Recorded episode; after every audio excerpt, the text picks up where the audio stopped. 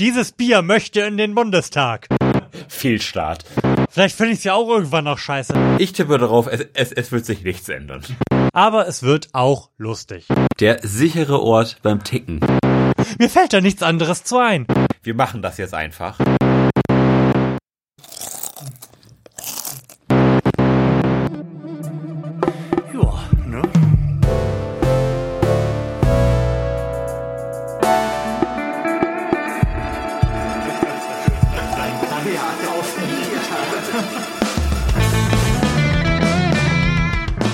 Herzlichen Glückwunsch zur 63. Ausgabe des Florian Primel Podcasts, live aus einer geheimen Forschungsstation in der Antarktis, die von der NASA betrieben wird und besetzt ist mit Lars Holscher. Und Florian Primel. Und wir sind die einzigen, die in dieser Station sind und für euch in Mikrofone sprechen. Und während wir in Mikrofone sprechen, passiert gerade draußen im Weltall etwas, was so ein bisschen die Klammer für diese Sendung bilden soll. Denn wenn wir uns ein bisschen am Riemen reißen und es schaffen, hier oh, zweieinhalb Stunden zu senden, dann wird die Raumsonde Cassini, die gerade um den Saturn kreist, ihr allerletztes Bild zur Erde schicken. Und nur um das mal so ein bisschen aufzumachen, dieses Fass, die Raumsonde Cassini wurde zusammen mit der Schwestersonde Huygens vor 20 Jahren, nämlich 1997, losgeschickt, um das Saturnsystem zu untersuchen und hat seitdem unfassbar geile Bilder und Videos zur Erde geschickt. Ich empfehle jedem, der auch nur so ein bisschen Interesse an Wissenschaft am Weltall oder auch nur an hübschen Bildern hat, unbedingt mal das zu googeln. Wir werden das auch auf der Website in die Show Notes schmeißen. Also, äh, wenn man ein sein, den Glauben in die Menschheit zurückbekommen möchte, dann empfehle ich tatsächlich, sich diese Bilder mal anzuschauen, sich die Missionsbeschreibung durchzulesen. 20 Jahre hat's jetzt gedauert und wenn dieser Podcast rausgekommen ist, dann stehen die Chancen gut, denn ich trödel ja immer ein bisschen, dass diese Raumsonde dann inzwischen in der Atmosphäre des Saturn verglüht ist. Mm, verglühen. Genau, und wo wir schon beim Thema Verglühen sind, wir haben natürlich auch wieder diverse Getränke zum Verglühen mitgebracht. Mhm. Unter anderem auch ein Getränk, was gänzlich unbekannt bisher uns ist, denn es wurde uns freundlicherweise von Christian vom Second Unit Podcast als Dank für unser Gastspiel dort geschickt. Lars wird das auch gleich verköstigen. Lies am besten erstmal nicht vor, was es ist, der Überraschung wegen. Das Schlimme ist ja jetzt, jetzt bedanken wir uns dafür, dass wir dieses Getränk als Dank dafür bekommen haben, dass wir die Podcast-Vertretung gemacht haben, wofür wir uns ja ausschweifend bedankt haben, wofür er sich wiederum bedankt hat, dass wir, also wir haben eine Dankeskaskade. In, Wir ähm, sind im Loop gefangen. wir sind im Dankesloop gefangen, ja. Vermutlich wird sich Christian im nächsten Podcast dafür bedanken, dass wir uns in diesem Podcast dafür bedankt haben, dass er uns zum Dank ein Getränk geschickt hat. Ah, Das ist- wird nie enden. Vielleicht schickt er uns dann noch ein, noch ein Getränk zum Dank, dass Das ist wir natürlich möglich. sein geschenktes Getränk getrunken haben. Und wenn es gut ist, dann möchten wir auf jeden Fall noch ein weiteres davon. Also, mach doch direkt mal auf, oder? So, auf zum Öffnungsmikrofon. Da da da dam. So, Man kann so viel verraten, es hat schon mal nicht gezischt. es hat nicht gezischt. Ähm, Das scheint ein eher schales Bier zu sein. klang wahrscheinlich recht unspektakulär. Wenn das nicht schön klang. Jetzt bräuchte ich noch mal dein Gläschen. Bitteschön. Ich reich dir das mal rüber. Ich bedanke mich recht herzlich. Ach, du schüttest so schön ein. Das ist ganz, ganz toll. Hm, zum Glück hast du hier einen Laminatboden. so. Dankeschön. Verschließen wir die Flasche mal wieder. Sicherheit geht vor. Ja, Safety first. So. Safety first, Bedenken second. Ja. so. Prost! Dann würde ich sagen, Stößchen. Oh, so. Geile Anstoßmikrofon. Mm. Also, es äh, riecht schon mal relativ pfefferminzig, möchte ich sagen. Es wirft mich quasi zu meinem Morgenritual zurück, wo ich nämlich eine kleine Mundspülung benutze. Es riecht relativ unhopfig, Sehr unhopfig. gemessen an dem, was wir ansonsten hier so verkonsumieren. Und ich würde jetzt auch einfach mir mal einen Schluck gönnen. Du, Prösterchen. Prösterchen. Also eins kann ich sagen, Das ist das ekelhafteste Bier, was wir hier jemals getrunken haben. Aber für ein Pfeffi ist es eigentlich ganz. zugeschickt bekommen. Das ist ein Pfefferminzlikör aus der Friedrichstraße. Mhm. Schön Likörchen. Ja, er, er ist laktosefrei, glutenfrei, ohne Zusatz von Farb- und Konservierungsstoffen und ohne Fiesematenten. Ah, So, selbstverständlich. selbstverständlich. So, und da du etwas älter bist als ich, Ja. kannst du sicherlich noch die gute alte deutsche Frakturschrift lesen. ähm, viel Erfolg dabei. Viel Erfolg bei Fraktur. So, mit ihren Holden Duft, Duft, Duft. Es könnte auch Luft, Luft, Luft sein, aber ich nehme an, das ist Duft, Duft, Duft. Wo wir nur fällten, wo was verpufft, pufft, pufft. Mit dem Duft, Duft, Duft. In der Luft, Luft, Luft. Ja, ja, ja. Das macht die Berliner Luft. So, Na, weißt du Bescheid, ne? da wissen wir auf jeden Fall Bescheid. Ich hatte jetzt so ein bisschen Angst, dass da nicht Fraktur am Start ist, sondern irgendwelche wirklich Runen. So, Runen. Sutterlin oder sowas. Aber nein, das ist tatsächlich einfach nur eine Fraktur. Aber ich tue mich mit Fraktur auch immer relativ schwer, muss ich sagen. Ja, Also ich finde Fraktur als Fließtext, wer sich das jemals hat einfallen lassen, Mhm. auch wenn wir unserem Met- Metier wegen ja wissen, dass es sich ja quasi aus einer ähm, mit einem Federkiel geschriebenen Schrift entwickelt hat, finde ich, war das niemals eine gute Idee. nein, also etwas, was äh, den Leseflow so zurückhält, ähm, habe ich bisher auch nicht wieder gesehen. Vielleicht, außer man würde vielleicht einen Text irgendwie in Dingbatz schreiben oder sowas, dieser Windows-Symbolschrift, die ist ungefähr ähnlich verständlich. Mhm. Eindeutig. Mm. Ja, ähm, mir gefällt das Getränk. Ich bin allgemein ein Freund von Pfefferminz, wenn man denn schon Dinge trinken muss, die mehr als Ja. acht Prozent haben. Hm. Wie, wie viel hat der Kollege überhaupt? Was schätzt du denn? Also er hat, Es ist ja nur ein Likörchen. ja, der hat nach wenig Prozent gespeckt. Ich, also ich, ich hätte jetzt gesagt, der hat maximal 10. Der hat 18 Prozent. Oh, da schickt doch noch mal einen ein.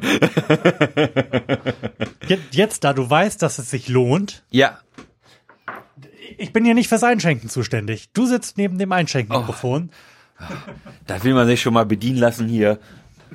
und es funktioniert. Und der Primel, die faule Sau. Nein, jeder hat hier seine ihm zugedachte Aufgabe. Ich habe die Zettel vorbereitet für diese Sendung und du musst halt Sachen einschenken. Denn du bist ja in den letzten Wochen im Urlaub gewesen Oh, und ja. konntest dich somit eher wenig an der Sendungsplanung beteiligen. Ja, Aber vielleicht willst du uns ein bisschen was erzählen, Lars. Wie war's denn? du. Ähm, zehn Tage Kos, eine griechische Insel, war wirklich ganz fantastisch. Das Wetter, ein, ein Traum, gerade wenn man jetzt ähm, in Deutschland wieder ankommt und quasi ähm, den kompletten Gegenpol hat. Ähm, es sind neun- 29 Grad und strahlender Sonnenschein in Griechenland doch schon recht angenehm. Ähm, wir hatten ein tolles Hotel, ähm, was so ein bisschen aussah vom Weiten wie, ähm, wie, wie ein kleines Dorf. Das war so in, in den Hang gebaut und ging dann so nach oben. Ähm, glücklicherweise hatten die da auch so ein, so ein Shuttle-Service, dass man nicht jedes Mal wieder, wenn man äh, sein Getränk vergessen hat, zehn Minuten bergauf laufen musste. Das war durchaus hilfreich. Ähm, Mhm. Halbpension hatten wir, das heißt, wir hatten den Mittag essenstechnisch immer zur, zur freien Verfügung. Wir konnten dann also in, in die Stadt gehen und uns da ein bisschen umschauen und sind dann in der Regel mittags in einer kleinen Taverne eingekehrt, die von einem Griechen und seiner britischen Frau betrieben wurde, wo wir uns dann immer köstlich haben verpflegen lassen. Ganz süß war auch, die waren so gastfreundlich. Ähm, nach jedem Essen ga, gab's dann irgendwie noch so, ein, so einen kleinen Nachtisch aufs Haus. Das waren dann mal so Feigen aus dem Garten oder Trauben und sowas. Das war immer ganz, ganz herzig irgendwie. Und dann hat man sich, sei- wie ich sagen, angefreundet, aber man mochte sich irgendwie, das dann auch immer ge gerne hingegangen mittags. Also das war schon wirklich sehenswert. Ähm, Wie lange hat's gedauert, bis die gemerkt haben, scheiße, die kommen ja jeden Tag wieder? Drei Tage. ähm, nee, und Kos als Insel ist, ist auch wirklich sehenswert. Ähm, ich habe jetzt schon einige griechische Inseln gesehen und muss sagen, dass Kos wirklich die sehenswerteste ist. Ähm, sowohl architektonisch als auch landschaftlich, als auch ähm, die Strände sind, sind wirklich schön. Die, die, Strände, die Strände sind schmal. Ähm, man hat erst nicht den riesen Sandstand. Dafür der große Vorteil, da, das Wasser ist super klar und ähm, Fische sind, sind da ganz viele. Das ist am Anfang ganz komisch gewesen, wenn man da im, im Wasser rumgewartet ist und stehen geblieben ist, dann kamen immer so, so kleine Fische an, die haben immer so den, den Fuß angenuckelt haben. Also das war, das war eher so, als, als würde einem einer gegen Fuß schnipsen, sag ich mal. Das war, das war kein Nuckeln, aber da kam immer so, pluck, pluck, pluck. Ähm, zuerst ist. Aber für sowas kann man doch viel Geld bezahlen, oder? Ja, genau. Ähm, zuallererst war, war das immer ganz, ganz witzig, wenn ich dann im Wasser stand und, und sah dann immer meine, meine Freundin immer kurz aus, aus dem Wasser fliegen, weil, weil sie wieder von irgendeinem Fisch angefallen wurde. Ähm, das war ganz, ganz unterhaltsam. Ähm, aber weg von den Stränden. Ähm, das Land oder die, die Insel ist bergig, was, was dazu führt, dass es da viele, viele Bergstädte gibt. Und wir haben uns dann dazu entschlossen, die Insel zu erkunden und haben uns dann fünf Tage lang einen Roller gemietet. Mhm. Ähm, ist, wenn man sich im Hotel die Leute anschaut, die einen Verband und eine aufgeschiffte Seite haben, nicht unbedingt die schlauste Lösung gewesen. Ähm, hat für uns aber gut funktioniert. Wir sind heil und sicher wieder hier angekommen. Ähm, aber man kann ganz wunderbar Roller fahren. Ähm, schön die Serpentine hoch und dann Abendessen in der Bergstadt, einen tollen Sonnenuntergang gesehen. Also wirklich, wirklich sehenswert. Ähm, zu guter Letzt haben wir dann noch so einen kleinen Trip in die Hauptstadt, Coesstadt, gemacht, ähm, die ja, wenn man die Nachrichten ein bisschen verfolgt hat, von einem, sowohl von einem Erdbeben als auch von einem kleinen Tsunami heimgesucht wurde. Ähm, Wann war das? Das kann nicht lange her gewesen sein. Das, war, Okay. das sind vielleicht sechs Wochen vielleicht. Okay. Ähm, ich muss sagen, ich glaube, das war gar nicht so schlimm. ähm, nee, also, Der Grieche hat gut aufgeräumt. Oder das. Ähm, das. Das Einzige, was praktisch als Überbleibsel von diesem Erdbeben übrig geblieben ist, ist ein aufgebrochener Fußweg Mhm. und ähm, es gibt so einige an- antike Ausgrabungsstätten oder an antike Gebäude, wo da mal so eine kleine Ecke irgendwo abgebrochen ist. Aber es ist nicht so, als liege die Stadt jetzt in Trümmern. Also weit weg davon, irgendwie Dresden 45 zu sein.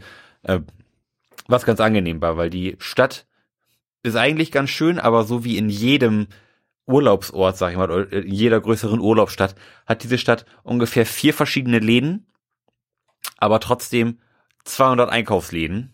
Ähm, Mhm. aber nur, aber wie gesagt, nur vier verschiedene Konzepte. ähm, das war ein bisschen ermüdend. Ähm, aber da wir nur den halben Tag da waren, hat man sich das auch mal gerne angeguckt, bisschen durch die Läden gebutschert ähm, und mal nach, nachgeschaut, was der ähm, Fake-Markt alles so hergibt. Es, es gibt ja nur praktisch alles nachgemacht. Mhm. Uhren, Schuhe, Taschen, T-Shirts, Hosen, alles, was das Herz begehrt und das zu einem Bruchteil des Preises. Ähm, ich wäre fast darauf reingefallen. Ich, ich hatte praktisch schon ein, ein paar Chucks an. Mhm. Ähm, die sollten irgendwie 15 Euro kosten oder sowas und sahen echt gut aus. Und jetzt klingelt hier die Tür. Ja, Wer mag das wohl sein? man weiß es nicht. Ich gehe da trotzdem mal hin. Du kannst ja, einfach weiter Genau. quatschen. Ich, ich erzähle einfach weiter. Ähm, hatte dann praktisch die Schuhe schon an den Füßen und dann fällt mir auf, ah, irg irgendwas ist komisch. Also, Chucks sind zwar nicht die bequemsten Schuhe, aber so unbequem hatte ich sie dann doch nicht in Erinnerung. So, und Florian, der jetzt an der Tür steht und sich bedankt bei irgendjemanden, hat offensichtlich Ware entgegengenommen. Ware welcher Güte? Ha, das weiß man nicht. Er scheint offensichtlich jetzt auch in einen kleinen Smalltalk verwickelt zu werden.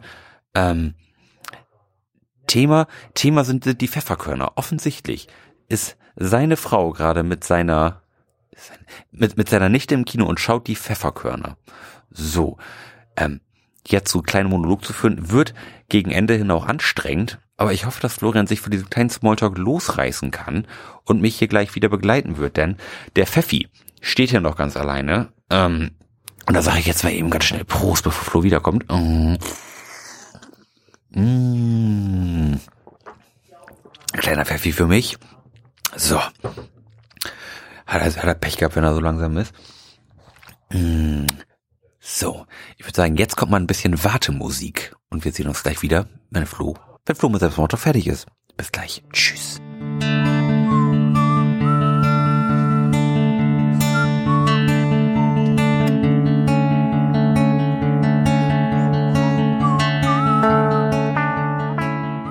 Läuft's denn schon? Jetzt ja. Sehr gut. So, ich musste ganz kurz äh, ein Paket in Empfang nehmen, das mein Nachbar mir vorbeigebracht hat und etwas socialisen. Du wirst das mit einem länglichen Monolog über deinen Urlaub über die Länge gerettet haben, oder? Äh, das will ich hoffen. Am, am Ende habe ich wunderschöne Wartemusik angekündigt. Äh, da darfst du jetzt mal schön was ausdenken. Oh, da muss ich dann gleich was einspielen. Oder im, im Nachgang muss ich das Ja. dann retten, damit Ja. deine Ankündigung keine gemeine Lüge gewesen ist. Mhm, Ah. Genau so ist es nämlich. Apropos Ankündigungen. Wir haben ja noch äh, das Übliche zu erzählen, nämlich, dass die nächste Sendung dann der Valomat sein wird. Ja, der große, wichtige Valomat. Genau, denn kurz vor der Bundestagswahl werden wir dann für euch nochmal eine Wahlempfehlung raushauen, nämlich die, die der Valomat ausspucken wird. Und danach werden wir bei Metallica gewesen sein, gell? Oh yeah. Denn da sind wir an diesem Wochenende, werden ein Aufnahmeding dabei haben und euch von unserer Reise berichten. Und jetzt trinke ich erstmal ein Pfeffi. Genau. Prost. Ganz wunderbar. Sehr gut. So, und in dieser Sendung ähm, wird es heute ein bisschen stärker als sonst um Musik gehen, weil für Lars und mich wichtige, gute, überraschende, spannende Alben rausgekommen sind in den letzten Tagen und Monaten und auch morgen noch kommen werden. Da werden wir ein bisschen drüber sprechen und vielleicht auch so das ein oder andere einspielen. Und außerdem habe ich ein Versprechen abgegeben, was wir auch in dieser Sendung einhalten müssen, nämlich, dass ich Bremen Next in dieser Sendung hören werde. Denn ich habe eine Arbeitskollegin, die das jetzt immer im Auto hört, was die coolen Kids zumindest der Meinung von Bremen 4 nach, so hören und jetzt so down mit dem Shit ist, dass sie unbedingt unsere Meinung dazu braucht. Genau. So, dann könnt ihr uns praktisch jetzt live dabei zuhören, wie wir Radio hören. So, halt, Es ist ziemlich meta, oder? haltet euch fest, schnallt euch an und auf die Plätze. Fertig. Los. Schwarz-Weiß ist arm und reich und viel dazwischen. Sicher Oh yeah. Es ist genau das, was ich erwartet habe, was läuft, wenn ich auf den Livestream klicke. Jo, ich, ich sehe uns beide in so einem Dreier BMW Cabriolet. So, so eine schräg aufgesetzte Mütze. Und die Hände wackeln so apathisch in der Luft. Ähm, da läuft ja zumindest meiner wirklich sehr geringen Erfahrung mit diesem Sender nach quasi nur deutschsprachiger Rap. Mit äh, geautotunten Choruses. Meinst du, das hören die Kids heutzutage?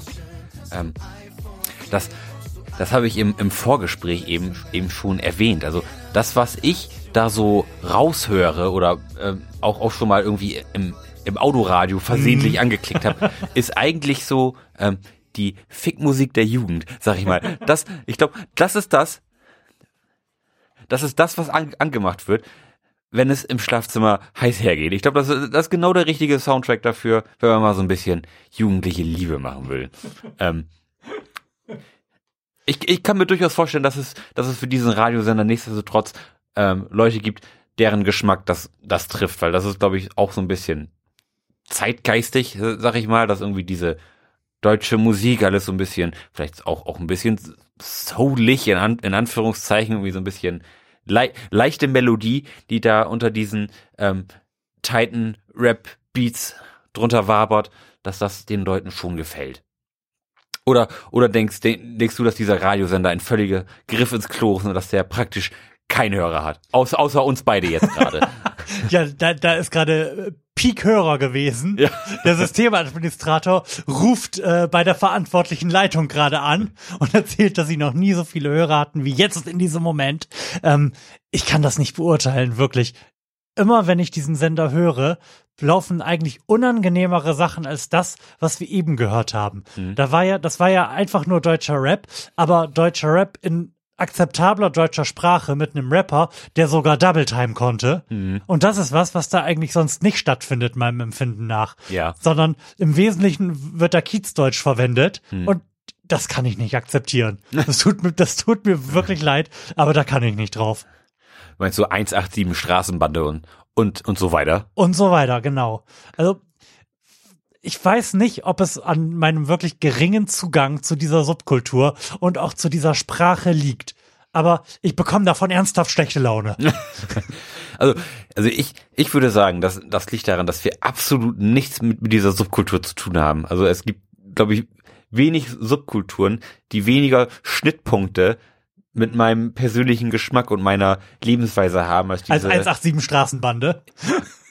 Zum Beispiel das, ja, ja genau. Ich glaube, das ist Radio für Leute, die am Wochenende gerne mal in, in, in eine Disco gehen oder mal irgendwie in einer Shisha-Bar sitzen und da irgendwie so soulige Rap-Nummern irgendwie aus, aus den Lautsprechern fallen, ähm, aber nicht für, für Leute wie uns.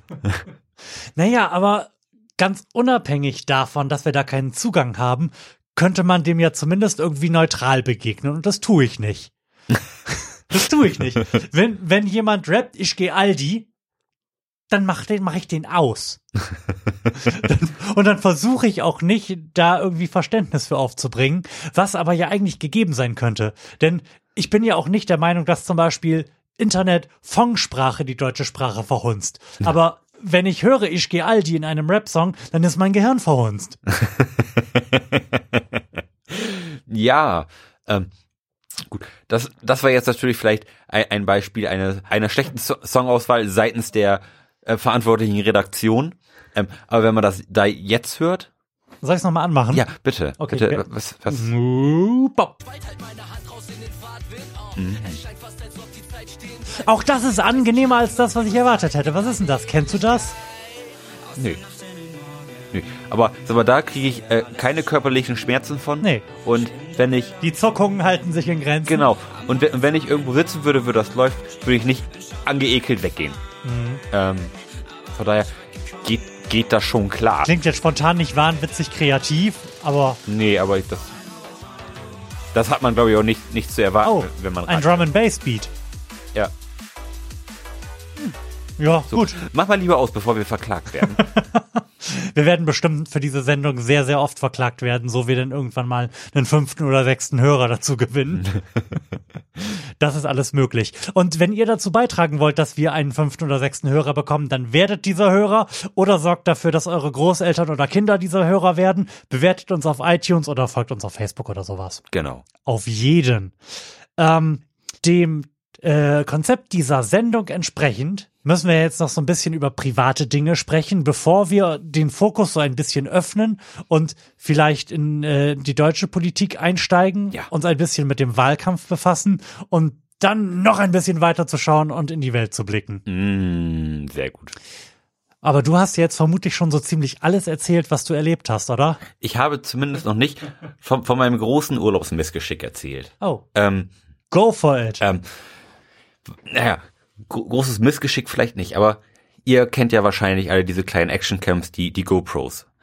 Die gibt es ja auch in nachgemacht und billig. Ich habe mir ähm, glaub, vom Jahr o- oder sowas in einem Anfall von ähm, Gas irg- irgendwie so eine kleine nachgemachte Kamera für 50 Euro gekauft. Ähm, die ist dann auch recht gut abgelagert bei mir. Ich habe, glaube ich, ein- einmal damit gefilmt. Ähm, habe ich gedacht, ach, nimm sie mal mit in Urlaub und hab mir noch so ein, ähm, so ein, so ein Dome nennt, nennt sich das gekauft. Das ist quasi ähm, so eine kleine Glaskuppel, in die am, in die die Kamera reinge reingehängt wird, so dass man quasi einfacher Fotos machen kann, wenn die Kamera halb unter Wasser ist und halb in, in der Luft ist. Ja. So. Klingt alles mega gut.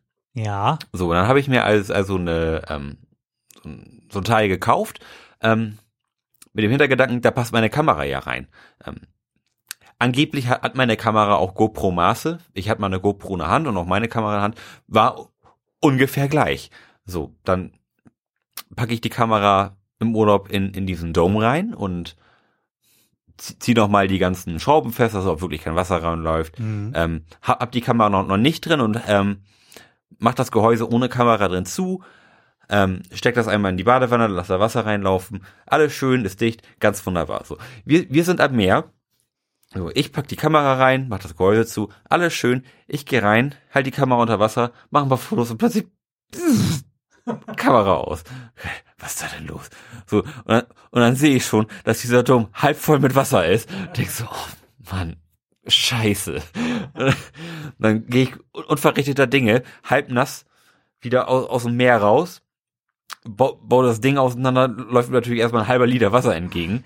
Ähm, so, Kamera auseinandergenommen, Akku rausgenommen, SD-Karte raus, rausgenommen, irgendwie eine Abdeckung abgemacht. So, lange Rede, kurzer Sinn, die Kamera ist im Arsch.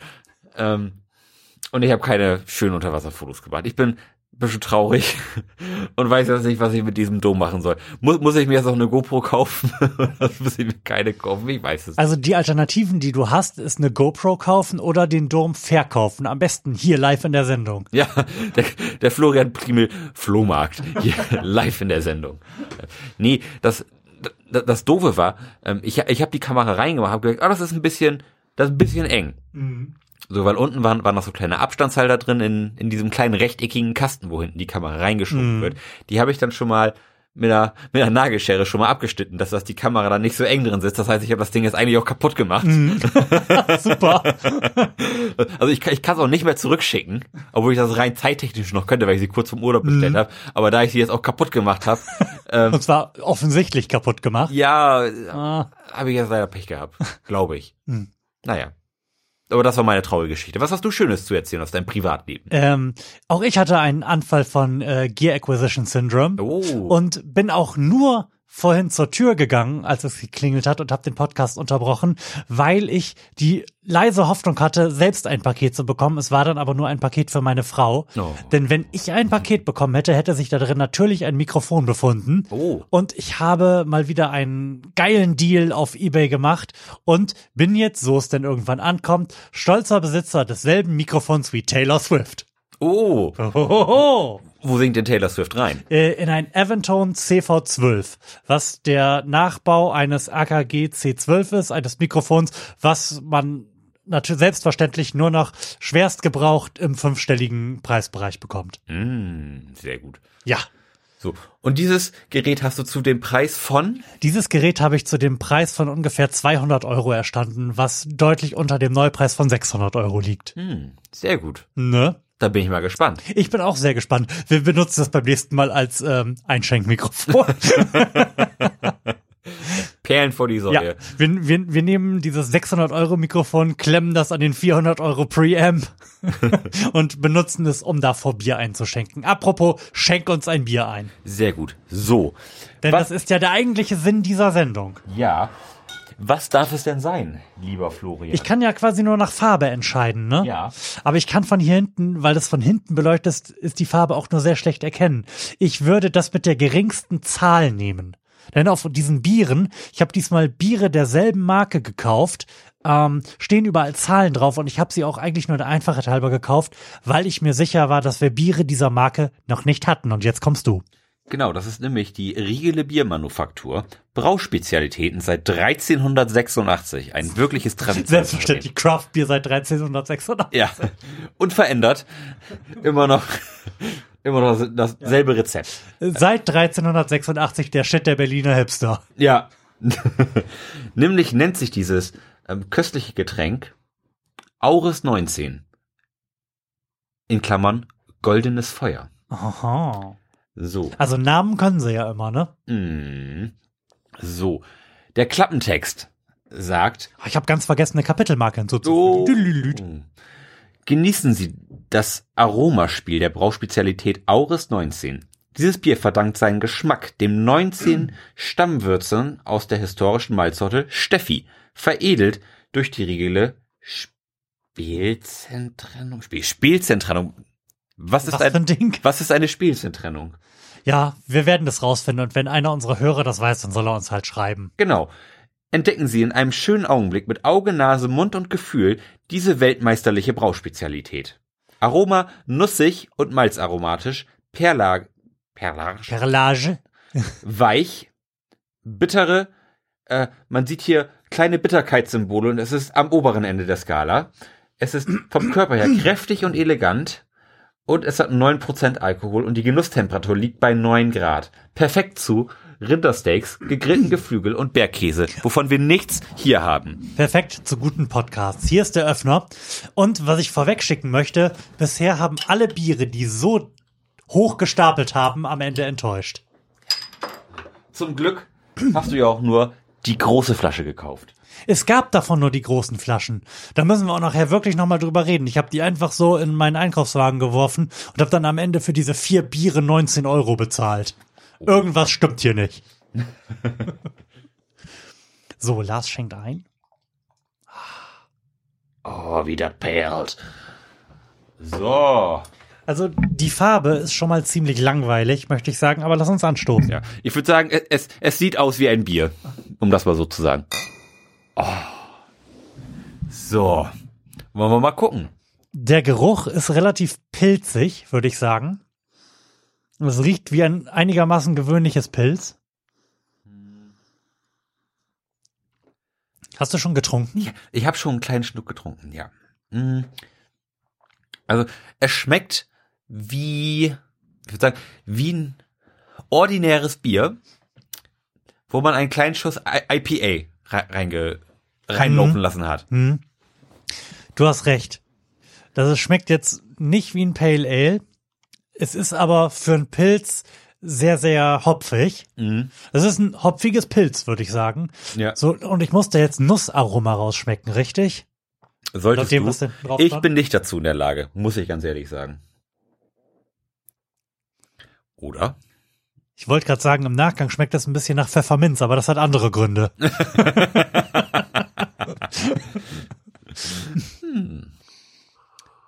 Ich möchte vorweg schicken, dass, ähm, also was meine Wertung betrifft, dass dieses Bier, bei dem ich keine Nuss herausschmecke, auf der Bierskala von mir eine 4 bekommt. Das ist ein durchweg langweiliges Bier, was gemessen an seinem Preis nicht nochmal gekauft wird. Von mir kriegt dieses Bier eine starke 2. Nicht, nicht, weil es nicht schmeckt, aber weil es viel zu viel verspricht. Mhm. Und diese Enttäuschung liegt in dieser 2. Das bekommt von uns eine, also eine enttäuschende 3 insgesamt. Ja. Ja. Und es sei gesagt, es ist kein schlechtes Bier. Mhm. Es ist nur nicht das, was man erwartet. Ja, wenn man auf ein durchschnittliches Bier hinten drauf schreibt, dass es das köstlichste Getränk ist, was die Welt jemals zu Augen und Mund bekommen hat, dann bekommt man halt nur eine 3 von uns. Ja. Du, aber vielleicht fehlt doch einfach das Rindersteak. vielleicht hätte das alles verändert. Aber wir haben gar keine Knabbereien, fällt mir gerade auf, ne? Also, ich muss ganz ehrlich sagen, ich habe heute das letzte Mal um 12 Uhr gegessen.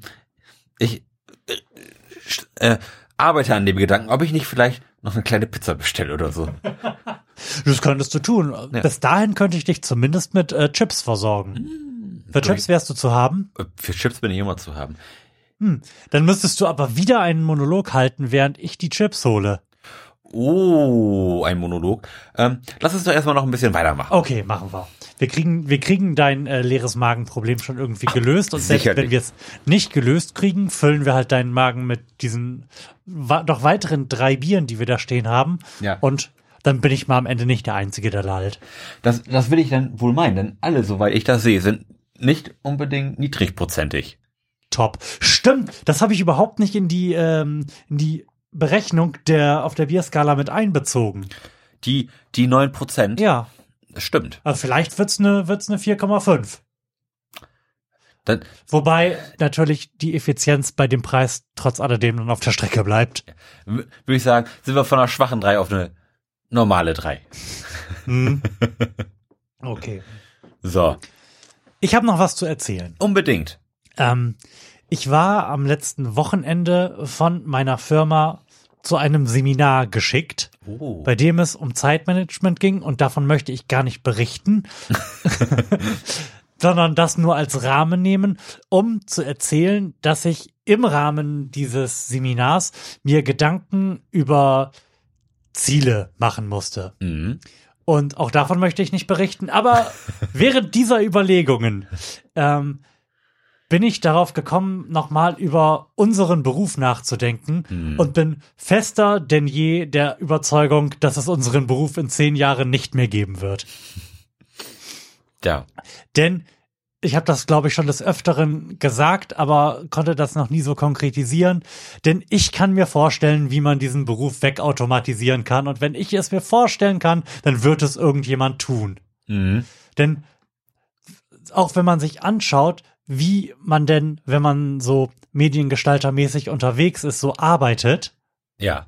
beim Gestalten und zwar gerade unter Zeitdruck arbeitet, dann stellt man fest, dass alle diese Instrumente, die da sind, jetzt nur so in Einzelteilen da sind, weil man sie selbst nutzt und wenn die irgendjemand mal automatisiert zusammenführen würde, Mhm. dann gibt es, dann wird es diesen Create Layout Button geben, über den unser Berufsstand seit, seit es ihn gibt, witzelt, wenn ein Kunde mal wieder ein Layout äh, heute aber noch haben möchte. Mhm. Es wird diesen Button geben. Sicherlich, klar. Denn wenn man sich heute in irgendwelchen Bilddatenbanken umschaut oder auch nur mit dem richtigen Begriff die Google-Bildersuche Mhm. ähm, bedient, dann findet man ja quasi schon einen Shitload an Layouts, Ja. die gut aussehen oder die zumindest für das angepeilte Ziel und den Zeitrahmen akzeptabel aussehen. Und eigentlich müssten die dann ja nur noch automatisch mit passenden Bildern gefüllt werden und Ja. den entsprechenden Texten. ja. So. Und wir haben inzwischen Roboter, die, also wir haben KI, die automatisiert äh, journalistische Berichte zu äh, Sportereignissen verfasst, ohne dass Menschen in der Lage sind, einen Unterschied festzustellen. Ja. Und wer des Öfteren an Werbetexten arbeitet und sei es nur gegebene Werbetexte in Layouts einzusetzen, der wird feststellen, dass sich an Werbetexten auch in den letzten 20 Jahren nicht groß was getan hat. Es ist immer noch alles furchtbar innovativ und geil.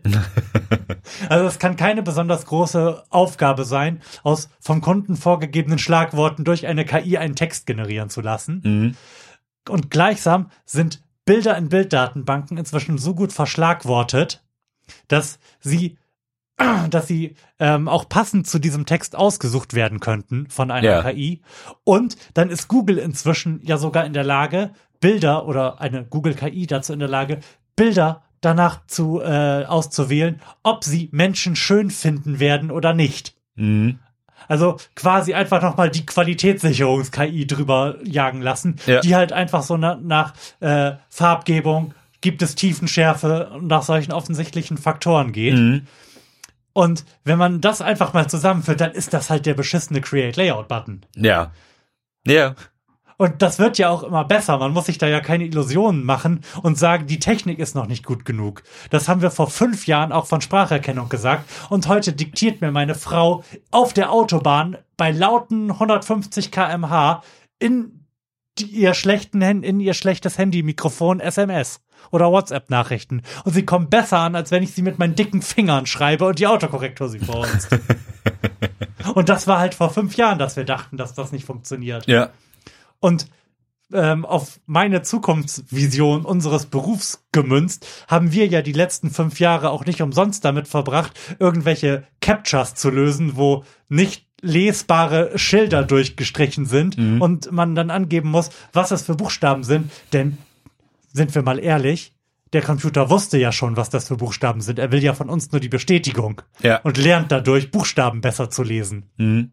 Und was ja auch relativ beliebt geworden ist, so als bist du ein Mensch-Test, und das ist in Wirklichkeit eigentlich genau das Gegenteil, ist ja, ähm, markieren Sie alle Bilder mit Bäumen drauf. Ja. Und jetzt rate mal, warum wir seit fünf Jahren Bilder mit Bäumen markieren. also, das ist echt, glaube ich, nicht mehr far off, dass wir einen Create Layout-Button bekommen. Ja. Wo du gerade von diesen, ähm, klicken Sie alle Bilder mit Bäumen an. Das sind so ziemlich die frustrierendsten ähm, Sicherheits-Captures, die es so gibt. Denn, also, also zumindest ich. Entweder ich bin zu dumm, um Bäume oder Autos oder Verkehrsschilder zu erkennen. Oder dieses System ist zu dumm, um Bäume, Autos und Verkehrsschilder zu erkennen. Denn ich klicke nach Ja, bestem noch. Gewissen alle Verkehrsschilder an oder alle Autos. So. Und es ist in der Regel fünfmal falsch, bevor es einmal klappt. Und das geht mir unheimlich auf die Nüsse. Ja, dafür hat aber Google gelernt, was Bäume sind. Google hat Von dir. Da, ja, genau.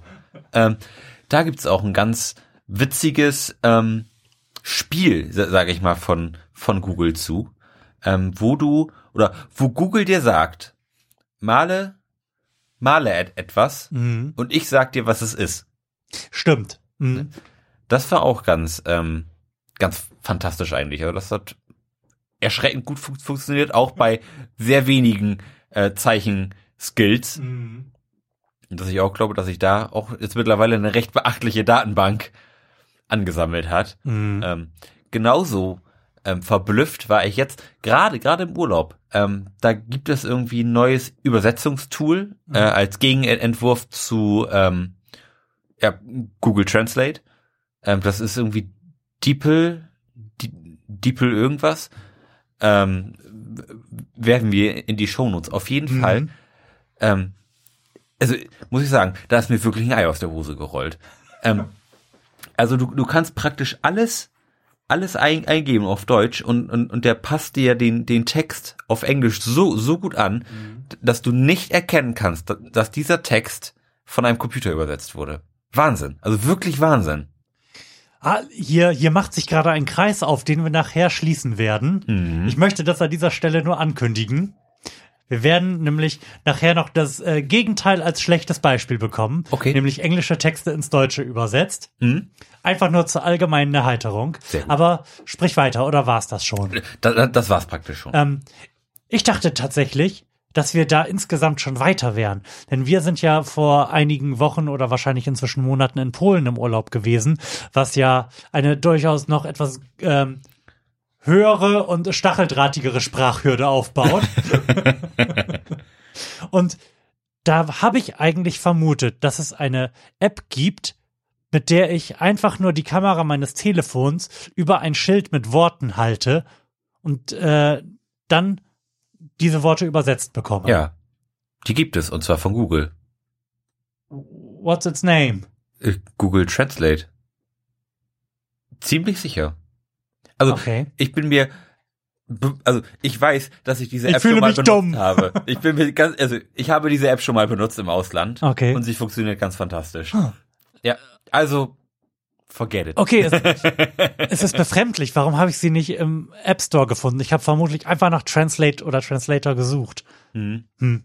Ja, Dann also, wurde sie mir einfach nicht angeboten. Dann ist Google zwar sehr, sehr gut darin, Apps zu schreiben, die Dinge übersetzen, aber sehr, sehr schlecht darin, ihren beschissenen App Store zu, äh, zu organisieren. so wird es sein. Nee, also das äh, gibt es und das funktioniert auch schon. Und das, glaube ich, seit vier Jahren oder so, Okay. vier, fünf Jahren. Um das zuzumachen. Was ich dann überlegt habe, wann wir uns ernsthaft Gedanken um unseren Beruf machen müssen, ist der Moment, in dem wir als Sicherheitsabfrage die Qualität eines Layouts bewerten müssen. Find, finden Sie diesen Flyer schön? Ja, Denn dann wird äh, Google durch Deep Learning innerhalb eines halben Jahres gelernt, den Unterschied gelernt haben zwischen schäbigem Paint-Design und äh, hochwertigen Layouts. Und dann hat es sich. aber, also wenn das irgendwann mal passiert, dann muss ich aber laut, laut lachen. Es wird passieren. Ja? Ich bin mir ziemlich sicher. Gut, der Create Layout Button, der ist ja, der, der muss ja quasi nur noch implementiert werden. Es, es gibt ja schon Millionen von Templates, die jetzt Ja. irg irgendwie schon Ja. in irgendwelchen äh, Stock-Galerien schlummern und nur darauf warten, ir- irgendwie erkannt zu werden. Wenn die jetzt so richtig getaggt werden und irgendwie mit gewissen Bildern verknüpft sind, dann ist der Add Layout Button nicht mehr weit weg. Und der Weg ist dann ja auch überhaupt nicht weit, das auch noch ein Stückchen weiter zu automatisieren, denn von dorthin dann zu, äh, zu einem ebenfalls automatisch funktionierenden Bestellbutton, der dieses Layout dann im korrekten Format und mit den korrekten Datenvorgaben an Flyer Alarm oder you name it schickt. Das ist dann ja nur noch. Äh, Lars hält mir gerade sein Handy hin. Ja, ich habe gerade die Google, die Google Translate App Ja. auf, aufgemacht mit dem Kameramodul. Du kannst das jetzt mal hier üb, üb, über dein Skript halten Ich kann das jetzt mal über mein Skript. Ich halte das jetzt über mein Skript. und er dürfte anfangen, es zu übersetzen. Er tut, er tut exakt das, was ich mir gewünscht habe, was er, was das tun sollte. Vielleicht kann Google Translate einfach kein Polnisch. Man, man weiß es ja nicht. Aber das funktioniert wirklich erstaunlich gut. ja, Topics Personal Blog. This is where we are. ja. Ist das nicht fantastisch? Krass. Wir sind in der Zukunft. So. Das, das habe ich vorhin schon gedacht, ähm, als wir ganz kurz über das Manuskript zu dieser Sendung geschaut haben. Da habe ich nämlich festgestellt, dass ich ohne mein Zutun ohne auch, oder auch nur, dass ich den Wunsch dazu gehabt hätte, an der Seite dieses Google Docs eine Gliederung aufgemacht hat. Und zwar entsprechend, einfach nur entsprechend der Punkte, die ich fett markiert habe. Ah, Und das heißt, wir könnten da jetzt von einem zum anderen Punkt einfach springen. Das ist echt völlig absurd. Wahnsinn.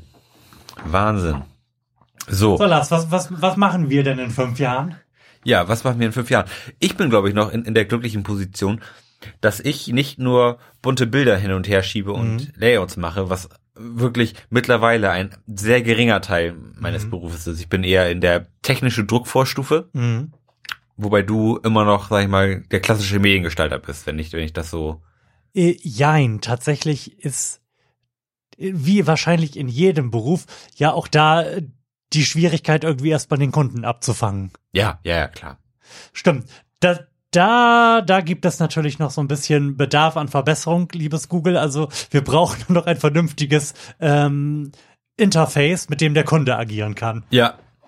Ja, denn oftmals wissen die Kunden ja gar nicht, was, was sie wollen. Richtig. Oder, oder die Kunden wissen gar nicht, was es gibt. Mhm. Das ist, glaube ich, viel eher das Problem. Oder Aber- die Kunden wissen, was es gibt und wollen das alles Ja. in einem Layout. Ja. Für 10 Euro. ja, gut. Fünf Jahre Google wird's möglich machen. Ich bin davon fest überzeugt. Mhm. Ja, ja. Gut, aber dann dauert es noch, noch mal zehn Jahre, bis das die ganzen Sekretärinnen auch verstanden haben, dass es das gibt. Apropos die ganzen Sekretärinnen.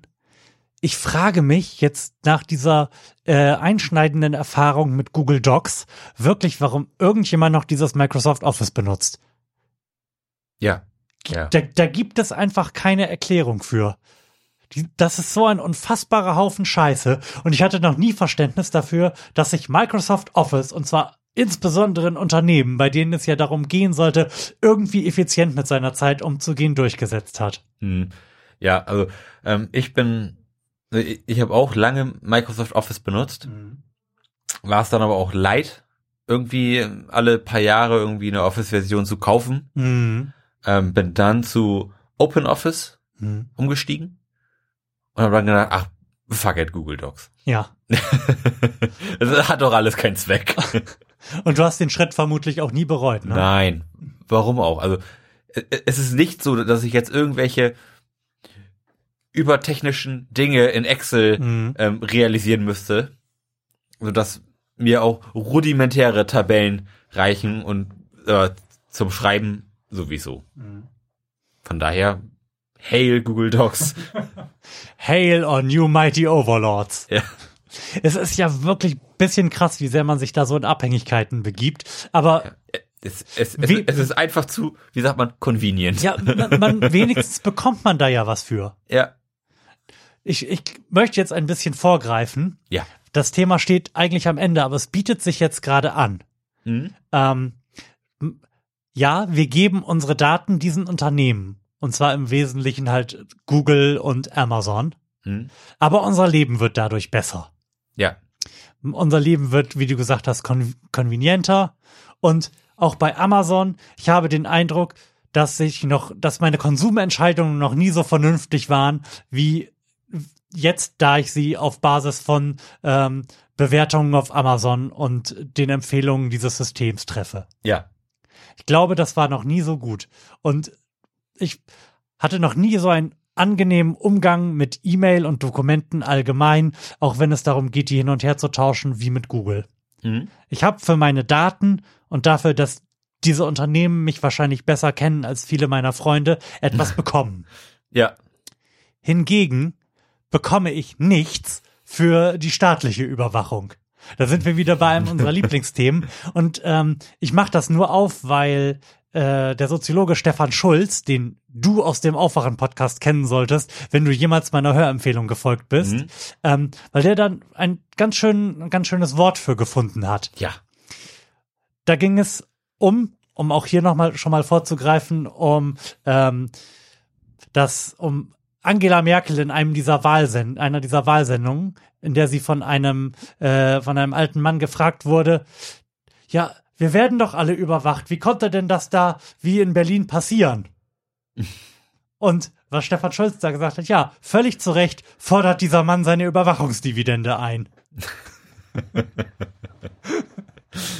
Und, und ich finde, dass wir diesen Begriff der Dividende für viel mehr, für viel mehr ähm, Dinge verwenden sollten und ihn vor allem auch einfordern sollten. Also bei der Überwachungsdividende, da lacht man jetzt drüber, aber das, das finde ich jetzt auch vor dem Hintergrund, was wir zu Google gesagt haben, absolut schlüssig. Die, wir stellen hier überall Kameras auf und haben Vorratsdatenspeicherungsbullshit, aber bekommen dafür ja ganz offensichtlich nicht hinreichend viel Sicherheit, wenn immer noch so schreckliche Dinge passieren.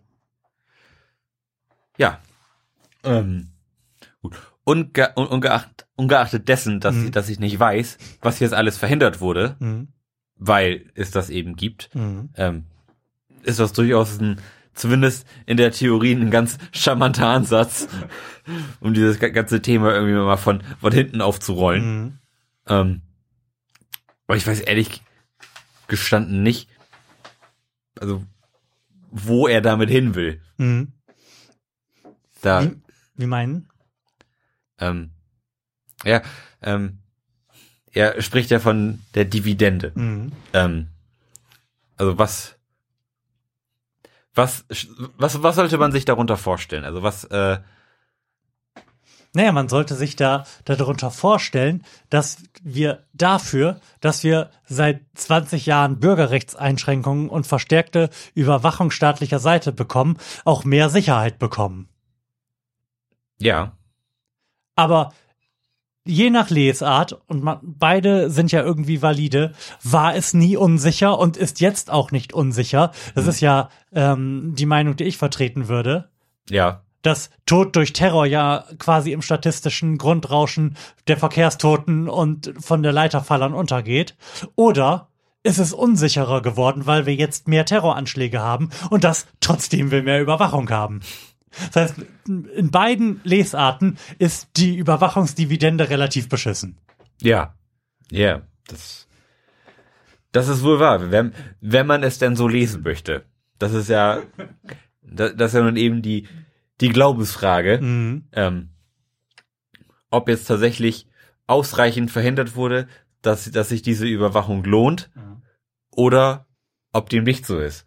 Und das ist was, das kann man einfach, einfach nicht sagen, wenn, wenn man nicht weiß, wie mit diesen Daten gearbeitet wird, was, was wird jetzt eig- eigentlich genau überwacht, wie wird's überwacht, ähm, ja, wie, wie werden die Sachen aus, ausgewertet und vielleicht würde es helfen, wenn, wenn die Regierung, sag ich mal, irgendwann mal einen Bericht veröffentlichen würde, Mhm.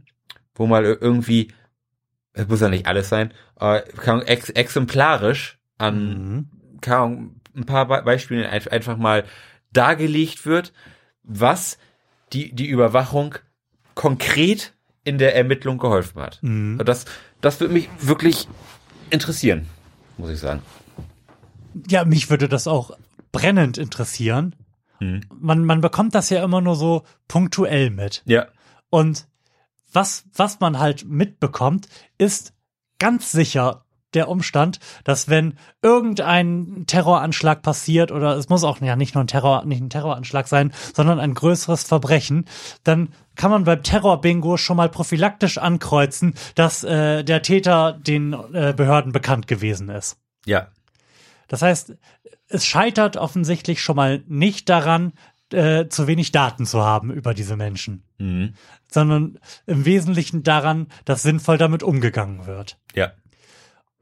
Und was man auch wiederum so, so Spotlight-mäßig mitbekommt, ist, äh, wie aber mit den Daten Schindluder getrieben wird, wenn wir zum Beispiel daran denken, was für welchen Journalisten die Akkreditierung für G20, für den Gipfel verwehrt wurde, wie man ja jetzt im Nachgang mitbekommen hat, weil äh, das BKA äh, illegal Daten von vor zehn Jahren aufgehoben hat, bei denen gegen diese Journalisten ermittelt wurde und zwar völlig unabhängig davon, ob dann, äh, ob es zu einem Verfahren gekommen ist, ob das fallen gelassen worden ist, ob sie verurteilt wurden oder nicht. Mhm.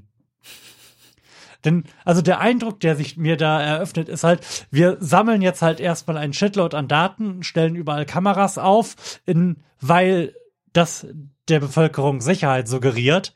Und weil sich die Bevölkerung dann sicher fühlt, können wir halt auch mal eben 15.000 Polizisten entlassen über die letzten zehn Jahre. Und das führt dann zu der Situation, die wir jetzt haben. Ja, also alle Gefährder sind äh, den, den Behörden bekannt, aber tun können wir da jetzt auch nichts. Das ist natürlich ein schwieriger Umstand, den du da gerade schilderst. Ähm, aber ja, ich bin da, ich bin da irgendwo, irgendwo bei dir, dass man sagt, äh, das macht irgendwo alles in seiner Gesamtheit nicht so richtig Sinn.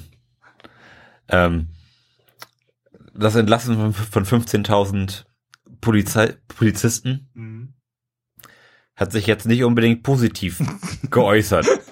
Hm. Ähm, genauso wenig wie sich zumindest in meiner Blase und, und in meinem Wissen das Aufstocken der öffentlichen Überwachung nicht positiv geäußert hat. Aber das ist wiederum was, was jetzt auch nur daher, rührt, dass man es halt nicht weiß. Wenn offener mit diesen, mit diesen Informationen umgegangen wäre, dann könnte könnte es durchaus sein, dass ich ähm, hurra schreiend auf dem Balkon stehe und sage, Mann, jetzt häng mir doch Vorratsdatenspeicherung! Vorratsdatenspeicherung! Ja. Oh, ich habe diesen geilen Hall drauf. Oh ja, genau. Und dass ich mir praktisch noch wünsche oder frage, ob, ob ich nicht vielleicht noch eine kleine Kamera bei mir im, in der Wohnung aufhängen könnte. Nur, nur zur Sicherheit. ähm,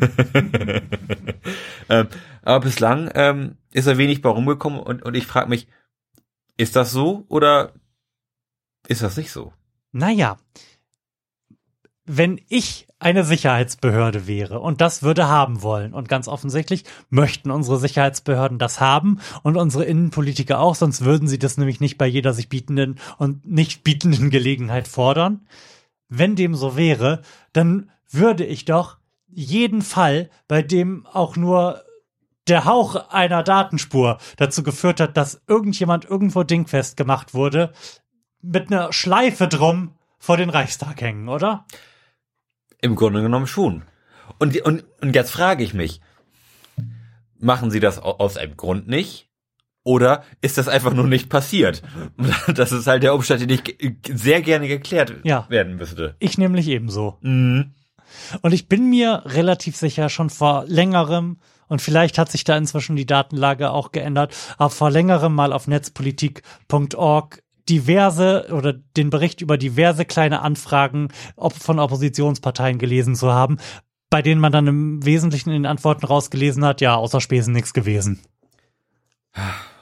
Und tut das nicht weh? Es tut sehr weh. Ja, das ist ein, ein schrecklicher Schmerz. Mein, Aber wo- wollen, wollen wir diesen Schmerz kurz betäuben und du Ja. schüttest uns den Rest dieses Bieres ein, denn ich würde gerne, so, sofern du jetzt nicht nochmal deine klassische Gegenposition beziehen möchtest, kurz ähm, eine zweite Idee für die Einforderung von Dividende aufmachen. oh ja, ganz, ganz gerne.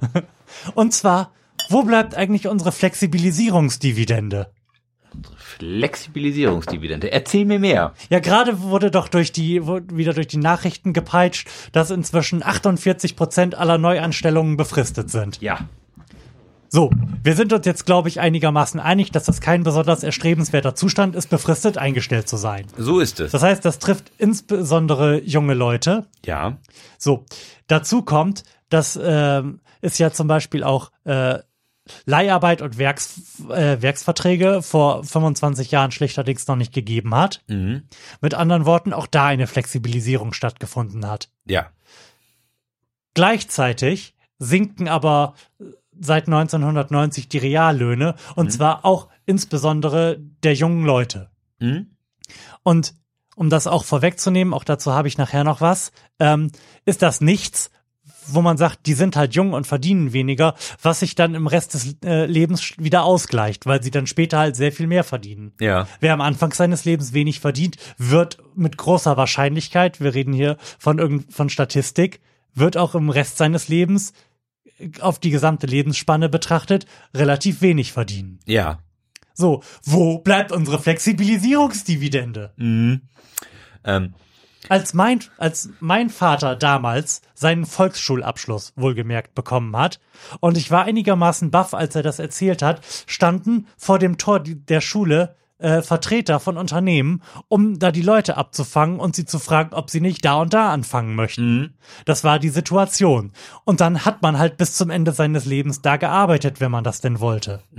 Trotzdem ist die Wahrscheinlichkeit sehr, sehr groß, dass die Generation unserer Eltern auf ihre Lebenszeit betrachtet signifikant mehr verdient haben wird, als wir das in unserem Leben werden. Wo ist meine Flexibilisierungsdividende? Ich finde das total super, dass immer, wenn ich schreie, ich auf dem Einschenkmikro Metall bin. ähm, da jetzt ähm, einfach mal eine in Raum geworfene Zahl, die ich ähm, heute, glaube ich, irgendwo aufgeschnappt habe. Ähm, die, der Jahrgang 1955 war der reichste Mhm. Jahrgang. Das hast du in meinem Dokument gelesen. Sehr gut, da kommt es nämlich daher. Pass auf. Ähm, es gibt, es gibt da ein ganz, ganz tollen äh, FAZ-Artikel zu. Der ist toll, weil er vor Zahlen strotzt und ich mag es. Im Gegensatz zu dem, was Journalisten ansonsten annehmen, finden wir Zahlen nämlich gut. Ich lese das einfach mal vor. In den letzten 30 Jahren ist das Haushaltseinkommen von Rentnern stetig gewachsen und das der unter 30-Jährigen stetig gefallen. Betrachtet man Menschen, die ein mittleres Einkommen beziehen, sinkt das Lebenserwerbseinkommen ab den Jahrgängen, die Anfang bis Mitte der 1980er Jahre in den Arbeitsmarkt eingetreten sind, also nach 1955 geboren wurden. Das Lebenseinkommen ist die Summe der inflationsbereinigten Einkommen und Transfers minus Steuern, Abgaben, abdiskontiert mit Zinsen, die es für Staatsanleihen gegeben hätte. Nie war das mittlere Lebenseinkommen höher als im Jahrgang 1955. Sehr gut. Das heißt, es geht eigentlich nicht erst seit den 80ern bergab. Aber dann bin ich ja beruhigt, dass, dass ich mir die Zahlen 1955 richtig gemerkt habe. Ähm, ich habe jetzt heute, wo ich wo ich den ersten Tag aus dem Urlaub bin, so unheimlich viel Nachrichten gelesen, dass das alles völlig durcheinander gekommen ist, was ich wo, wann und, und wie gelesen habe. Ähm, wollen wir dann vielleicht direkt in den Blog einsteigen? Immer gerne. Wobei, Ja. kurze Pipi-Pause Kurze Pipi-Pause. und kurze Pizza-Bestellpause. Okay, dann ähm, werden wir an dieser Stelle auch etwas zur Pause einspielen, Ja. denn ich habe es nicht geschafft, die 59. Sendung, die ich lang und breit angekündigt habe, komplett zu meiner Zufriedenheit fertig zu schreiben, weshalb wir jetzt wieder mit einer beliebten Florian Primel Podcast Sendungsinception fortfahren. Viel Spaß. Ich will heute noch einen Burger. Ist das die, die du mit Tascha machen wolltest? Nee, das ist äh, die von Deichbrand.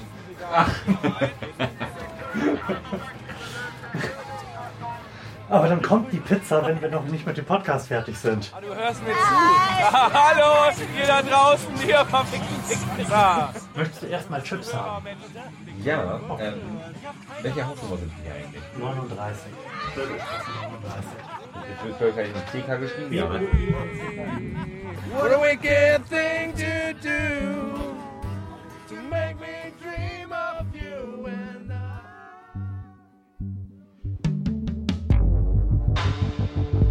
Podcast und Alkohol ist eine Kombination, die meiner Meinung nach nicht so gut funktioniert. Allerdings auch eine Kombination, die sich eher schlecht vermeiden lässt, wenn man wie wir versucht, einen Podcast live vom Deichbrand Festival zu senden. Lars und ich haben uns also für euch ins Feuer geworfen oder besser gesagt die Bierbong an den Hals gesetzt, um euch diese Sendung bringen zu können. Ihr solltet sie also als ein fröhliches Dokument des Scheiterns oder als ein Dokument fröhlichen Scheiterns betrachten. Euer Deutsch lässt wirklich zu wünschen übrig. Ich mag gerne Muttermale.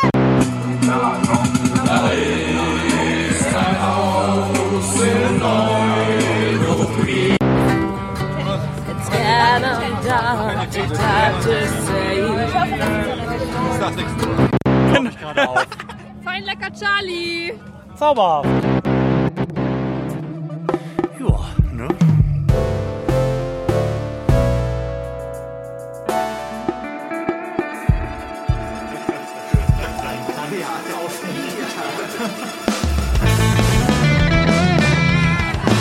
Glückwunsch zur 58. oder 59. Ausgabe des Florian Primel Podcasts. Live vom verregneten Deichbrand 2017 mit Lars Holscher Und Florian Primel.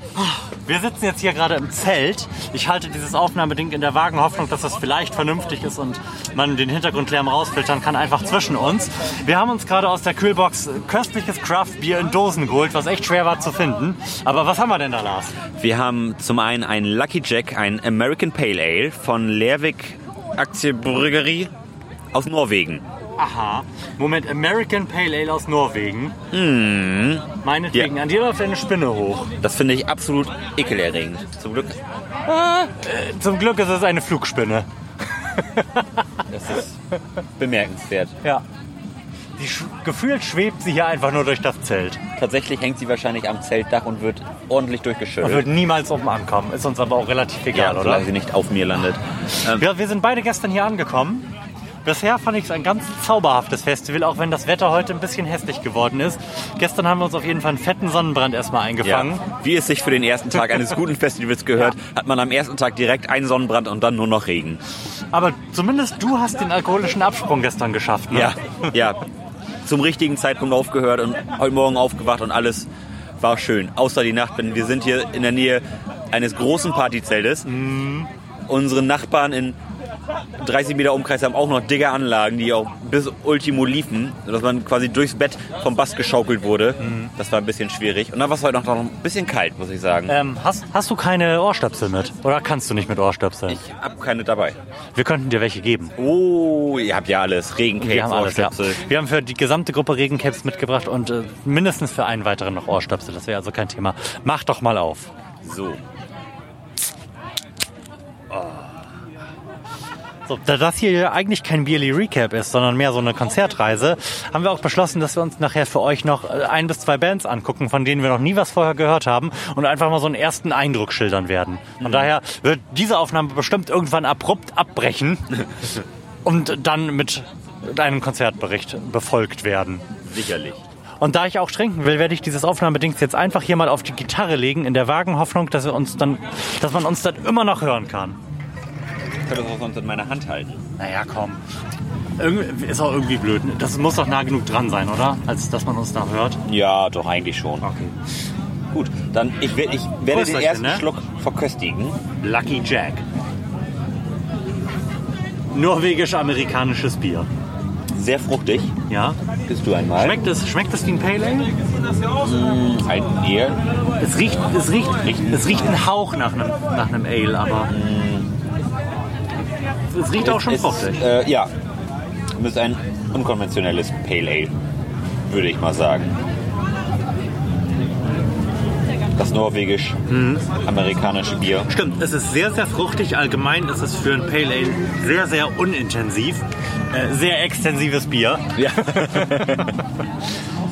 Gefällt mir aber prinzipiell nicht schlecht, insbesondere da wir auch Mittag haben Ja. und ich noch nichts Ernsthaftes gegessen habe. Also meine Nahrung bestand bisher heute aus zwei Green Lemon und zwei normalen Bieren. Und noch fünf Minuten Terrine. Ich muss, glaube ich, mal dieses Partyzelt da hinten aufsuchen. Ja. Du, da bekommt man auch richtiges Essen? Du warst da ja, glaube ich, schon. ja, da kriegt man auch richtiges Essen. Ja. Ach, unglaublich. Sind, sind da diese Stände, die es auch auf dem Gelände gibt? Nee, da, sind, da ist ein, ein so eine Frühstücksburgerbude irgendwie, so eine Mischung. Und ja, da gibt's jetzt, also gab es zumindest eben noch lecker äh, Rührei und Brötchen und eigentlich alles, was das Herz begehrt. Ich habe mir morgen schönen Tee geholt. Sehr schön. Ja. Hast du gestern eigentlich noch eine Band mehr gesehen als ich oder warst du auch nicht mehr da? Ich habe mir noch Komm, wir machen jetzt einfach hier aus und dann an gegebener Stelle nachher weiter. Sodass die Leute den Übergang überhaupt gar nicht bemerken. Nein, äh, so langsam fangen wir auch an zu lallen. Also eigentlich, Eigentlich ist alles wie damals auf dem Deichbrand. genau. Also ich muss sagen, ähm, so langsam kommt der Pfeffi und das 9% Bier, kommt so langsam an. Das dreht sich so langsam rein, aber vielleicht ist das auch gar nicht das Verkehrteste für das Thema, mit dem wir ja jetzt fortfahren wollen. Denn ich denke, wir werden uns jetzt in die Niederungen dieses Wahlkampfs begeben. Oh ja, da, Wobei- da wobei- ist so eine gewisse Stammtisch-Atmosphäre und Bierseligkeit sicherlich das Richtige dafür. Wobei, was sage ich? Wahlkampf, es ist ja quasi ein, ein, ein Wahlkrieg, eine Wahlschlacht. Das ist ja der Dunkirk unter, nein, nein, nein, der Starship Troopers unter den Wahlkämpfen. Der D-Day. Ja, und um uns äh, da gebührend drauf einzustimmen, da habe ich, glaube ich, das richtige Video mitgebracht. das jetzt sollten wir uns angucken, bevor wir darüber sprechen. Hast du dieses Video schon gesehen? Nein. Masters of Germany Actionfiguren sind da. Ich bin Ex-Merkel. Ich werde ewig regieren. Hier kommt der Gottkanzler. Zum Schulzzug für noch mehr Angriffspower. Mach die Raute, Merkel. Rautenpower. Kann Wagenknecht Merkel stoppen? Doch was ist das, ihr Erzfeind? Los, Lobbyist. Reite den Lindner. Achtung! Merkel war unvorsichtig auf der rechten Flanke. Ich schiebe euch alle ab. Jetzt muss Merkel Steffen Seibert? Merkel hat es wieder geschafft und alle ausgetrickst. Was verpasst?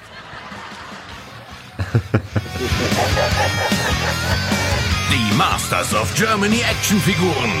Neu. Vom Browser Ballett. Fantastisch, oder? Aber wirklich. Ich habe vorher noch nie was vom Browser Ballett gehört, aber mir vorgenommen, mir das definitiv mal zu Gemüte zu führen, was die ansonsten so machen. Ja, die, die hängen ja irgendwie, also, also be beziehungsweise ähm, werden die ziemlich stark auf äh, Schlecki Silberstein, ehemals Spiegel Offline, äh, gefeatured. Ähm, die machen gute Sachen. Also das muss man wirklich sagen. Ganz spitz, finde ich. Also wir haben gerade einen Werbespot in Form und Inhalt ähnlich eines äh, He-Man-Werbespots für Spielzeug aus den 90er Jahren gesehen. Mit Merkel-Action-Figuren. Also es war ganz fantastisch. Was man jetzt von diesem Wahlkampf nicht so sagen kann bisher, oder? Schwach. Schwach. Also das, ähm, ich war ja in meiner Griechenland-Zeit so ein bisschen wahlkampfmäßig au- außen vor und habe das alles nur ähm, aus der Entfernung beobachten können und habe auch irgendwie nur immer fragmentweise irgendwelche Wahlkampfsendungen gesehen, nachdem ich irgendwie mit dicken Bauch im, im Bett lag und irgendwie im halbkomatösen Zustand das, den Fernseher angeschaltet habe. Ähm, von daher wirst du da sicherlich mehr beizutragen haben, als, als ich zumindest, was, was die letzten Begebenheiten angeht. Ich hab, ich fand diesen Wahlkampf so unerträglich inhaltslos, dass ich von den letzten äh, Inhalten dieses Wahlkampfs nichts mehr mitbekommen habe. Ich kann nur vom Anfang berichten. Ich würde mit dem mit dem Duell beginnen, Ja, mit dem großen Kanzlerduell zwischen Merkel und Schulz, bei dem ja außer Spesen nichts gewesen ist mhm. wenn man mal davon absieht, dass das das beste Beispiel dafür ist, warum Journalismus in diesem Lande nicht funktioniert. Mhm. Du hast, hast du das Duell gesehen? wir haben es geschaut, als wir unsere Koffer gepackt haben. okay. Ähm, wobei ich dann auch irgendwann etwas gelangweilt ähm, das Zimmer verlassen habe, na, nachdem es sich gefühlt um Stunden nur um Flüchtlinge gedreht hat. Und das hat mich sowas von angeödet, weil das mit Sicherheit nicht das größte Problem ist, was, was dieses Land zurzeit zu bewältigen hat. Und es sich und es aber offensichtlich die größte Angst aller Medienmacher ist, ähm, dass die Flüchtlinge dieses Land übernehmen und das Schiff Deutschland in fremde Gewässer segeln muss. Also ich glaube, dass nicht das genau das Problem ist, aber dass die Medienmacher in diesem Land glauben, dass das das Problem ist, mit dem sich Quote machen lässt. Ja, ja. Und vor allem, dass es ein Thema ist, bei dem man sich auf nichts vorbereiten muss. Ganz im Ernst, als äh, Moderator dieses Duells Fragen zum Thema Flüchtlinge zu stellen, dafür musst du ja noch nicht mal das Wahlprogramm gelesen haben. Das ist nämlich ein Thema, was in der Vergangenheit liegt. Da kannst du die ganze Zeit nur fragen, warum ist dies so gewesen und warum ist das so gewesen. Da musst du dich null drauf vorbereitet haben und am Ende hast du sogar noch ein bisschen Empörung eingesammelt. Ist, also es ging 60 von 90 Minuten im, um das, um den Themenkomplex Flüchtlinge, Ausländer und Terror. Ja. Und dass das in gar keinster Weise die reale Problemlage in diesem Land widerspiegelt, würde ich gerne kurz demonstrieren. Ähm, wie viele Flüchtlinge hast du so in den letzten Wochen oder nein, seit das alles schlimm war, gesehen und wie haben die dein Leben negativ beeinflusst? Lars? Gesehen, schätzungsweise 20, negativ beeinflusst haben davon mein Leben null. Ja, so in etwa sieht das auch bei mir aus, wobei ich mir bei den äh, 20 nicht meinem Phänotyp entsprechenden Menschen auch nicht sicher bin, ob die nicht schon vorher da gewesen sind. Möglich ist es. So. Aber ganz offensichtlich ist das ja in den Medien ein Thema. Und ich habe da eine, eine Theorie zu, warum das alles so jämmerlich ist. Ja, sprich dich aus. Und man erkennt das im Kontrast dazu, wie es auch sein kann. Denn hast du Merkel bei RTL gesehen? Nein, leider bei, nicht. Ähm, wie hieß die Sendung? An einem Tisch mit Angela Merkel? Leider nicht. Das war die absolute Sternstunde der Wahlbericht des Wahljournalismus. Nicht nur dieser Wahl, sondern ich möchte sagen der letzten Jahre. Okay. Ich das wurde medial nicht entsprechend aufgearbeitet. Auch das ist wieder ein Problem. Aber da sind äh, bemerkenswerte Dinge passiert und gesagt worden, die ich mir wirklich nicht hätte träumen lassen und die ganz offensichtlich auch nur passieren, wenn normale Menschen mit unserer Kanzlerin reden und nicht irgendwelche Moderatoren, die 50.000 Euro für eine Sendung bekommen und sowieso ausgesorgt haben, über Probleme dieses Landes sprechen. Ich möchte das an einem Beispiel festmachen, Gerne. was für mich auch das frappierendste dieser Sendung gewesen ist. Da hat nämlich eine ältere Dame, die jetzt Rentnerin ist und das ist ihr Problem, die drei Kinder großgezogen hat und neben wohlgemerkt ihr Leben lang gearbeitet hat und zwar als ähm, Friseurin davon erzählt, dass ihr am Ende des Monats halt zum Leben 250 Euro bleiben. Ja. Und jetzt wird leider ihre Wohnung modernisiert und dann kann sie sich die Miete nicht mehr leisten. Mhm. Und dann sieht das halt schon auch eher düster aus. Ja. Und dann fragt diese Frau Angela Merkel und so ein so einen Moment habe ich wirklich noch nie erlebt, wenn die Kanzlerin im Fernsehen gewesen ist. Da fragt diese Frau Angela Merkel, was habe ich eigentlich falsch gemacht, dass es mir so dreckig geht? Ja. Und Frau Merkel sagt ganz betroffen, ja, nichts haben sie falsch gemacht. Mhm. Und der Moderator, in diesem Fall äh, Peter Klöppel, grätscht kurz rein und stellt tatsächlich die richtige Frage, fragt nämlich, ob sich Frau Merkel nicht für solche Fälle sowas wie in der Schweiz eine Basisrente vorstellen könnte. Das, egal was, man bekommt halt, schlag mich tot, 1050 Euro, wie in der Schweiz. Ja. Und dann wären auch solche Fälle unbürokratisch abgedeckt. Ja. Und dazu fällt Frau Merkel nur Folgendes ein. Nein, da wäre sie nicht für. Das wäre ja auch ein Stück weit eine Gerechtigkeitsfrage. Was sie, Autsch. dann, was, was sie damit richtig, was sie damit sagen möchte, ist natürlich, dass jemand, der mehr gearbeitet hat, nein, dass jemand, der mehr in seinem Leben verdient hat, auch als Rentner mehr verdienen muss, als irgendjemand, der das möglicherweise nicht getan hat. Ja. Das, das ist für sie ein Gerechtigkeitsproblem, aber nicht, dass diese, dass diese Frau, die ihr Leben lang gearbeitet und Kinder großgezogen hat, jetzt nicht mehr von ihrer Rente leben kann. Das ist für sie kein Gerechtigkeitsproblem. Also, und dieser Moment wurde nie medial irgendwie aufgearbeitet, wurde natürlich auch in der Sendung, gut, da musste es dann vorangehen, nicht mehr angesprochen. Aber das fand ich in so großem Maße bemerkenswert und auch irgendwie entlarvend, dass ich mir wirklich gewünscht hätte, dass das das Thema der Berichterstattung der nächsten acht Wochen gewesen wäre. Ja, also ich meine, das, das, das ist ja wirklich ein Stich ins Herz Mhm.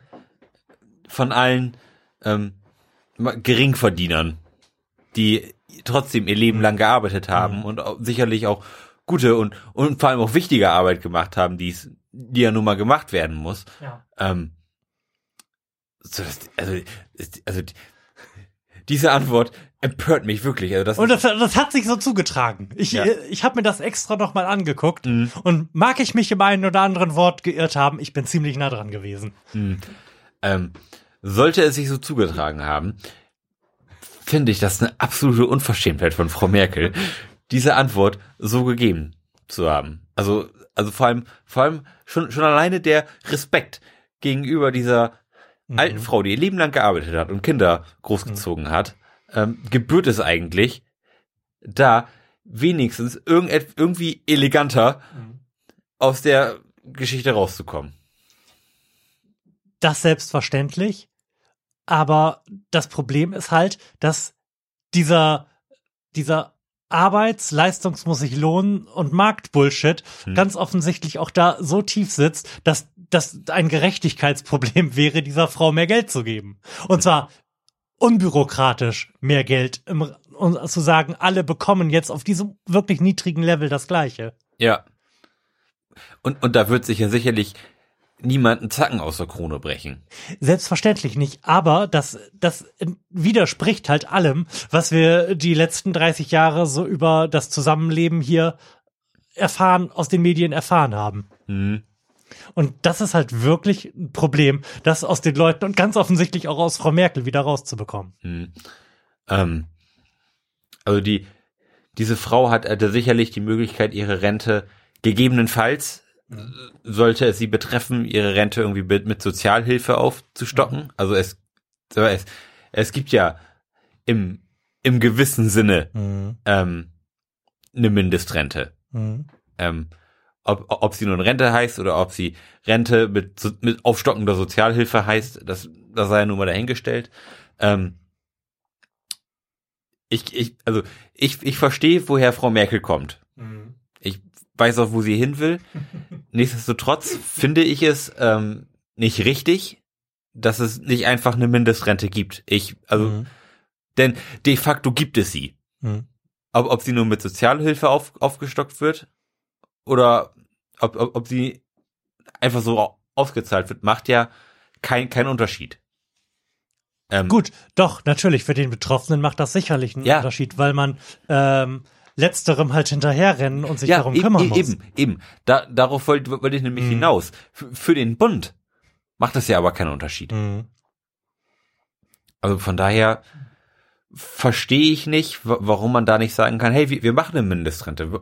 Warum denn nicht? Hier hat jemand sein Leben lang gearbeitet.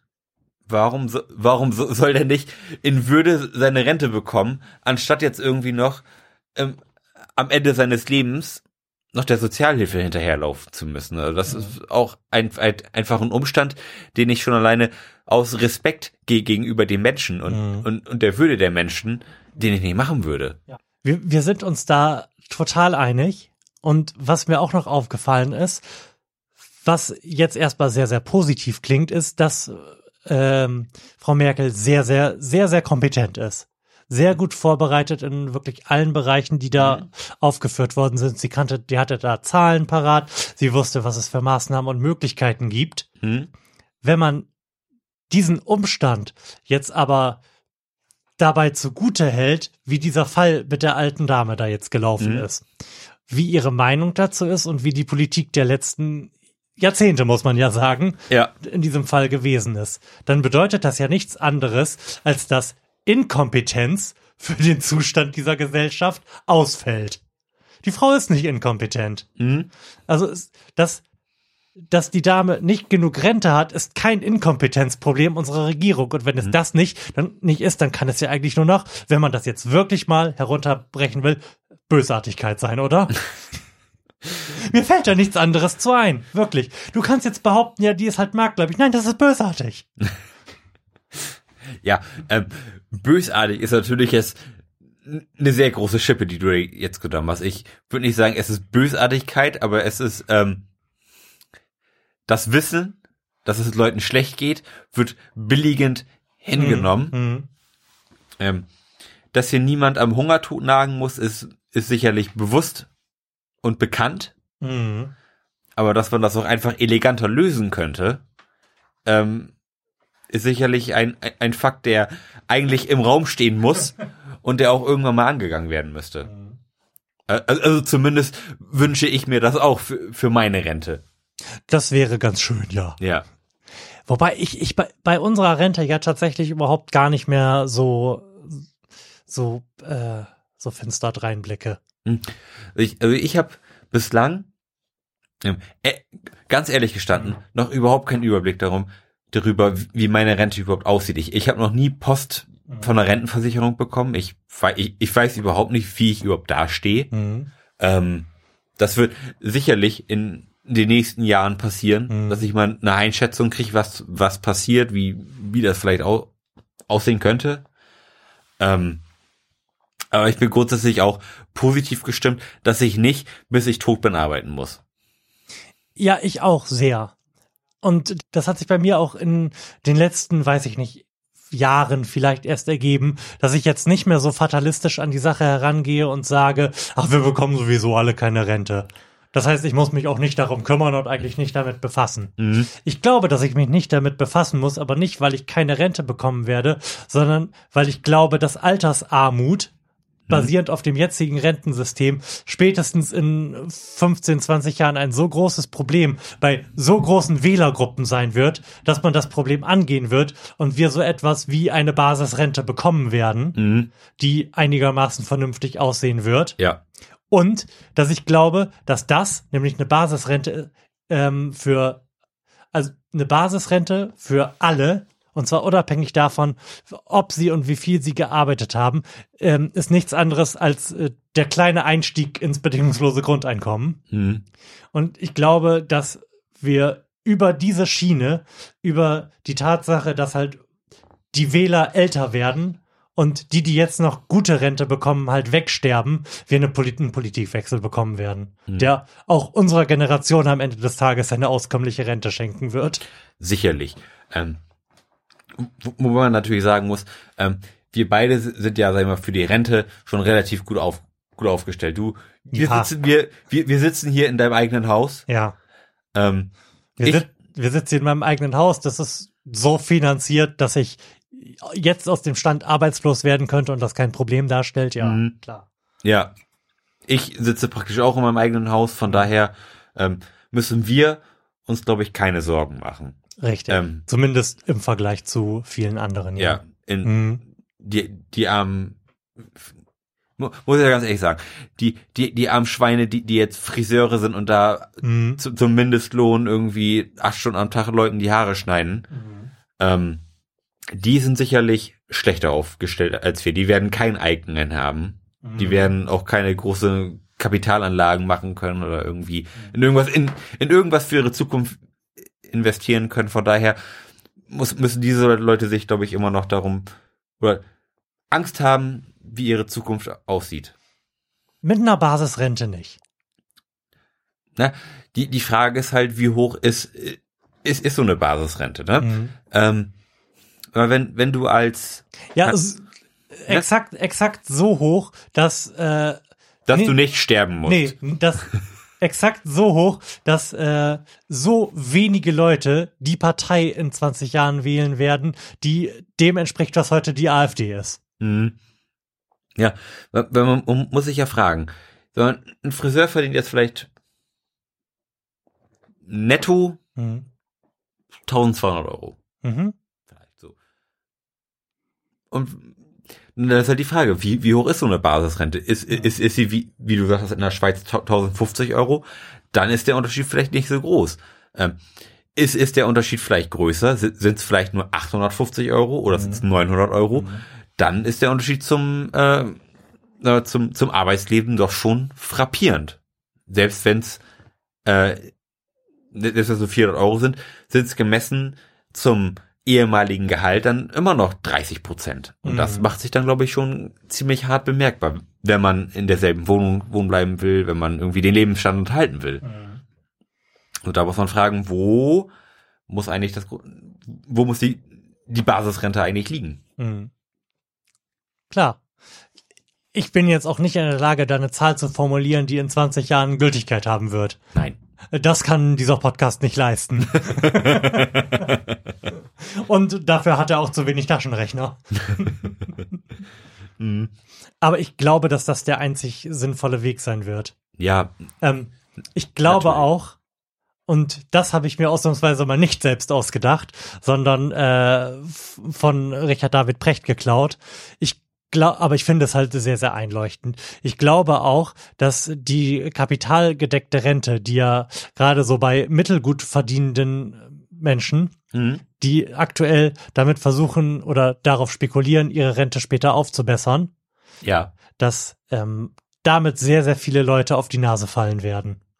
Weil diese Unternehmen, diese Versicherungsunternehmen jetzt damit extrem gute Einnahmen haben, Mhm. weil man den Generationen, ich sag mal so 20 Jahren vor, seit 20 Jahren vor uns, Mhm. vor unserer Generation, halt eingeimpft hat, dass die private Vorsorge jetzt notwendig ist und Ja. Rentenniveau sinkt und ihr müsst das tun. Und die hatten auch noch genug Geld, um das zu tun. Das heißt, die ähm, Versicherungen haben da sehr, sehr gute Einnahmen in dieser Sparte seit, seit 20 Jahren und werden das vermutlich auch noch so 10, 15 Jahre haben. ja, Aber dann kehrt sich die Situation ja quasi komplett um. ja, Vor, äh, private Vorsorge findet ja in unserer Generation sehr viel weniger statt. Das heißt, da sind keine neuen Einnahmen, während die äh, alten Nettoeinzahler jetzt anfangen, Geld zu kosten. Das heißt, diese Sparten werden unattraktiv. Und wir haben bei den Banken gesehen, was passiert, wenn Sparten unattraktiv werden. Dann äh, wird man sie nämlich in irgendwelche Bad Banks auslagern. Also da wird man dafür einfach eigene Gesellschaften gründen. Und auch das habe ich mir nicht selbst ausgedacht, sondern das ist eine Formu- Formulierung von Precht.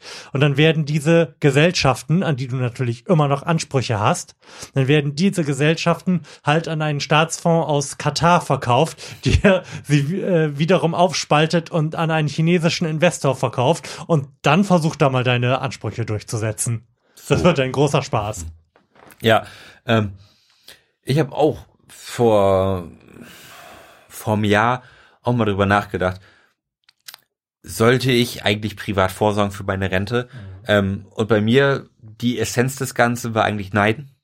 Nee. Muss muss ich nicht und will ich auch, auch nicht. Mhm. Ähm, ich also ich werde mein Geld irgendwie anders in, investieren. Ich, ich werde mir irgendwie Eigentum Mhm. beschaffen Mhm. und, und darüber irg- irgendwie Kapital binden, aber nicht ähm, in irgendwelche om- ominösen privaten Rentenversicherungen einzahlen, die, wenn, wenn ich Glück habe, ähm, mi- mir am Ende wieder das au- auszahlen können, was ich eingezahlt habe. Ich meine, das das macht keinen Sinn. Ich habe das jetzt gerade bei meinen Eltern gesehen. Beide haben ähm, in meinem Alter eine Lebensversicherung abgeschlossen. Und- Gut, aber das konnte man äh, zu dem Zeitpunkt auch noch ganz gut, oder? Äh, ja, Moment. Ähm, so, die haben beide, sagen wir mal, in meinem Alter eine Lebensversicherung Mhm. abgeschlossen. So. Und die ist jetzt fällig gewesen. Und beide haben eigentlich praktisch genau das au ausgezahlt gekriegt, was sie auch eingezahlt haben. Ähm, Inflationsbereinigt und überhaupt, oder? ja, also da, da muss ich jetzt fragen, hat sich das wirklich gelohnt? Also, also und da würde ich sagen, nein, das, das hat sich, das hat sich nicht gelohnt. Also du hast jeden Monat wirklich, also nicht sehr viel Geld, aber aber schon eine Mhm. schon eine Summe, die die, die irgendwo wehtut und, und die vielleicht auch mal irgendwo gefehlt hat, hat man irgendwo eingezahlt und, und, und hat sie dann jetzt praktisch eins zu eins wiedergekommen. Und da und, und der Schluss, den ich da für mich draus gezogen habe, ist, so will ich das nicht machen. Ich gebe lieber jetzt irgendwie vielleicht sogar noch ein bisschen mehr Geld aus und mache mir irgendwie Eigentum, Mhm. ähm, von dem ich später leben kann. Oder ich suche eine andere Lösung für das Problem, aber in ir- irgendeiner so Versicherung einfach quasi treuhänderisch Mhm. mein Geld verwalten zu lassen, dann spielen die ein bisschen mit meinem Geld, verdienen ja auch noch dran Geld und ich habe am Ende genauso viel, als hätte ich mir unter das Kopfkissen gelegt, also das äh, Herzlichen Glückwunsch, wir haben Ihr Geld nicht verloren, Herr Holscher. ja, genau. Ge und das, das, das sehe ich wirklich nicht. Also das glaube ich auch nicht, dass das ir- irgendwie ein probates Mittel ist, um, um fürs Alter vorzusorgen. Au außer man kann sehr schlecht mit Geld umgehen.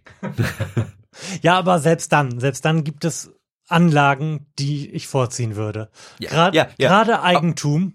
Ja, aber, aber auch Anlagen Mhm. Sind ja auch Investitionen. Und wenn du nicht, ähm, wenn du nicht dich dafür berufen fühlst, dir Eigentum Mhm. ähm, Mhm. an, anzuschaffen, dann ist, dann, dann ist es vielleicht so, dass so eine private Rentenvorsorge, wo du am Ende das gleiche ra- rauskriegst, wie du eingezahlt hast, Mhm. vielleicht ein Mittel, was für dich das Passende sein könnte. Mhm. Wenn du aber das Gefühl hast, du kannst irgendwie verantwortungsbewusst mit deinem Geld umgehen, bist vielleicht auch mal bereit, ein kleines Risiko einzugehen, was, was du ja, wenn du dir Eigentum kaufst, durchaus immer eingehst, ähm, dann lo- lohnt sich's. Also dann ist es, glaube ich, das, das Beste, was du im Rahmen deiner Möglichkeiten machen kannst. Mhm.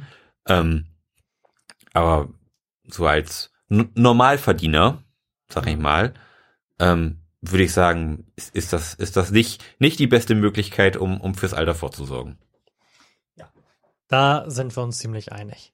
Das- Zumal der große Vorteil von Eigentum ja ist, ähm, dass du den Konsumverzicht, den du ja hast, wenn du, Mhm. wenn du irgend, auf irgendeine Art und Weise Geld für die Zukunft zurücklegst, Mhm. dass du den Konsumverzicht nicht hast, weil du ja ein ähm, jetzt schon in dieser Immobilie wohnst und dadurch einen Zugewinn an Lebensqualität hast. Ja. Ja, ähm, was ich jetzt aber auch ein Problem, das sich in meinem Freundeskreis gerade aufgetan hat. Es gibt auch ähm, ein junges Pärchen, das würde gerne ein Haus kaufen. So, jetzt ist es ja so, der, der Hausmarkt, sag ich mal, ist relativ gesättigt. Mhm. Geld, Geld ko kostet kein Geld. Wohnungen sind, sind sehr teuer. Ähm, und die Bank gibt praktisch jedem Idioten eine nahezu unbegrenzte Menge an Geld. Ist das noch so? Mhm. Okay. Ähm, jetzt, sagen wir, man, man hat jetzt ein, ein Haushalt mit einem monatlichen Nettoeinkommen von, was weiß ich was, 2500 Euro. Mhm. So. so. Und diese Familie würde einen Kredit bekommen über 500.000 Euro. Was ich jetzt prinzipiell nicht für so eine gute Idee halten würde. So. Genau. Und das, und das geht. Du kannst mit einem Nettoeinkommen von 2500 Euro im Monat einen Kredit von 500.000 Euro bekommen. Ich sag Der, ja, der, der natürlich in, in seiner Laufzeit dich am Ende irgendwann, was weiß ich was, 700.000 Euro kostet. So. Und das ist ein, eine Summe, die du eigentlich mit einem Einkommen von 2500 Euro, was ja gegebenenfalls, wenn die Frau vielleicht nochmal schwanger wird und, und, und Kinder kommen und Mhm. es, es, es fällt mal ein Einkommen weg, die, diesen Kredit wirst du in deinem Leben nicht zurückzahlen können. Mhm. Und also, den, den kannst du auch mit deinen 2500 Euro, die du im Monat hast, unter keinen Umständen zurückzahlen. Ja. Also, also zumindest nicht, äh, wenn du nicht arbeiten musst, bis du, bis du in der Kiste liegst.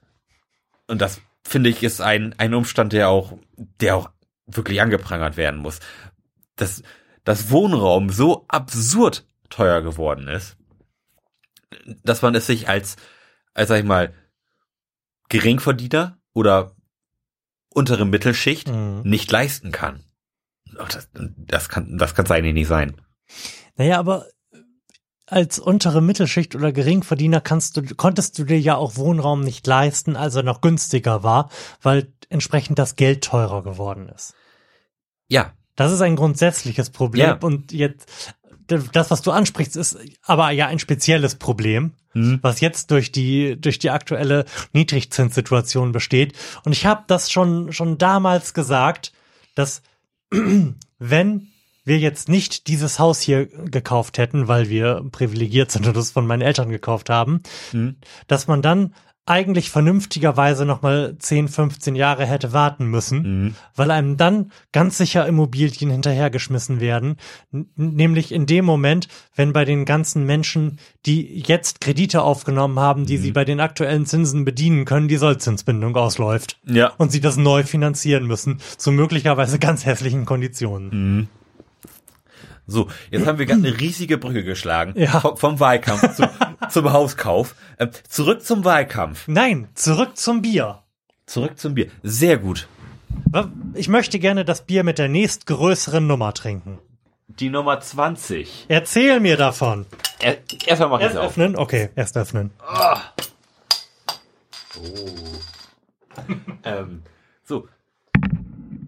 Wir trinken jetzt das Arthur 20, die dunkle Versuchung. Wow. So, genießen Sie das Aromaspiel der Brauspezialität Arthur 20. Dieses Bier verdankt seinem Geschmack einer kalten Hauptgärung, einer langen Oh. kalten Reifung des 20 Grad Plato starken Mal Malzkörpers. Entdecken Sie in einem schönen Augenblick mit Auge, Nase, Mund und Gefühl diese weltmeisterliche Sie Brauspezialität. tun's schon wieder, ne? Sie tut schon Sie wieder. tun's schon wieder. Es, es gibt jetzt eine, ein, ein, eine Skala Farbe, die von weiß zu schwarz läuft und wir, und wir sind kurz vor schwarz. Uh. Ähm, es ist röstaromatisch mit Karamellnoten, Mm. äh, lebendig von der Perlage, Mhm.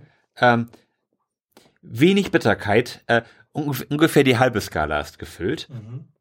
Malz lieblich und stark vom Körper her.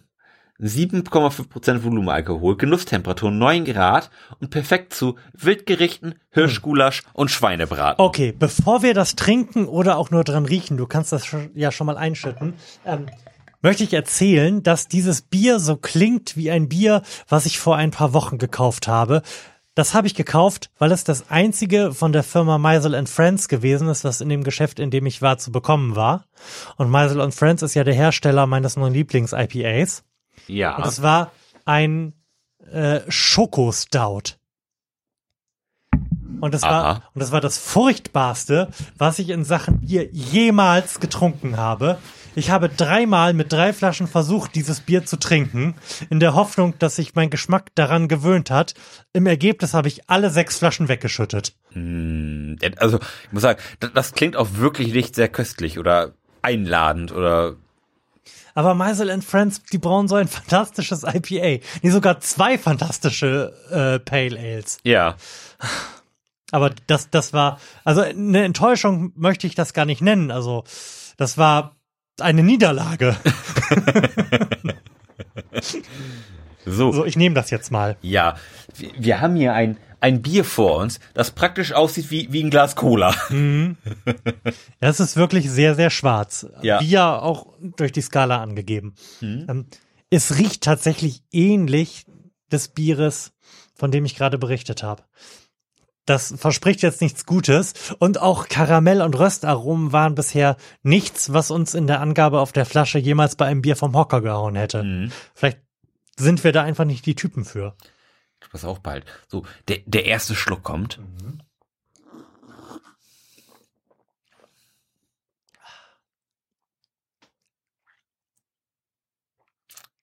Nee, also ich muss sagen, ich bin gar nicht begeistert.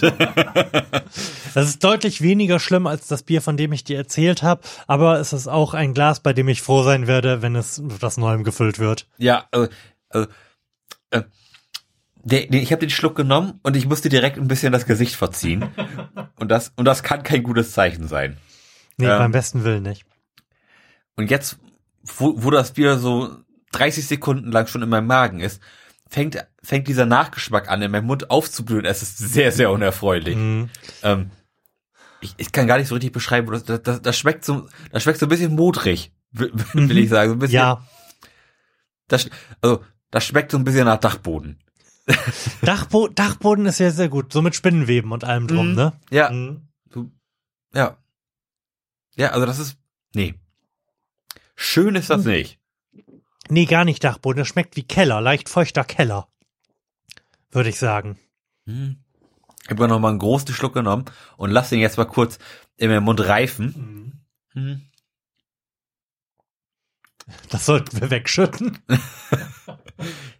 Ja, also schön, schön ist er nicht. Also ich, ich kann mich jetzt, sag ich mal, noch durch, durch dieses halbe Glas hier arbeiten. Ja, das werden wir aber auch tun. ich bin nicht scharf Alles, darauf, alles für den Podcast. ich bin nicht scharf darauf, den Rest der Flasche zu trinken. Mhm. Ähm, stimmt. Keller, Keller passt ganz gut. Mhm. Keller ist ja auch immer was, wo, wo Alkohol steht.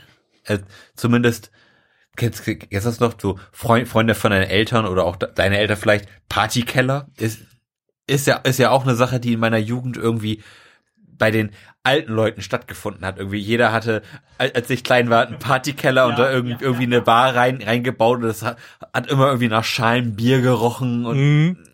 so durchgesiffte Bierdeckel schon 20 Mal benutzt, aber war, war noch nicht schlecht genug, dass man sie mal austauscht. So, so schmeckt das ungefähr. Ich empfehle an dieser Stelle explizit die aktuelle Ausgabe des Stay Forever Podcasts.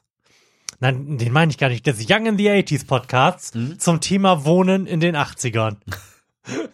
Du wirst dich da wiederfinden. Mhm. Auch wenn deine Kindheit eher in den 90ern stattgefunden hat. Nicht nur ihr, meine Kinder hat ausschließlich in den 90ern stattgefunden. Ja, das Bier ist eine große Enttäuschung. Ja. Kommen wir zurück zum Wahlkampf. ja. Ähm, worauf ich hinaus wollte, als ich eben hier großspurig den Wahlkampf zurück ins Boot geholt Ja. habe. Ähm, du hast diese ganzen TV-Auftritte ja sicherlich in, in der einen oder anderen Form verfolgt. Ähm, deine Einschätzung, wie hat sich denn unser Mali geschlagen? ich, ich möchte darüber überhaupt gar nicht mehr sprechen. Also das Problem dabei, und das habe ich tatsächlich auch erst festgestellt, während ich diese Sendung geguckt habe und während ich immer unzufriedener darüber geworden bin, wie wenig in der im journalistischen Umgang mit Kandidaten Themen eine Rolle spielen. Ähm, ich bin unglücklich darüber, dass wie wir das ja auch die ganze Zeit getan haben, eigentlich nur auf der Performance-Ebene über Kandidaten geurteilt wird. Auch in der Aufarbeitung dieses, dieses Kanzlerduells, wer war sympathischer, wer war schlagkräftiger. Entschuldige mal, das sind doch nicht die Fragen, um die es gehen sollte. Wer ist denn jetzt sympathischer gewesen? Also, ich finde tatsächlich, um das mal abzukürzen, dass sich Madin in aller Regel erstaunlich gut geschlagen hat. Ich fand ihn jetzt auch im Kanzlerduell tatsächlich überzeugender als Frau Merkel. Ja. Ähm, das an Madin, ich möchte nicht sagen, es hat geklingelt und das ist vermutlich deine Pizza und ich werde meinen Monolog fortführen.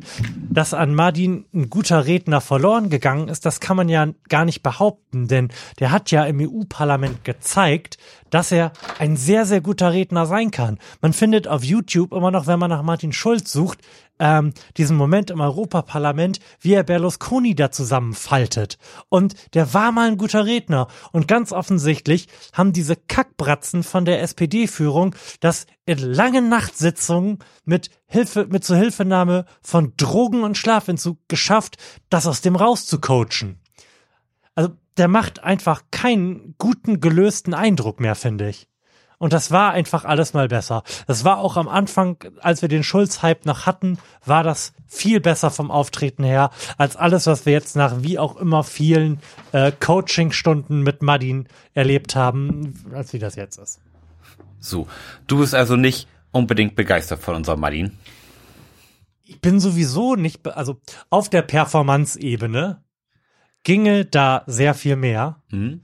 aber meiner Meinung nach hinkt es oder ist der Pferdefuß an der ganzen Sache, dass das Ganze inhaltlich nicht stimmt und dass Martin das weiß. Martin ist gestartet und es gab den Schulz-Hype, als er anfing mit, ja, vielleicht machen wir mal was an Hartz IV. Das ist, das war gemessen an dem, was wir jetzt auch vorhin erzählt haben, wie so dieser Markt- und Leistungsglaube in der Gesellschaft verankert ist, ein großer Schritt. Ja. Das, das war etwas, was Hoffnung auf eine reale Änderung verspricht. Dann hat er da nie wieder drüber geredet und die Umfragen gingen quasi ähm, kongruent mit seinem Schwei zu seinem Schweigen in den Keller. Jetzt, du hast vorhin das auf deinem Handy geguckt, es gibt es Umfragen, die die SPD bei 20 Prozent sehen und ich finde, das sind Projekt 18 noch zwei zu viel, gemessen an dem, wie sie sich schlagen. Ähm, also mein Eindruck von, von Martin Schulz, was, was ich jetzt so gesehen habe, ähm, muss ich sagen, ist er sicherer geworden. Äh, das, das ist der Eindruck, den ich so gewonnen habe. Er ist, ähm, er ist ein bisschen staatsmännischer geworden, wenn, wenn man das so sagen kann. Ich finde, ähm, er hat rhetorisch zugelegt. Im Ähm, Vergleich zu dem im zur Mitte des Wahlkampfs, weil Ja. am Anfang war er ja auch schon sehr ja, stark. Ja, und dann, dann gab es irgendwie dieses tiefe Loch, Mhm. in das irgendwie die komplette SPD gefallen ist. Ähm, Und aus dem Ralf Stegner immer noch nicht zurück ist. und jetzt, und jetzt ist, ist er wieder da ähm, und hat eigentlich auch ganz, also zumindest der, was habe ich eigentlich gesehen? Ähm, was lief denn jetzt vorgestern? Das, Woher soll ich das, wissen? äh, Klartext. genau, Klartext mit Das habe ich übrigens nicht gesehen. Ja, Klartext mit Martin Schulz. Das, das habe ich jetzt am letzten Urlaubsabend gesehen. Mhm. Ähm, und da hat er sich ganz sympathisch geschlagen, aber auch sehr ähm, zielsicher und, und mit einer harten Meinung. Und das fand ich, war eigentlich ganz sympathisch und hat ihn mir, äh, sag ich mal, wieder etwas schmackhafter gemacht, wenn, wenn man das so sagen kann. Ähm, Frau Merkel habe ich jetzt im, im Wahlkampf eigentlich auch immer als sehr selbstsicher wahrgenommen und wie du auch gesagt hast, gut, gut informiert. Ähm, aber Und ich, dass aus der keine flammende Rednerin mehr sein wird, äh, werden wird. Ich glaube, ja, das ist gesetzt. genau. Und das, und das ist eben das, was, was mich stört, weil ähm, Frau Merkel immer emotional von der Sache sehr unberührt wirkt, wenn man das so sagen kann. Wohingegen ähm, der Martin Schulz sich auch mal auf eine Diskussion schön einge eingelassen hat und hat auch mal wirklich mit den Leuten diskutiert und hat, hat die Leute auch au- ausreden lassen, hat dann ähm, wieder darauf entsprechend reagiert und das fand ich ganz, ganz sympathisch und das ist, glaube ich, auch das, wo- wofür die SPD irgendwie stehen will, irgendwie nah am Volk sein und irgendwie dem, dem Volk auch das Wort gönnen und das fand ich war, war eigentlich eine, ein sympathischer Wa- Wahlkampf, wie er da betrieben wurde und das fand ich gar nicht schlecht, muss ich sagen. Nichtsdestotrotz, inhaltlich hat, hat ihm das Ganze nicht unbedingt in, die- in die Karten gespielt. Es, es ging auch wieder viel um, um die Flüchtlingskrise und man, man, man dreht sich da wahlkampfmäßig irgendwo wirklich im Kreis. Und, das, und das ist das, was mich auch unheimlich anödet. Mein Wahlkampf ist, ist nicht nur Flüchtlingskrise. Es gibt viele wichtige Themen, um die man sich irgendwie mal kümmern könnte und die auch äh, der breiten Masse zugänglich gemacht werden müssen, denn die, die breite Masse ist sich vielleicht gar nicht dieser Problematiken bewusst. Das, das, das, Mhm. das mag ja durch, durchaus sein, dass, dass es Leute gibt, die, die nichts von gewissen Themen wissen oder sich der Problematik, die diese Themen beinhalten, Die nicht wissen, dass ihr Job in zehn Jahren wegautomatisiert ist. Genau, genau. Und, und das sind eig- eigentlich die Themen, die ich mal in, in so einer Sendung ähm, behandelt werden wissen will. Mhm. So. Was ich, was ich aber auch noch ganz spannend fand und was äh, jetzt auch der Martin Schulz gesagt hat, er hat Frau Merkel noch mal zu einem zweiten TV-Duell äh, herausgefordert. Na, na, natürlich aus, aus der Position, er hat nichts zu verlieren. Ähm, ich ich würde es aber ganz spannend finden, wenn sich mal ein, ein, eine TV-Debatte nicht nur um Flüchtlingskrise drehen würde, sondern wenn vielleicht dieses Thema ganz bewusst einfach mal liegen gelassen wird. Weil man, man hat ja wirklich schon ausreichend drüber gesprochen und dass man sich jetzt mal dann wirklich 90 Minuten um andere Sachen kümmern könnte, würde ich wirklich ganz interessant finden. Christopher Lauer hat dazu geschrieben. Und zwar schon nach dem ersten Duell, als ja klar geworden ist, dass da gewisse Themen äh, mit etwas Überhang behandelt worden sind. Ja.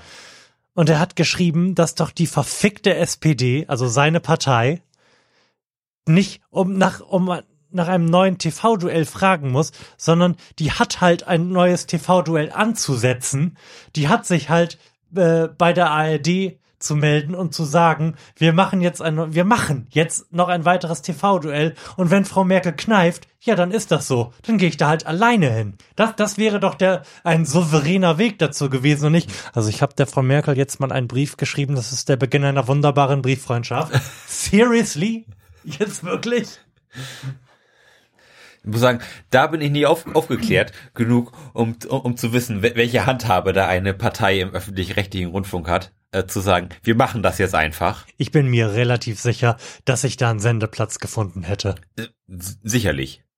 Sicherlich, aber. Vor allem, das ist mit dieser Haltung, mit dieser Haltung zu sagen und das auch auf allen Kanälen äh, auszubreiten. Und wenn Frau Merkel da kneift, das ist doch etwas, aus dem man als Sender irgendwie Quote machen kann. Hm, Und zwar, ob sie kommt oder nicht.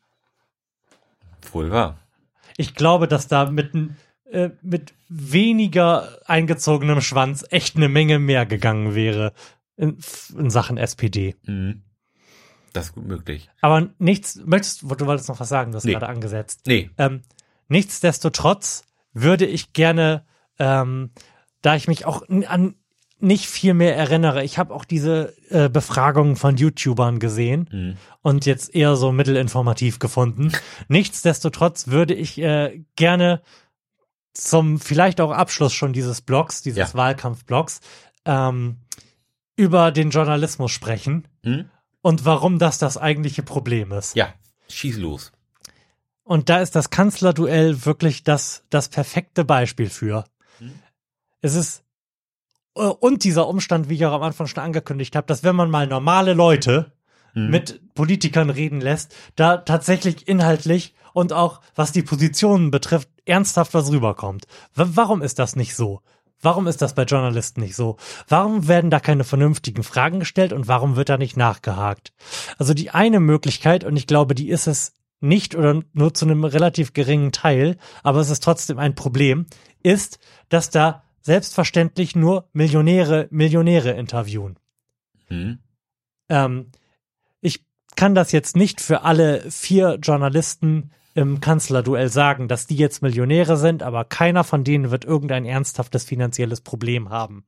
Ja. Was ich allerdings sagen kann, ist, dass danach über diese Sendung bei Anne Will gesprochen wurde und wir, das Volk, uns von Karl Theodor zu Guttenberg und äh, ähm, Thomas Gottschalk erzählen lassen mussten, wie wir das zu finden haben. Ich bin mir ziemlich sicher, dass Karl Theodor zu Guttenberg und Thomas Gottschalk zusammen mehr, äh, mehr Vermögen besitzen als die unteren 20 Prozent dieser Gesellschaft. Ich bin mir da sicher. Das, das ist schon mal ein Problem, aber meiner Meinung nach nicht das Problem. Also das Problem wäre an dieser oder das nicht, nicht tatsächlich Problem wäre an dieser Stelle natürlich, dass da einfach nur Menschen aus ähnlichen Lebensrealitäten zusammentreffen. Und das sind keine Lebensrealitäten, die die Breite abbilden. Ich glaube aber, dass das größere Problem ein anderes ist. Und es ist, dass Journalismus und Politik beide auf dem absteigenden Ast sind, was ihre Bedeutsamkeit in der Welt betrifft. Ja. Jo der Journalismus, und zwar insbesondere der Fernsehjournalismus, äh, hat daran zu knabbern, dass er an Bedeutung verliert. Dass Menschen über 45 praktisch nicht mehr Fernsehen gucken und wenn, dann schon überhaupt gar nicht mehr das öffentlich-rechtliche Fernsehen. Meinst unter 45? Hab, Über Ja, 45. ach so, unter 45. Ja. Ha- Sagte ich über. Ich glaube schon. Ist ja auch egal. So, dass das nicht mehr stattfindet. Dass, äh, dass Zeitungen Auflage verlieren und sich irgendwie in diesen schrecklich fragmentierten Online-Markt begeben müssen, wo sie auch nicht ernsthaft verdienen. Und dasselbe trifft aber auch auf die Politik zu. Politik, nationale Politik wird bedeutungsloser, weil schwächer Hm? im Anbetracht der Globalisierung und der Herausforderungen, die in der Digitalisierung liegen, ähm, hat die Politik viel weniger Gestaltungsmacht. Hm? Das bedeutet, sie ist aber mehr auf den Journalismus angewiesen, um das bisschen, was sie noch tun kann, irgendwie ähm, so der Bevölkerung nahezubringen, dass die nicht denken, die sind doch eigentlich überflüssig. Warum lassen wir das nicht von Google organisieren? Jetzt mal, jetzt mal zugespitzt. Hm? Die kämpfen also, die kämpfen also auf irgendeine Art und Weise beide ums Überleben und sind dabei aufeinander angewiesen. Und das Bild, was ich äh, da für einen Politiker, der von einem Journalisten interviewt wird, äh, im Kopf habe, ist das Bild einer nuklearen Bedrohungssituation. Die die trauen sich beide nicht irgendwas zu tun, weil sie, weil das Gegenüber sie instantan auslöschen könnte. Position, Position Politiker. Ich denke, also wenn ich als Martin Schulz im Kanzlerduell gesessen hätte, hätte ich spätestens nach zehn Minuten, wenn es nur um Flüchtlinge und irgendwelchen Bullshit und Befindlichkeitsfragen geht, hätte ich spätestens nach zehn Minuten ähm, Herrn Strunz angebölkt, ob er mir nicht mal eine vernünftige Frage stellen kann. Das heißt, ich hätte an dieser Stelle den Journalismus nackt gemacht und demonstriert, dass die eigentlich, dass die nichts auf dem Kasten haben, dass sie noch nicht mal das Wahlprogramm gelesen haben und kein Interesse daran haben, über Sachfragen zu diskutieren. Ähm, zugespitzt, es gibt auf der FAZ-Seite einen Rechner, bei dem man eingeben kann, wie dein vorsteuerndes Einkommen ist, in welcher Situation du dich befindest und wie im nächsten Jahr äh, gegeben, dass das Wahlprogramm folgender Partei umgesetzt wird, deine steuerliche Situation aussieht. Ich erwarte eigentlich, dass der Journalismus das tut, dass in einem, dass es in dem Kanzlerduell darum geht, Herr Schulz, nein, Frau Merkel, warum verdient eine Familie mit diesem Einkommen laut ihrem Steuermodell im nächsten Jahr 600 Euro weniger im Monat als bei Herrn Schulz? Hm? Das wäre eine Frage, die jeden betrifft, weil jeder Steuern zahlt. Ja. Das hat zu passieren, aber das passiert nicht. So, und aus, äh, aus der Sicht der Journalisten heraus trauen die sich selbstverständlich nicht, die Politik das zu fragen, Hm? Weil die Politik dann nackt gemacht wäre Hm? und ihrerseits äh, zugeben müsste, dass sie eigentlich kein tragfähiges Zukunftskonzept haben in Anbetracht von Globalisierung und der Entwicklungen, die da noch auf uns zukommen. Hm? Das heißt, jede dieser beiden Seiten ist eigentlich darauf angewiesen, dass man bei diesem seichten, nicht ernsthaft na, um äh, Inhalten kämpfenden Schlagabta Schlagabtausch. Ich, ich, ich habe gerade Gänsefüßchen gemacht. Bei diesem Schlagabtausch bleibt und am Ende nichts als Befindlichkeit und es geht um Flüchtlinge, weil da gibt es nichts zu verlieren für beide Seiten bei rüberkommt. Hm. Also mein, mein, Diese brillante Theorie habe ich auf dem Klo entwickelt. ähm, also mein Gefühl be- bezüglich der Fragen, die gestellt worden war, ist, ähm, aber die, die Redaktion, die irgendwie hinter, hinter dieser Sendung steht, ähm, hat sich die häufigsten Google-Fragen an, angeschaut und, und diese in die Fragen verpackt, die da gestellt wurden. Und aber das ist, da, da, beißt sich die Katze ir- irgendwo einen Schwanz, wenn man das so sagen kann. Und da werden natürlich nur die bekannten Probleme immer wieder weiter aufgearbeitet. Ähm, wobei das Beispiel, was du eben gesagt hast mit den Steuern, das war wiederum was, was in dem Klartext mit ähm, Martin Schulz durchaus recht konkret besprochen wurde. Und das war auch ein Moment, in dem er, sagen wir, durchaus äh, zu scheinen anfing. Also das war, ähm, ganz angenehm zu sehen, dass er da irgendwie sehr konkret irgendwas sagen konnte und da auch, auch wirklich die, die Vorteile aus, ausspielen konnte, die äh, sein Parteiprogramm da irgendwie ähm, für sich inne hat. Also Das war ein, ein schöner Moment. Das war schon sagen, ah, so kann's doch laufen. Wa- Warum, warum nicht immer so? Warum nicht immer irgendwelche Fragen, die sich nicht nur an, wie du sagst, an Befindlichkeiten orientieren? Ich, ich glaube auch, dass Zahlen funktionieren. Man bekommt ja in der Journalistenschule beigebracht, zumindest wenn Holger Klein recht hat und das immer noch so ist, da bekommt man ja beigebracht, die Leute auf gar keinen Fall mit Zahlen zu langweilen, slash zu verunsichern. Und wenn, dann drückt es doch bitte in Saarlands aus. wie viel, wie viel von der Bevölkerung Saarlands ist das denn? Oder äh, wie viel der Fläche des Saarlands ist das denn? Ja. Aber ich glaube, dass das nicht so ist, dass Zahlen funktionieren, dass die Leute sich nach konkreten Aussagen und auch nach äh, möglichen Sicherheiten sehr sehnen. Aber dass das halt schlicht, schlicht und ergreifend nicht passiert aufgrund dieser nuklearen Bedrohungssituation zwischen Journalismus und Politik, die ich eben beschrieben habe. Ja. Also ich bin gespannt, wie die, wie die Wahl, äh, was heißt ich? Ich bin eigentlich nicht gespannt, wie die Wahl ausgeht. Ich bin mir ziemlich sicher zu wissen, wie die Wahl ausgeht. Oh, dann, dann ziehen wir das vor. Ich hätte jetzt gesagt, das machen wir am Ende in, äh, in der nächsten Woche nach dem Valomaten. Ja. Aber wenn du jetzt schon eine Prognose abgeben möchtest und ich möchte dich daran erinnern, dass du vor einigen Sendungen der festen Überzeugung warst, dass der Madin es macht. wenn du jetzt schon eine Prognose abgeben möchtest, feel free. Ähm, gut. Frau Merkel wird weiterhin Kanzlerin bleiben. Nach aktuellem Status quo. Ja. Wie die Prognosen es jetzt auch die letzten Wochen eigentlich schon sehen. Die SPD wird irgendwas bei 20 Prozent rumdümpeln.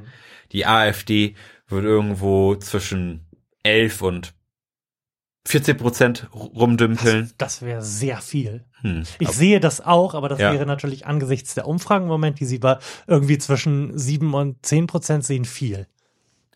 Ähm, dann wird die, dann werden die Grünen werden irgendwo bei, ich was, Gut, acht, alle anderen acht, bekommen. acht Prozent und die F, FDP, so wie die aktuellen Prognosen das irgendwie sehen, so wie der, der Trend irgendwie aussieht, wer- werden sie auch irgendwo bei, bei neun liegen. Aber ich sehe es leider nicht, dass Martin Schulz irgendwo in die Nähe, einer Kanzlerschaft kommt. ja, Gut, so traurig das auch sein. gut, du hast, jetzt hast, jetzt hast du Umfragen wiedergegeben. Aber Ja. du wolltest eine Prognose abgeben, Ja, also das, wie die Regierung am Ende des Tages aussehen könnte.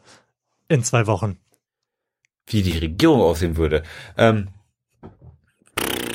ähm, da würde ich sagen, kann, also ich, ich glaube nicht, dass sich da irgendwie großartig was verändert. Meinst du, wir bekommen wieder eine große Koalition? Le- Ich, ich wüsste nicht, wie, wie es sich anders darstellen sollte. Also wenn wir wieder eine große Koalition kriegen, was ich nicht glaube, dann bedeutet das, dass in vier Jahren die SPD um die Position als viertstärkste Kraft kämpft. Da bin ich mir relativ sicher. Und ähm, meine Prognose wäre im Moment ganz aus dem Bauch her, nein, nicht ganz aus dem Bauch heraus. Ähm, meine Prognose ist schlicht und ergreifend Jamaika. Ja? Mhm. Es besteht natürlich die Möglichkeit, es besteht die Möglichkeit, dass wir Schwarz-Gelb bekommen. Hm? Da, da müsste sich ein bisschen was noch tun an den Umfragewerten, aber wäre möglich, aber ich halte das für nicht so wahrscheinlich. Ich mein, Jamaika war ja, glaube ich, schon bei der letzten Bundestagswahl Eine Äh, Option. eine auch auch auch eine ziemlich sichere Option, wo, wo Mhm. viele drauf gewettet haben, was es dann aber schlussendlich doch nicht wurde. Von daher bin ich da jetzt mittlerweile ein bisschen vorsichtig geworden, zu sagen, ey, wir machen jetzt eine Jamaika-Koalition. Mhm. Ähm, ich tippe darauf, es, es, es wird sich nichts ändern.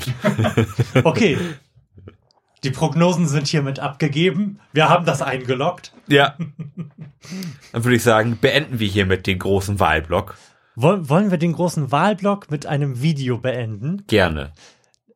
Denn wir haben ja bisher wirklich, und es ist schändlich, denn ich beklage das ja bei den ganzen anderen ähm, Wahlsendungen auch. Wir haben bisher ja nur über die zwei großen Parteien im Wesentlichen geredet. Und selbstverständlich ist auch noch über die FDP zu sprechen. Hast du das Video gesehen? Der Lütsche Lindner. Hast du ihn gesehen? Ich habe ihn nicht gesehen, ich habe es nur Dann, gelesen. dann schauen wir ihn jetzt. Es ist fantastisch. Mir hat früher immer zu dem Thema gesagt, auf dem Weg zum Erfolg.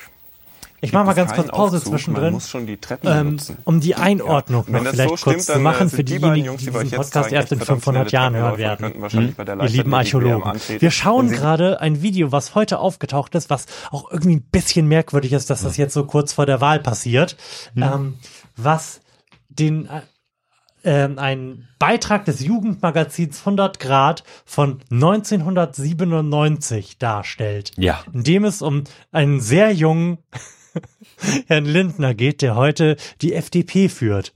Ich mache das jetzt noch mal ganz kurz ein bisschen lauter. Wir müssen noch denken, dass wir das nachher wieder zurückdrehen, wenn wir noch ein bisschen Musik hören wollen. Ähm, was mir aber jetzt gerade auffällt, ist sehr bemerkenswert. Weißt du, wer das ist? Wer da glatzköpfig den Moderator gibt?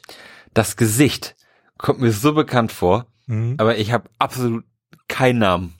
Das ist Steffen Halaschka. Der moderiert jetzt Stern TV. gehen noch zur Schule, sehen aber schon so aus wie die Titelblattmodels vom Manager-Magazin und ich glaube, sie finden das auch richtig. Steht er da in seinem Konfirmationsanzug. Ich bin Christian Lindner und wir besuchen beide gemeinsam die Jahrgangsstufe 13 des städtischen Gymnasiums in Wermelskirchen. Seit ich 14 bin, ist die FDP meine politische Heimat. Ich finde die Moderation übrigens erschreckend geil. Voll im Stress. In der geliehenen Limousine wird gearbeitet, der Kunde wartet schon. Schule ist für die beiden trotz Abitur Nebensache. Wichtiger ist es, PR-Konzepte zu verkaufen an Kunden, die ihre Väter sein könnten. Wenn man im Gespräch überzeugt, durch Leistung, gerade auch durch Kompetenz, die nicht akademisch domestiziert ist, Äh, wie bitte? dann sagt der Kunde, wir haben den richtigen Fang gemacht. Seit Januar diesen Jahres haben die Jungunternehmer ihre eigene Firma. Sie entwerfen Reden und Marketingkonzepte für kleine Unternehmen. Gelernt haben sie das nicht. Dafür können sie das Wichtigste. Selbstbewusst auftreten und den Alten sagen, wo es lang geht. Viele haben nicht das Selbstbewusstsein, auch gegenüber einem äh, mit 50-jährigen Geschäftsführer zu sagen, das, was sie gemacht haben bisher, das sind überkommene Strukturen. Die haben in der Vergangenheit Erfolg gesichert, können ihn aber in der Zukunft nicht mehr garantieren. Sie müssen umdenken.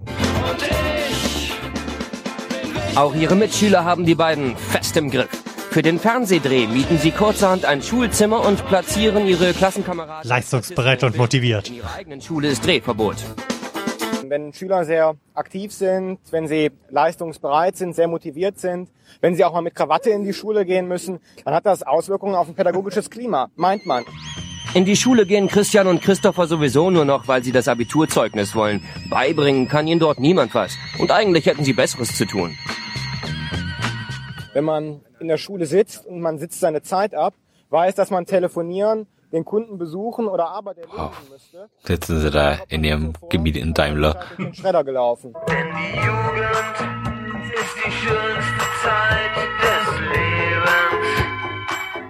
Vielleicht sollten die Mitschüler sich auch schlaue Bücher kaufen, das Dachgeschoss der Großeltern zur Chefetage machen und ganz weltmännisch Manager spielen. Das einzig Wichtige ist eine große Klappe. Dann kommt das Krawatte ist doch geil, ne? So eine Kuhfleckenkrawatte. Ja. Nein, wir verdienen doch schon richtiges Geld. Ähm, es ist schwierig, einen genauen Umsatz anzugeben, aus steuerlichen Gründen, eben weil wir eine Steuererklärung geben. Es gibt die Grenze von 25.000 Mark Umsatz, da muss man anders arbeiten. Bei 50.000 Mark sieht das ähnlich aus. Vergleichszahl, wir werden nächstes Jahr, Mitte nächsten Jahres eine GmbH gründen, werden also ein Stammkapital von 50.000 Mark erarbeitet haben. Jung, reich und erfolgreich mit einem simplen, angelesenen Rezept. Dante hat so formuliert, der eine wartet, dass die Zeit sich wandelt, der andere So. packt sie an und handelt. Unsere Du Maxime, ahnst, was ran an die Arbeit, aus diesem Satz Arbeit Probleme sind nur Probleme dornige sind Chancen dornige auf Twitter geworden sein könnte. Ja, Schlag ins Gesicht ist auch nur eine dornige Aufforderung zum Sex. Und sofort. Episch, oder? Sehr, sehr gut. Der, Und- der Lütsche Lindner. Und vielleicht können wir noch mal kurz über die kleinen Parteien reden Oder hast du da kein Interesse dran? Wir müssen eine kurze Pause machen. Okay. Ich muss, ich muss pinkeln. Okay, dann findet an, dann findet an dieser Stelle jetzt der zweite Teil der Sendungsinception statt. Viel Spaß auf dem Deichbrand.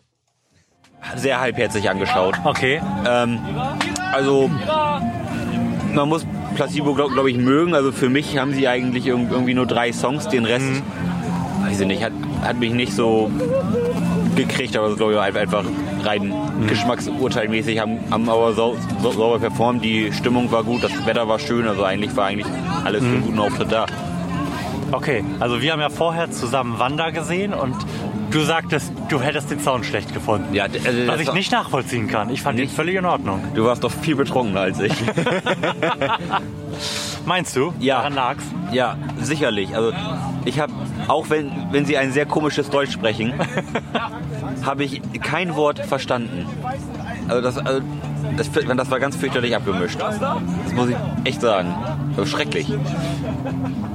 Ich, das, das irritiert mich, weil ich nicht den Eindruck hatte, so betrunken zu sein, dass ich nicht mehr in der Lage bin, vernünftigen von schlechtem Sound zu unterscheiden. Aber für, also für mich ging es absolut in Ordnung. Ich habe mega abgefeiert. Wir hatten großen Spaß. Ich bin gefühlte sechsmal zu diesem 6 Euro Biermann hingegangen. Und mir da war, vielleicht war ich doch betrunken. Ja. Hm, vielleicht hast du recht. Ja. Nee, aber mir hat es wahnsinnig gut gefallen. Ich hatte mega Spaß. War auch unser erstes Konzert und mein einziges auch gestern. Aber war ein super Einstieg fürs Festival. Hat mir ein gutes Feeling gemacht, sodass ich heute trotz Regen auch mega Bock habe, nachher noch Bands zu sehen. Ja, auf Keine Ahnung Fall. wen, aber ich habe mega Bock. Lassen wir uns mal überraschen. Oder hast du jemanden, den du heute unbedingt sehen möchtest? Ich weiß ehrlich gestanden nicht mal, wer heute spielt. Heute spielen auf jeden Fall an Mai Kantereit, die meine Frau sehen möchte. Wie könnte es äh, klassischerweise sein? Ja.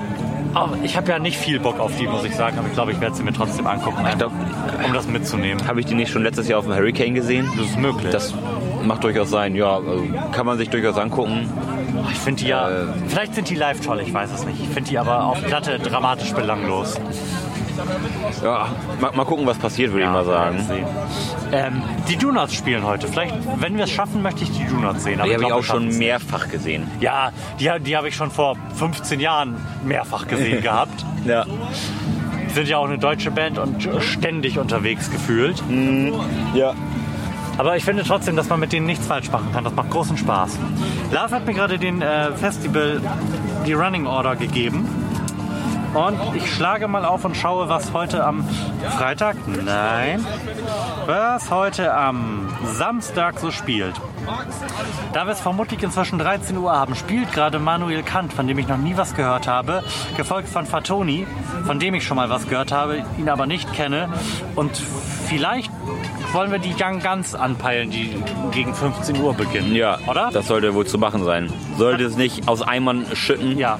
wäre ich da durchaus offen für. Genau, dann werfen wir uns für euch in die Bresche, nehmen diesen unfassbar langen Weg, also zum Gelände, das ist echt ein bisschen lang, finde ich, Ja, äh, in Kauf, um kurz zu den Young Guns zu gehen und davon berichten zu können, wie die wohl so sind. Mhm. Und ansonsten würde ich sagen, nehmen wir das Aufnahmedings jetzt gleich wieder raus, betrinken uns noch ein bisschen und bereiten uns darauf vor, es wieder anzuschalten. ja, Denn ich denke nicht, dass man es mit aufs Gelände bekommt. ich denke nicht. Und ich möchte das auch eigentlich nicht, glaube ich. Von daher, wir stellen das gleich einfach auf den Tisch, fangen noch so ein bisschen akustische Schnittbilder ein, lassen euch ein bisschen an der Stimmung teilhaben. Und wenn du nichts mehr hast, Nö, gehen wir wieder würde ich sagen, machen wir so weiter.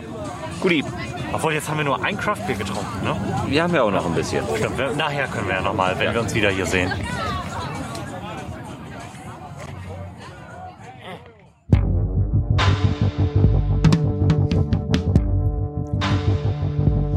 Wir haben offensichtlich und auch wieder besseren Wissens damit gerechnet, diesen Plan tatsächlich in die Tat umsetzen zu können. Allerdings weiß jeder, der schon mal auf einem Festival gewesen ist, was für eine krasse Lethargie quasi instantan um sich greift, wenn man nur von Leuten umgeben ist, die den Spaß ihres Lebens haben oder, wie man selbst, einfach gar nichts tun, außer Bier zu trinken. Es stellt sich dann extrem schnell ein Zustand ein, den man ansonsten nur nach drei Wochen Wellnessurlaub zwischen Sauna und Whirlpool erreicht, nämlich ein Zustand, in dem man eigentlich nur möchte, dass alles so bleibt, wie es ist. Von daher war eigentlich mit dem, was nun folgt, zu rechnen. Zwischenstand. Es macht ganz vorsichtig betrachtet den Eindruck, als werden wir es nicht zu Young ganz schaffen. Denn im Moment ist alles zauberbar. Wir sind sehr betrunken und bekifft und vermutlich nicht in der Lage, gegen 15 Uhr das Festivalgelände zu besuchen. Oder wie siehst du das? Nee, also das Bier schmeckt einfach zu gut, muss ich ganz ehrlich sagen. Ähm, wir versuchen zu einem späteren Zeitpunkt nochmal neu. In diesem Sinne, Nachdem diese unerfreuliche Szene leider rausgeschnitten werden musste, möchte ich gerne von unseren Zeltnachbarn berichten, die nur im Stringtanker bekleidet zwischen ihren Busen Bier rauslaufen lassen hat oder reinlaufen lassen hat, wo andere das dann rausgetrunken haben. Es war fantastisch, ein optisches Spektakel. Ich bin immer noch mehr als erheitert. Und, und, und, und die Klippe. Was ist das peinlichste Sexerlebnis, was du je hattest? Da möchte ich im Rahmen dieses Podcasts nicht drüber sprechen. ja, offensichtlich können nur Lars und ich zusammen tolle Interviews führen, ne? Lars, was ist denn das peinlichste sexuelle Erlebnis? Florian Primel, internationaler Bierbeauftragter. Lars Holscher, Biersenator des Westens. Let's go. No, no. Oh Gott, ey, ich fühle mich so aufgenommen. Ich fühle so gut. Das ist aber scheiße. Kaum, kaum ist die rote Lampe an, ist alles im Arsch. Rote Licht ist eine Katastrophe, ne? Ja, ich fühle mich so beobachtet. Ich bin der Meinung, das wieder Okay, aus. okay, ich hab, ich hab Bierpong, lass uns Bierpong spielen. Nein, du musst dein Gehirn mal aufnehmen, bevor er das macht. Sag mal was Kluges. Gewitter. Also Gewitter war das Klügste, was er sagen konnte. Insgesamt in Sachen Podcast bisher eine eher kümmerliche Ausbeute. Allerdings kann man nicht behaupten, dass wir uns nicht ins Zeug gelegt hätten, um zu versuchen, euch einen wirklich fundierten Eindruck dieses Festivals zu vermitteln. Und so ist es dann auch zu dieser Episode gekommen. So. Wir befinden uns in einem Dixie-Klo. Das hier ist also die Atmo auf dem Dixie-Klo. Ähm, ich erspare euch tatsächlich hier kacken zu gehen. Pipi jetzt einfach mal hier rein. Das wird sich auch ganz elegant und schön anhören. Draußen stehen Leute mit einem Megafon und feuern uns dramatisch an. Das ist alles so zauberhaft hier. Und ich höre übrigens Lord auf dem Kopfhörer, während ich hier stehe. Das ist auch eine merkwürdige Irritation, ist gleichzeitig Musik auf den Ohren zu haben und über ein Festival zu laufen, an dem an jeder einzelnen Ecke völlig unterschiedliche Musikarten laufen. Alles ist ganz merkwürdig und Saufen war noch nie so gut.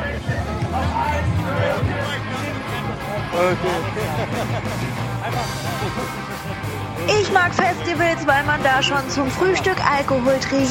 weil ich den Zustand geil finde, seinen halben Haushalt einzupacken und mit Freunden auf irgendeinem Acker ein neues Zuhause aufzubauen und sich einfach mal ein paar Tage komplett daneben zu benehmen. Äh, ja, ich eskaliere auch ganz gern. Grundsätzlich eigentlich, weil ich mich gerne äh, mal wieder jung und lebendig fühlen möchte. weil ja, man schon morgens mit Bier starten kann und das dann eigentlich immer nur erfolgreiche Tage verspricht. Zudem finde ich die primitive Lebensweise ziemlich cool, weil es eigentlich nur darum geht, Alkohol. Bierpong. Lass uns Bierpong spielen. Das Essen. Ja, Handbrot. drei, drei Tage Grillen, Handbrotzeit. Weil man den Asi in sich raushängen lassen kann. äh, um Bier, Musik und wann gehe ich das nächste Mal kacken. Wasserstandsmeldung gegen 19 Uhr. Wir werden vermutlich an Mike Hunterreit nicht sehen. Lars und ich haben, um genau zu sein, noch keine einzige Band gesehen, denn der Alkohol war einfach zu köstlich. Die Sonne zu toll. Und die Menschen haben mich zu sehr mit Bier beworfen. Zauberhaft. Wir hören uns wieder. Stand, 20 Uhr. Wir haben alle Bands verpasst, die wir hätten sehen wollen. Der Pegel ist gut. Die Stimmung Aufgeheizt. so mittel. Die alkoholischen Reserven scheinen zur Neige zu gehen. Das ist ein ernsthaftes Problem. Wasserstandsmeldung 23 Uhr. Wasserstandsmeldung 1 Uhr nachts. Okay, wir sitzen im Camp. Um uns rum zucken bedrohliche Blitze in einem extrem finsteren Himmel. Wir werden alle sterben. Trotzdem rechnen wir mit Überleben.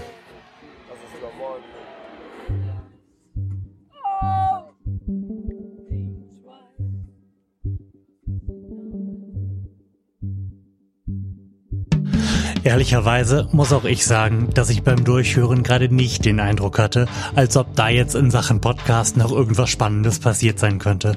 Aber hey, wir haben schließlich live vom Deichbrand gesendet. Und in diesem Sinne will ich euch den letzten Teil trotz alledem nicht vorenthalten. Kommen wir also nun zu der Tragödie letztem Teil.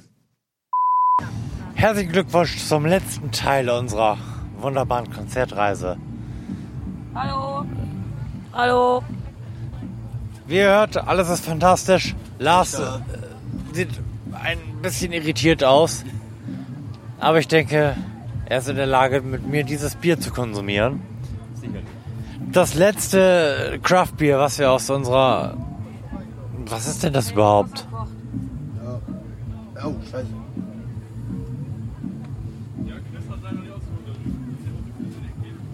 Soll ich das Bier präsentieren? Lies vor.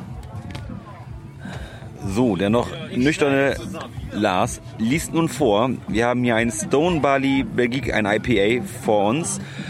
Bright Happiness with Belgian Sophistication. Die Stone Brauerei, die, da war ich letztens.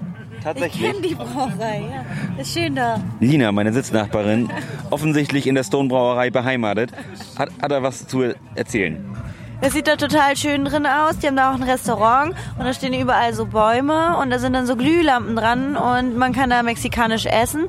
Und ich hatte schon eine Brauereiführung, weil ich da nämlich ein Interview hatte und das war in dieser Brauerei und da haben die gesagt, komm, ich mache eine Führung und das war cool. Sehr gut. So, dann lese, ich, dann lese ich nun einmal den Klappentext vor. Dieses Bier verknüpft unseren berühmtes Stone IPA mit einem Stück belgischer Kultur. Im wahrsten Sinne des Wortes. Der Zusatz von belgischer Hefe verleiht dem Bier Bananen- und Gewürzaromen, die den komplexen, überraschenden Geschmack des Bieres unterstreichen. Seit 1996 ist es unser Ziel, kräftige und hopfenreiche Biere zu brauen. Dabei haben wir uns weltweit einen Namen als eine der kreativsten, erfahrensten und leidenschaftlichsten Brauereien gemacht. So, Sie haben nun offensichtlich nicht unbedingt tief gestapelt. Von daher würde ich sagen, ich reiß das Bier mal auf. Ah. So. Ich, an den Dosen finde ich immer schade, dass man nicht die Optik beurteilen kann, sondern jetzt ein- einfach nur rein nach Geschmack arbeiten kann. Ich würde mal den ersten Schluck nehmen. Gib ihn hart. Das trinkt, sieht ein bisschen angewidert aus. Äh, un unerfreulicher als erwartet. Nie, nicht schlecht, aber nicht. Ich finde, es riecht sehr, sehr gut. Ich finde, es riecht nach einem, nach der Art IPA, die ich haben möchte. Dann lang zu. Er gurgelt. Ein wahrer Bierkenner. Aber im Florenz Zustand schmeckt wahrscheinlich alles gut. Also, es wäre jetzt ein bisschen hochgestapelt zu behaupten, dass das ein köstliches Bier wäre. In Anbetracht meiner Alkoholisiertheit ist vermutlich so ziemlich alles, was ich trinke, ein köstliches Bier. Du könntest mir einen Orangensaft geben und es wäre ein köstliches Bier. Aber es drum, das ist ein ganz köstliches Bier. Ja, Florian, du musst in ungefähr letzten 35 Dosen Bier Tribut zahlen und die Geschmacksnerven sind ein bisschen verkümmert über das Festivalwochenende. Aber Aber ich, ich finde, dass wir das.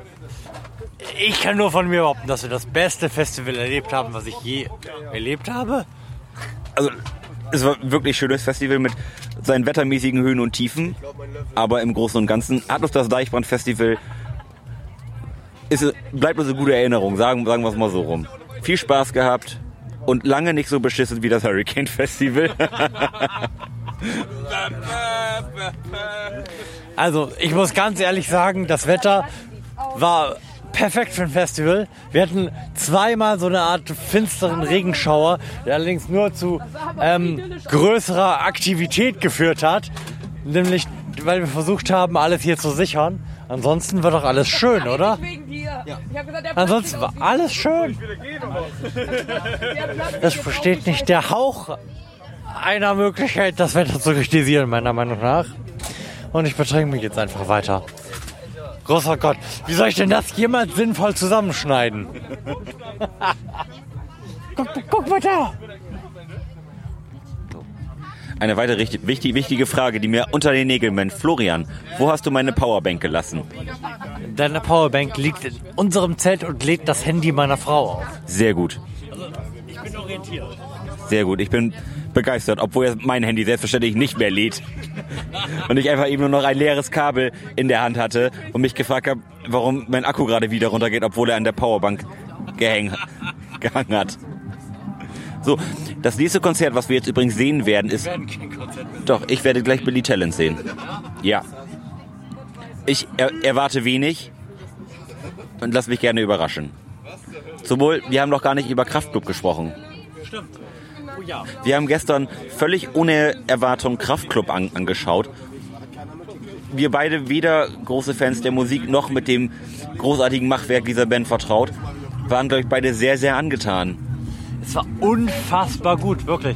Ich habe nicht damit gerechnet. Ich hatte keinerlei Erwartungen und ich kannte auch nur ein Viertel der Songs, die gespielt wurden. Aber man muss ganz ehrlich sagen, bei Kraftklub ist es nachvollziehbar, dass die in den letzten fünf Jahren einfach von Zero to hier sind sie Headliner geworden sind. Einfach weil die eine unfassbar gute Liveband sind. Ja, ja, also ich habe hab das gestern Abend schon, schon zu Flo gesagt. Ähm, Bei Kraftclub hat sich jeder Song angefühlt, als wäre er der letzte und auch genauso haben die das Publikum kontrolliert und es ging wirklich wahnsinnig ab. Also wenn sich wenn sich da mal eben auf so einer Wiese schätzungsweise 25.000 20.000 Leute hi- hinsetzen und dann und dann aufspringen und richtig abgehen, ist das schon ein bisschen geil. Und vor allem, was die Situation, die du gerade beschrieben hast, war nicht die Situation des letzten Songs. Es ist einfach irgendwann zwischendrin passiert und alle dachten, Alter, wir müssen jetzt so hart abgehen. Weil es der letzte Song ist, aber es war nicht der letzte Song. Und dann war es wieder nicht der letzte Song und wieder nicht. Es war sehr, sehr gut. Ja, ja, also wir sind hellauf begeistert und Kraftclub würde ich mir noch mal anschauen. Ich, Kraftklub würde ich mir auch auf jeden Fall nochmal angucken. ich habe nach gestern Abend sogar darüber nachgedacht, ob ich mir noch mal Tickets für die Tour kaufe. Ein- ein- Einfach damit ich das meiner Freundin noch mal zeigen kann. Ich trinke jetzt erstmal noch etwas von diesem Stein-IPA. Sehr gut. In diesem Sinne sehen wir uns später. Noch offen, wofür es verwendet Wollen wir, wird. wollen, wir mal vor, wollen wir mal vorfühlen, wie hier so die Stimmung im Chemnitz ist gerade leise? Ich sag Fotzen, ihr sagt lecken, Fotzen! Lecken!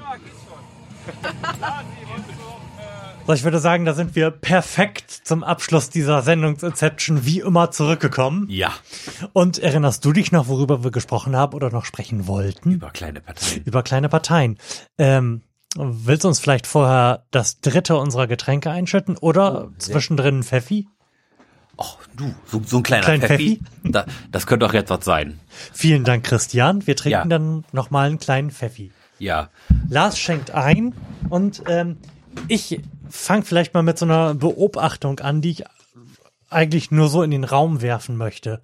Ähm, ich habe, und zwar auch nur zufällig, nacheinander die Jung und Naiv-Episoden mit ähm, Alice Weidel gesehen und mit äh, Wolfgang Kubicki von der FDP. Ja. Und meine Erkenntnis aus der ganzen Sache ist, und man muss es, glaube ich, so rum formulieren und nicht andersrum, damit es angemessen beleidigend ist. die FDP ist die AfD in rhetorisch klug und ohne Ausländer raus. Ansonsten ist das ungefähr das Gleiche. Mehr möchte ich dazu gar nicht sagen. Da, da möge sich jeder sein eigenes Bild machen nach dem Konsum dieser Podcasts. So, in diesem Sinne würde ich Lass sagen, das, lass das, das so voll eingeschüttet. Ich kann da nicht anstoßen. doch, kannst du wohl.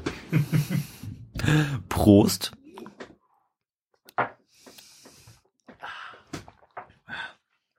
Ah, genau das Richtige nach so einer Pizza. Für eine schöne Mundspülung. ähm, so. Ich befürchte, dass dieses MIDI-Device in der Zwischenzeit in den Idle-Mode gegangen ist, weil ich gerade schon keine Kapitelmarke hinzufügen konnte.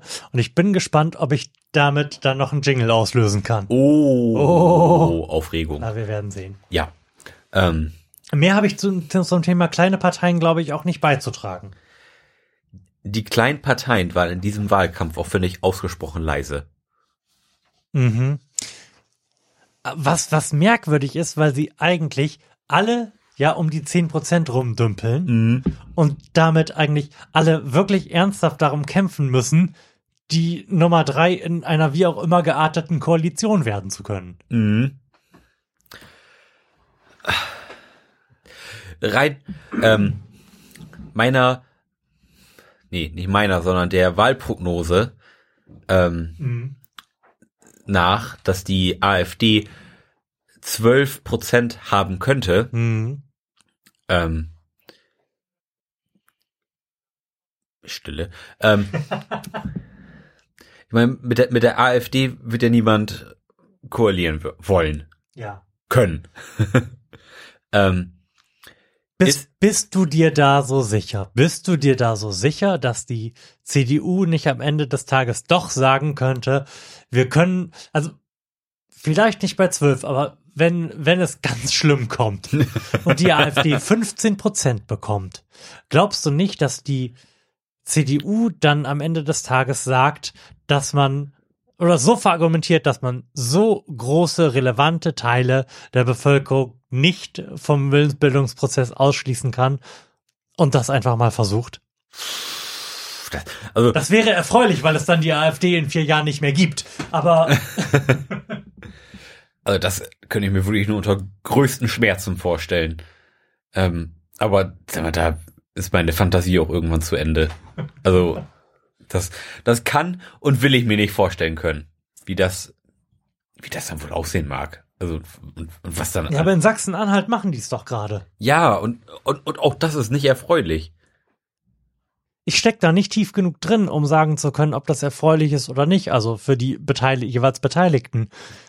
Ich, ich kenne nur diesen Bericht über das parlamentarische Handeln der AfD in Brandenburg und die machen da halt einfach gar nichts, außer Nerven. die arbeiten nicht, um es mal so zu sagen. Mhm. Aber also ich bin mir nicht sicher, ich halte die CDU nicht für hinreichend integer, als dass ich das ausschließen würde. Nee, nee, ja, ja, traurig aber wahr. Das tut weh, das zu sagen, obwohl ich jetzt kein großer CDU-Fan bin. Aber ja, da, da fehlt so ein bisschen das äh, politische Rückgrat. Moment, und wir sprechen von der CDU. Ja. Das fehlt ganz offensichtlich überall. Mhm. Ich, ich hatte mir auf diesem Zettel so, so eine unfassbar gute Überleitung zum internationalen Block geschaffen. Ja.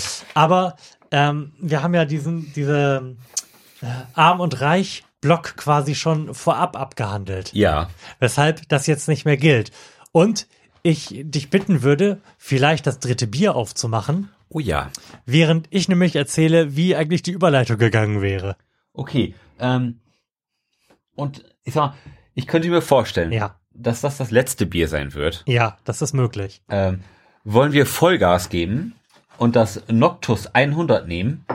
Oder wollen wir das Amaris 50 nehmen, was das schwächste Bier heute ist? Also wir, wir haben die Auswahl. Vollgas. Zwischen 5% und 10%. Die Antwort ist klar, oder? Gut. Wir möchten in den Bundestag. Dieses Bier möchte in den Bundestag. Noctus 100. Schwarzes Geheimnis. Genießen Sie das Aromaspiel der Brauspezialität Noctus 100. Diese Spezialität verdankt ihren Geschmack und ihr schwarzes Auftreten einem Drei-Maisch-Verfahren mit Schokoladenmalz Ah! und schwarz gerösteter Gerste. und äh, farbenmäßig sind wir jetzt am Anschlag schwarz. Tja, es bleibt uns nichts übrig. Körper wuchtig und schwer. Perlage mussierend. Genusstemperatur 18 Grad. Perfekt zu geräucherten Speisen, Ziegenkäse, Schokoladendesserts. Ah. Ich bin sehr gespannt.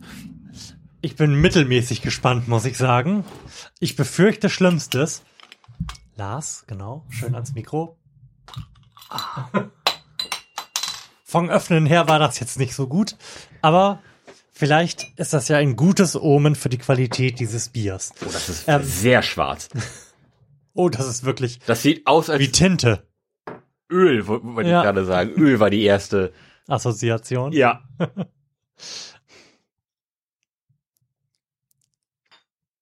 so.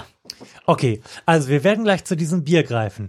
Eigentlich war es im Konzept dieser Sendung so gedacht, dass der Arm und Reich Rant und der Jung und Alt Rand, den ähm, wir ja an den Anfang gestellt haben aus Gründen des sich ergeben habens, äh, jetzt stattfindet und dann hätte er mit einem flammenden Appell meinerseits für eine möglichst hohe Erbschaftssteuer geendet.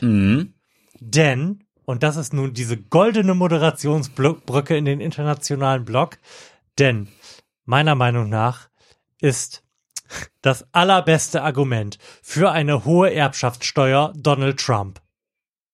Denn der wäre uns erspart geblieben, wenn er kein großes Vermögen und kein Unternehmen geerbt hätte. Dann würde er nämlich jetzt in einem Pappkarton auf der Fifth Avenue wohnen. Sehr und schön. nicht versuchen, Atomkriege zu beginnen. So, in diesem Sinne In diesem Sinne. sind meine Arme nicht lang genug.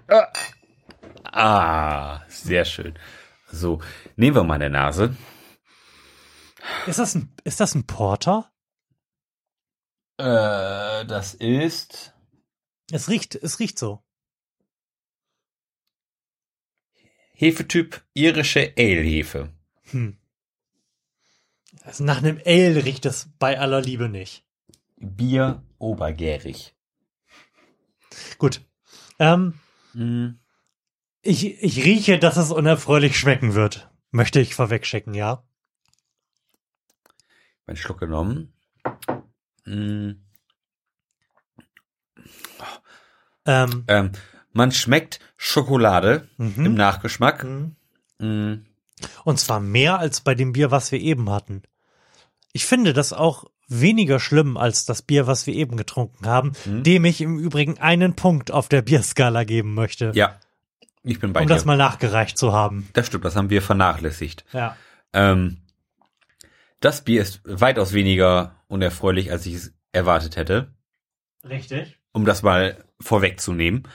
Ähm, sehr präsent im Nachgeschmack ist der Schokolade, der, die, die schokoladige Note. Mhm.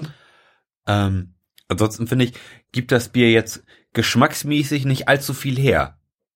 Ähm, es schmeckt so ein bisschen, will ich sagen, muffig, aber ähm, stark. Also, also so, so wie man es bei 10% halt auch zu erwarten hat. Nee, das erste Bier, was wir wegen seiner geringen Spektakularität her Ja. ähm, mit wenig Punkten bewertet haben, hatte auch 9%. Ja. Also man kann offensichtlich auch Biere mit 9% herstellen, die man gut wegtrinken kann. Von diesem Bier würde ich sagen, dass wenn wir davon eins getrunken haben, Mhm. dann auch irgendwie Schluss ist. Mhm. Ja, also ähm, nach einem Glas wäre ich auch jetzt damit fertig. Ähm, das schmeckt nicht schlecht. Es ist aber auch weit davon entfernt, gut zu schmecken. ähm, wie gesagt, und, und, also ich finde wirklich, da- das Einzige, wa- was im Nachgang davon übrig bleibt, ist äh, Bitterschokolade. Mhm. Und, und das aber auch ziemlich präsent. Mhm. Du als, als hättest du wirklich gerade ein Stück Zartbitterschokolade gegessen und, und, und, und Ich wollte es runtergeschluckt. gerade sagen, und runtergeschluckt, aber ohne den angenehmen Geschmack der Bitterschokolade während des Kauens. Ja, ja, genau. Also Du, du hast quasi nur den Nachgeschmack. Ja. Hm. Ja, auch mit diesem Bier werde ich nicht glücklich und muss ihm jetzt aber zwei Punkte geben, weil es ein wenig besser schmeckt als das Bier, was wir eben getrunken haben. Ja, aber schlechter als das erste Bier, was wir getrunken haben. Ja. Ja. Aber auch da nicht spektakulär. Wir sind enttäuscht von dir. Riegele Biermanufaktur. Sehr sogar, sehr sogar.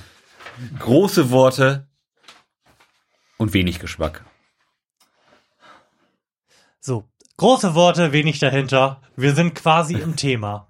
Wobei ich sagen muss, dass ich nichts, und zwar rein gar nichts, explizit zum Thema Trump mitgebracht habe. Mhm. Das, das ist das Schöne daran, dass wir ja seit, wie lange haben wir kein Recap mehr gemacht? Seit sicherlich acht Wochen kein, Ja. nicht mehr so die Themen zusammengekratzt haben. Mhm. Das ermöglicht so ein bisschen den Blick von etwas weiter weg auf Dinge, die zu dem Zeitpunkt, wo sie stattgefunden haben, wie das Ende der Welt wirkten. Ja. Der, der äh, Ansatzpunkt, den ich nehmen würde, an den ich mich nämlich erinnere in Sachen Trump, ist dieser Nazi-Aufmarsch in Charlottesville. Du erinnerst dich sicherlich? Ja. da hat sich also völlig überraschend nochmal herausgestellt, dass Donald Trump äh, tenden, tendenziell eher auf der Seite des Ku Klux Klan steht, als auf der Seite der liberalen Zivilgesellschaft. Mhm. Aber dann, so, und dann ist die Weltöffentlichkeit, insbesondere die mediale, über diesen Umstand eine Woche lang explodiert. Ja. Und dann hat Trump aber ja elegant abgelenkt, in, in, indem er Nordkorea Fire and Fury angedroht hat. Mhm. Ja.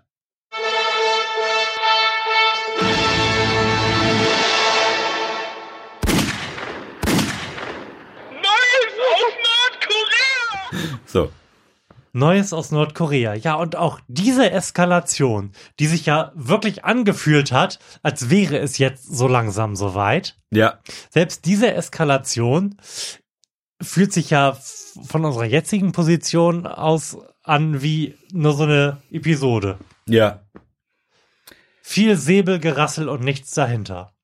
Ja, ja gut, aber ich sag mal, wa- was hat man denn au- auch erwartet? Also ich habe jetzt ni- nicht erwartet, dass jetzt hier der große Nuklearkrieg ausbricht. Ähm, dass, dass das alles von Anfang an nur Säbelrassel war und irgendwie Stär Stärke zeigen und einmal auf dicke Hose machen.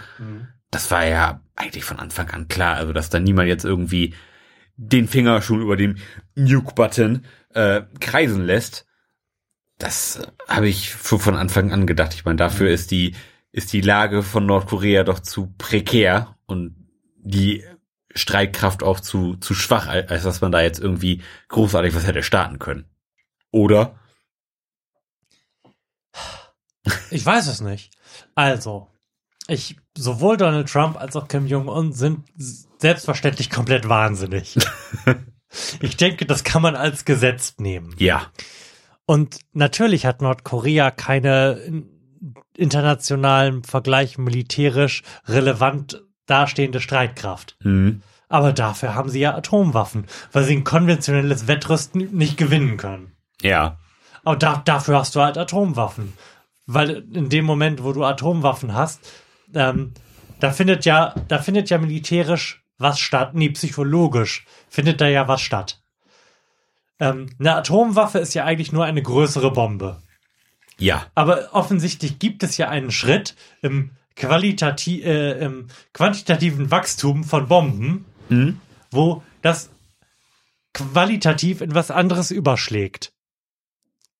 Weißt du, was ich meine? Ja. Wo psychologisch etwas stattfindet, dass die Leute sagen, dass die Weltgemeinschaft sagt, oh, das ist jetzt ein Problem. Also es gibt offensichtlich einen Punkt, an dem man eine gewisse Sprengkraft überschreiten muss, Mhm. um eine Absicherung gegen alles zu haben. Ja. Weil einem klar ist, dass die zwar keine gut funktionierenden Interkontinentalraketen haben, aber halt Kim Jong-un mal eben ordentlich den Quarterback macht und dick gegen so eine Rakete tritt und dann fliegt sie über die Grenze und landet auf Seoul und dann sind 10 Millionen Menschen tot. Ja. Und das ist halt ein Szenario, was unter keinen Umständen zu riskieren ist. Und darum ist halt eine Atombombe, auch wenn es halt Sprengstoff ist, was qualitativ anderes als weniger Sprengstoff. Ja, also, ähm, ich glaube, man kann das so beschreiben, die Atombombe Mhm. ist das Hallo beim Ticken. Ja, ja. Ja, also das ist äh, der sichere Wobei- Hafen. Es gibt, ein, ich, ich weiß, dass es eine wissenschaftliche Abhandlung darüber gibt, wie in unterschiedlichen Teilen Deutschlands das Hallu genannt wird. Mir, da wir zusammen aufgewachsen sind, rein räumlich, ist dieser Begriff bekannt, aber ich glaube, fahr 20 Kilometer weg und niemand weiß, was Hallu ist. Ja. Der sichere Ort beim Ticken, wo man nicht getickt werden kann. ja, das, das stimmt. Ich glaube, ich, glaub, ich habe auch, auch mal eine ne Karte gesehen, Mhm. wo es Milli äh, so, was heißt Millionen, aber wo es, Die eher fragmentiert war. ja, also wo es sicherlich über Deutschland verteilt irgendwie 150 verschiedene Begriffe Mhm. dafür gibt, wie der sichere Ort beim Ticken nun, nun heißt. Ja. Äh, bei Kim Jong-un heißt der Atombombe. Ja. Darauf wolltest du hinaus. Genau. Genau, das, ist- aber das ist natürlich die, die Garantie dafür, dass dir keiner an den Kragen geht. Mhm. Ja. Aber das ist natürlich schön irgendwo, dass, es- dass es das gibt. Also auf eine perverse Art und Weise. Naja, wenn das schön ist, dann war ja auch der Kalte Krieg total schön. Das Ja. ist ja de facto das gleiche Prinzip. Und jeder, der meinen Lieblingsfilm auf der ganzen Welt Dr. Seltsam gesehen hat, weiß, das ist Szenario der Schönheit auch eher in was nicht so ganz Schönes umschlagen kann. Mhm. Ähm, aber Ja. da wir sowieso nicht in der Lage sind, diese, das irgendwie vernünftig militärisch einzuordnen, möchte ich eigentlich nur diesem Podcast und damit uns auf die Schulter klopfen. Denn du erinnerst dich vielleicht an unsere Sendung 50b. Ja. Da saßen wir hier mit Florian Hm? und sprachen auch selbstverständlich über Nordkorea, denn wir Mhm. machten ein Yearly Recap. Und ähm, ich erzählte über etwas, was damals noch eine wirre Verschwörungstheorie aus Fefes Blog war, Hm? nämlich den Umstand, dass die, dass Nordkorea zwar keine gut funktionierenden Interkontinentalraketen hat, Mhm. man die aber ja eigentlich gar nicht mehr braucht. Wenn man einfach nur so ganz grob zielt und äh, die Bombe in der Atmosphäre explodieren lässt, denn dann hat man eine EMP. Hm? Und das ist im Zuge dieser Eskalationsdynamik Gewissheit geworden, denn Kim Jong-un hat mit einem EMP gedroht. Ja. Das, und das ist das erste Mal, dass ich das außerhalb von verschwörungsirren Theorien auf Reddit gelesen habe. Es hat nämlich in der Welt gestanden. Oh. Also, zuerst in diesem Podcast, dann in der Welt. So. Siehste. Mhm. Ähm, es bleibt nichtsdestotrotz weiterhin spannend, wie, wie sich diese Situation, so, sollte sie sich irgendwann mal auflösen, wie sie sich wohl auflösen wird. Ähm, die, die einzige Möglichkeit, die ich da eig eigentlich sehe, ist, da, dass Nordkorea sich irgendwann von innen erledigt. Ja. Ähm, das ist ja grundsätzlich sowieso die einzige Möglichkeit, die funktionieren kann. Bei, bei allen Konflikten. Dass die Bevölkerung am Ende des Tages sagt, ach nö, reicht schon. Also ich glaube nicht, dass es die Bevölkerung se- sein wird. Ich glaube ein, ein- einfach, dass es die, dass es der der innere Kreis von Kim Jong Uns politischer Partei sein wird, die irgendwann sagen wird, kann alles so nicht mehr weitergehen. Und dann wird auch Kim von der Flak hingerichtet. Also oder wie wie siehst du das? Also glaubst glaubst du, dass das äh, nordkoreanische Volk ähm, einen Aufstand machen wird? Und meinst, meinst, meinst du nicht, dass das nordkoreanische Volk dann einfach niedergemäht wird? Ich kann da jetzt eine komplett unqualifizierte Einschätzung zu eingeben, weil ich da wirklich überhaupt nichts drüber weiß. Wir haben diese Genauso wie ich. Wir haben diese Kategorie Neues aus Nordkorea seit einem Jahr oder sowas hier und reden darüber, wahrscheinlich sogar länger. Und jedes Mal fühle ich mich schlecht, weil ich überhaupt gar nichts über Nordkorea weiß und mich dann von dir aufklären lassen muss darüber, dass da Menschen mit Flakgeschützen hingerichtet werden. Also egal was ich dazu jetzt sagen wäre, würde, es wäre vollständig inkompetent und darum sage ich, dass Kim Jong-un irgendwann im Lotto gewinnen wird und sich auf die Malediven absetzt und dann wird alles gut. Sehr gut. Apropos Lottogewinn. Oh Gott, was habe ich jetzt getan? Ja, so jetzt hast du die Büchse der Pandora geöffnet. Bo, bo, bo, bo. Nee, ich habe ähm, gesehen, dass in Amerika jetzt gerade just eine Frau die Powerball-Lotterie gewonnen hat. Du guckst mich mit großen Augen an. Diese Frau. Ich denke nach, ja. Die, welches von diesen ganzen Lotteriedingsen die Powerball-Lotterie ist. Das ist die Lotterie, wo man offensichtlich 763 Millionen Dollar gewinnen kann. Oder 783, irgendeine absurd hohe Summe. Hm. Es, es, ist das nicht, ist das nicht der absolute Wahnsinn? Ich, das, das ist auch so ein Beispiel, finde ich, dafür, wie qualitativ wachsende Sachen irgendwann was quantitativ anderes werden. Wenn du eine Million, zehn Millionen, vielleicht auch 50 Millionen gewinnst, dann ist das meiner, glaub, meiner Meinung nach was, ähm, wo sich dein Leben verändert, Hm? aber ähm, wo du noch eine Chance hast, das einfach durch Verpressen und äh, das geilste Leben aller Tage zu haben, ausgeben kannst. Aber mit einem dreistelligen Millionenbetrag findet, glaube ich, was qualitativ anderes statt. Dann hast du automatisch eine Art Verantwortung, Ja, finde ich. Ja. Dann, dann bist du automatisch sowas wie eins der 100 größten Unternehmen im Land. Ja. Ist, äh, ist das Als Person. Ja, also ist das nicht absolut pervers? Also, ähm, diese Frau, also man, also man hat da, man hat da die Möglichkeit. Also, Entschuld- Entschuldige. Also, nur weil ich den Gedanken gerade habe. Also, wenn ich 700 Millionen Dollar gewinnen würde, dann würde ich mir ausrechnen, wie viele Mitarbeiter ich dafür für den Rest meines Lebens mit bei einem guten Behalt, Gehalt dafür beschäftigen kann, dass sie Crack nehmen. oh nein, Moment, da, dafür, dass sie sich betrinken und dabei filmen und das im, ins Internet stellen. Das würde ich tun. Ähm, also bei dieser Powerball-Lotterie hat man die Möglichkeit, ähm, sich zu entscheiden, ob man das Geld auf einmal will. Dann kann, man- dann, dann kriegt man irgendwie von, den, von diesen 780 Millionen kriegst du dann, was weiß ich was, noch 350 Millionen au- ausgezahlt. Oder du lässt dir das, glaube ich, irgendwie über 20 Jahre auszahlen. So, diese Frau hat sich da, dazu entschieden, die große Summe auf einmal zu nehmen und hat dann irgendwie kaum ihre knapp 400 Millionen Dollar gekriegt. Ähm, ja, und jetzt, jetzt wird spannend. Was macht man denn mit, mit so viel Geld? Und, und das große Problem, M mein, mein Plan habe ich gerade beschrieben. äh, und das große Problem bei diesen ganzen amerikanischen Lotterien ist, dass der, derjenige, der, der das Geld gewonnen hat, wird, wird ja auch öffentlich gezeigt. Also, das- das heißt, jeder weiß, wo er eigentlich hingehen muss zum Betteln.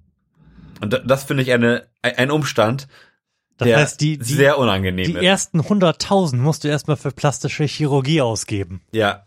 Und eine Geschlechtsumwandlung. Ja. Ja, Aber weiß, weiß man das schon genaueres? Hat sie irgendwas gesagt, wie ihr Plan aussehen könnte? ja, sie wollte erstmal ihr Auto abbezahlen. und, und sie hat ihren Job als Krankenschwester gekündigt.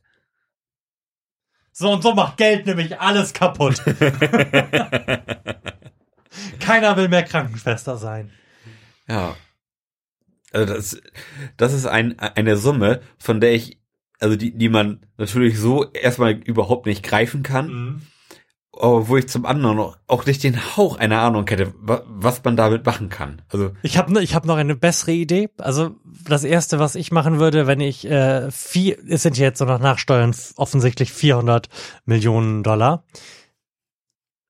Das sind ja nur Millionen. Das ist ja, das ist ja gar nicht viel. Ich habe gerade ernsthaft, ich habe gerade ernsthaft darüber nachgedacht, den BER fertig zu bauen.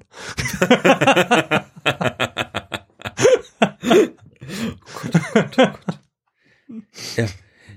Ja. Aber davon kannst du zumindest die Elbphilharmonie sanieren. Ja. Die ja offensichtlich einen Wasserschaden hat. Wir würden uns selbstverständlich. Sehr über Tickets für The National freuen. also wenn jemand jemanden kennt. Der uns Karten für The National besorgen kann. Ja. Ich finde, wir sollten das auch aufrechterhalten, nachdem The National in der Elbphilharmonie gespielt haben. ja vielleicht spielen sie dann ja nochmal. Für uns nur. Selbstverständlich nur für uns. Ja. Krasses Ding. Wirklich krasses Ding. So, so viel Geld. Wofür? Also ich, ich wüsste nicht, wofür man das ausgeben sollte. Wenn du, davon kannst du dir mehrere Inseln kaufen. Dazu noch irgendwie ein DAX-notiertes Unternehmen. Und immer noch Geld übrig haben. Mehr Geld übrig haben, als du jemals in deinem Leben ausgeben kannst. Und das ist schon ziemlich krank. Aber da, da glaube ich, ist man auch ähm, über den Be Betrag hinaus, der einen glücklich macht. Ich glaube, so viel Geld Ja, weit, zu haben, weit. Ist, ist nur noch eine Bürde. Ich, ich überlege gerade, ob das wirklich, ja klar, auf irgendeine Art und Weise ist es immer eine Bürde, sei es Geld oder Dinge zu haben. Weil, und das, was ich vorhin nur so daher gesagt habe, dass damit dann ja auch Verantwortung einhergeht, da habe ich jetzt erst drüber nachgedacht, eben habe ich das einfach nur so gesagt. ähm, ich glaube, dann drückt es tatsächlich auch bei dir irgendwann zu sagen, ich muss doch jetzt etwas tun. Ich habe diese Ja. absurde Möglichkeit. Ja, irgendwas zu verändern. Mhm. Aber was verändere ich? Genau. Das ist schon wirklich wa völlig wahnsinnig äh, eigentlich, mit, mit, mit was für Problemen du dich dann wieder wiederum auseinandersetzen musst. Weil dann hast du nicht mehr die Probleme des kleinen Mannes, sondern die Probleme des sehr großen Mannes. Das Problem äh, des sehr großen Mannes mit sehr kleinen Händen. Nein. Ja, was, was, was macht man damit? Du, die, die, dir ist ja praktisch alles offen. Du könntest, ja, du könntest ja sogar ein kleines Land kaufen. Ich kaufe das Swasiland. Ja. Oder Griechenland oder. ja, also. Gut. Wie auch immer. Richtig, wie auch immer. Möchtest du einen Kartoffelchip? Sehr gerne. Ich reiche dir den mal rüber. Denn Chips sind das bessere Essen, was man zum Podcasten Und die klingen, genau, die klingen besonders turbofantastisch, wenn man sie vor einem Mikrofon. Sehr gut.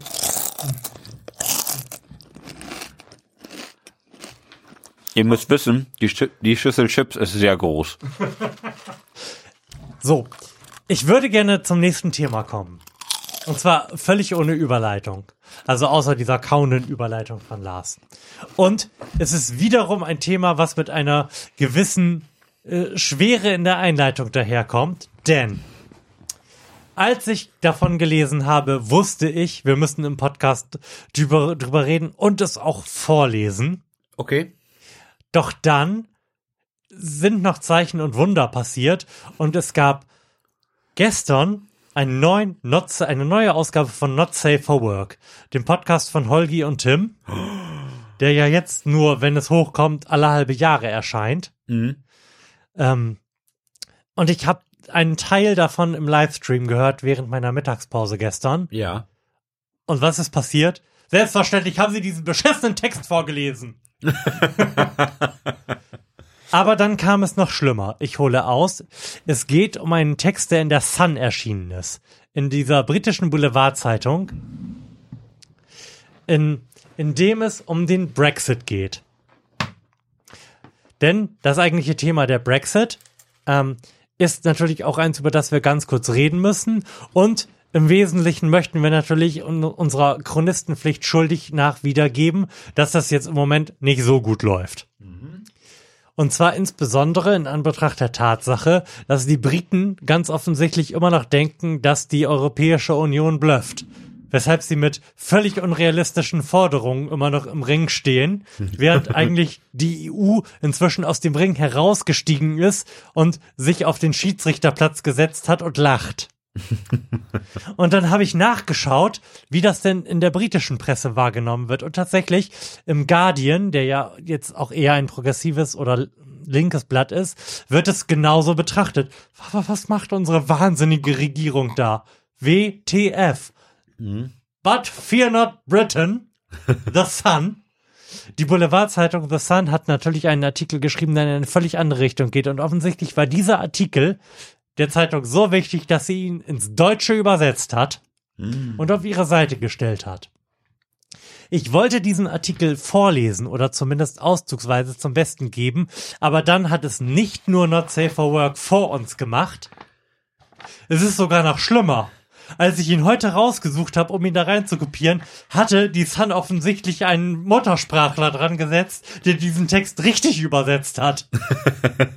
Das heißt, ich musste jetzt durch Reddit surfen, um diesen ursprünglichen Text, der zwei Wochen lang in der Sun, auf der äh, Online-Ausgabe der Sun zu lesen war, wiederzufinden. Und ich muss das jetzt zumindest ausschnittsweise tun, wohl wissend, dass wir die Zweiten sind und dass es diesen Artikel so überhaupt nicht mehr im Internet gibt. Aber der, der ähm, spiegelt irgendwie wieder, wie offensichtlich so die Sicht der Briten, die da verhandeln, auf die Europäische Union ist. Nämlich, alles, was wir tun, ist total super und wir müssen noch nicht mal unsere Texte für die Sprachen dieser Morons übersetzen, mit denen wir da verhandeln. Dieser Text liest sich nämlich wie folgt.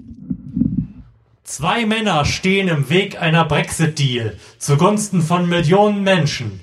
Ein Cognac-Getränk klauen und einen aufgeblasenen Dandy seit Monaten sind die britischen Wähler und Politik verspottet, verkleinert und von EU-Chef Jean-Claude Juncker und Chief-Verhandlungsführer Michel Barnier missbraucht.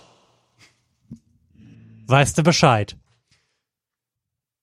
Es ist skandalös, dass so viele Menschen in ihren Händen halten. Was hoffen Sie mit Ihren täglichen Stacheln, Ihren giftigen Briefings, Ihren Schweinkopf-Nachgiebigkeit und exorbitanten Bargeldansprüchen zu erreichen? Wenn Sie anderen Wähler zeigen wollen, wie schwer es ist, die EU zu verlassen, Sie nehmen den falschen Weg. So in etwa auf diesem Niveau bewegt sich diese, bewegte sich bis heute dieser ganze Artikel Junge, Junge, Junge, Junge. mit ihrer Schweinkopf-Unnachgiebigkeit. so, und um auch das einfach nur mal festgehalten zu haben, ich habe den Eindruck, genau so läuft das gerade beim Brexit ab, oder? Hm? Ja. Man erfährt eigentlich immer nur, dass die Briten da sitzen, unrealistische Forderungen haben. Die EU sagt, so fucking what? Mhm. Und das dann auf die nächste Verhandlungsrunde vertagt wird.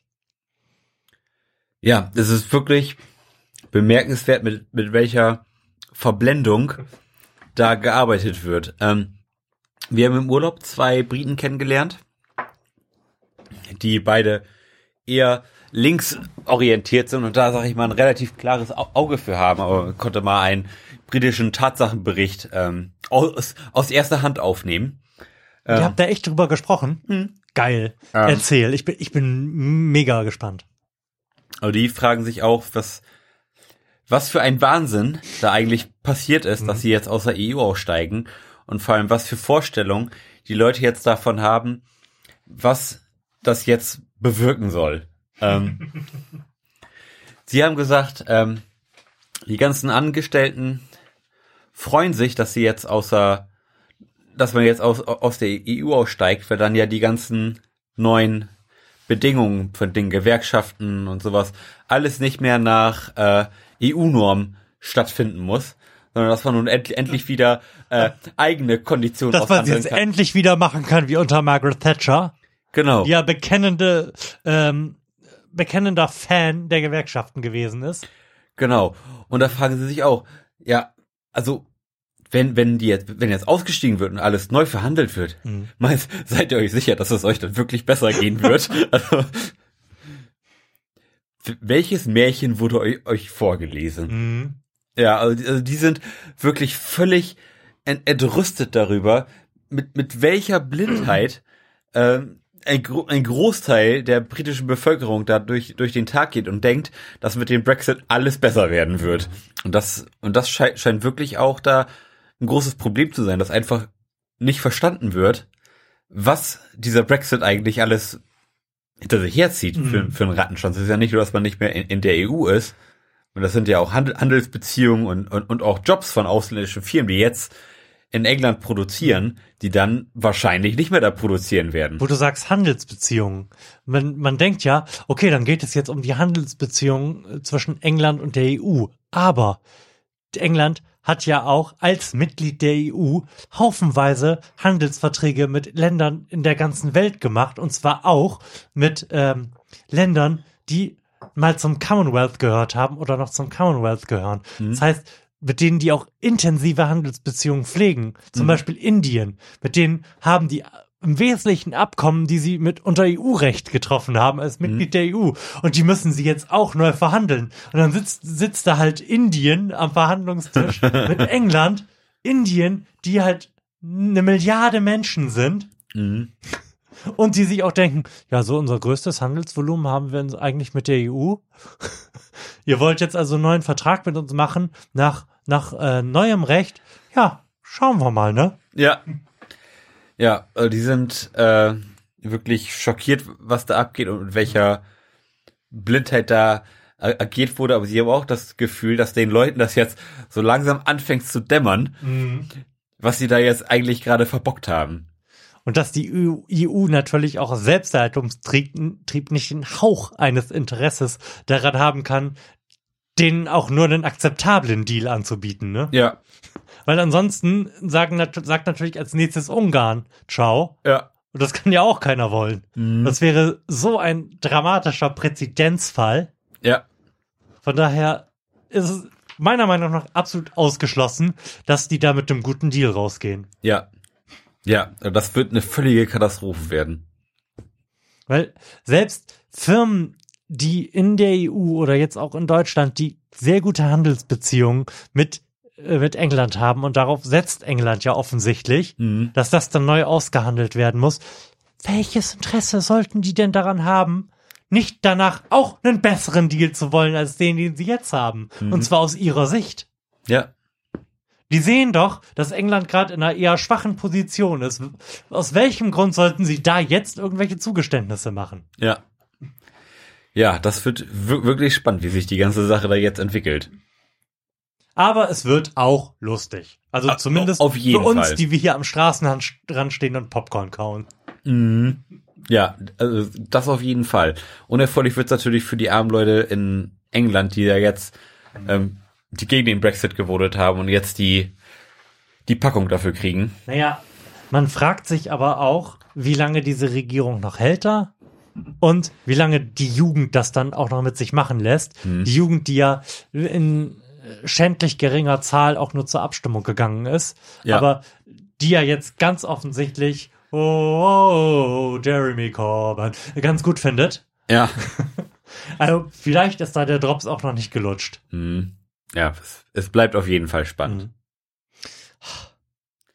Wollen wir damit die schweren Themen einfach mal beiseite wischen und in den Musikblock fortschreiten? Oh, sehr gerne. So. Für diesen, ich habe eine Aufgabe für dich. Denn wir haben ja dieses Planungsdokument, aber ich schreibe da ja nicht alles rein, einfach damit noch eine gewisse Dynamik besteht Mhm. in dieser Sendung. Ich gebe Lars jetzt drei Zettel voll beschrieben mit Tabellen in die Hand. Wupp. Ja. Er kennt diese Zettel nicht. Und Lars, ich möchte dich bitten, diese äh, auf diesen Zetteln Dinge zu markieren. Da befinden sich nämlich Albentitel drauf. Ja. Und ich würde dich bitten, ähm, Alben zu markieren, die dir persönlich wichtig sind, die du kennst, die dir was bedeuten, zu denen du eine Verbindung hast, die du gut findest. Mhm. Ich sage dir, ich werde dir nachher sagen, warum es geht eigentlich nur, um das vorwegzuschecken, darum, eine Theorie von mir zu bestätigen oder zu falsifizieren. Und ähm, damit du das jetzt nicht so im luftleeren Raum tun musst, werden wir, wie wir ja angekündigt haben, jetzt noch mal Bremen Next hören. Was meinst du? Oh, sehr gerne. Ähm, ist das das gleiche Lied, was wir vorhin gehört haben? Das ist ein Livestream und das ist das gleiche Lied, was wir vorhin gehört haben. Ist, ist es wirklich das gleiche? Ja, Sehr gut. ich bin mir ziemlich sicher. Okay. Das, das hat bisher mit, mit diesem Bremen Next Livestream nicht so gut funktioniert, wie ich mir das gedacht hätte. Ich habe wirklich erwartet, dass wir mindestens sechsmal 187 Straßenbande hören und irgendein Typ, der die ganze Zeit Habibi sagt. Aber es ist nicht passiert. Vielleicht ist dieser Sender ja außerhalb dieser ganz normalen Bürostoßzeiten besser als während dieser Zeiten. Durchaus Vielleicht, möglich. vielleicht läuft er abends ja, das wäre aber, das wäre aber unschlüssig. Du hast ja gesagt, da läuft nur Fickmusik, aber es wäre doof, es wäre doof, wenn da abends und nachts keine Fickmusik laufen würde. Das stimmt, gerade da bietet es sich eigentlich an, ne? Und so ein, deine Einschätzung, so ein Drum and Bass Beat ist jetzt keine Fickmusik, oder? Du musst gute Kondition für haben. Das waren die Ärzte, oder? Die sangen Jazz ist keine Fickmusik. Mhm.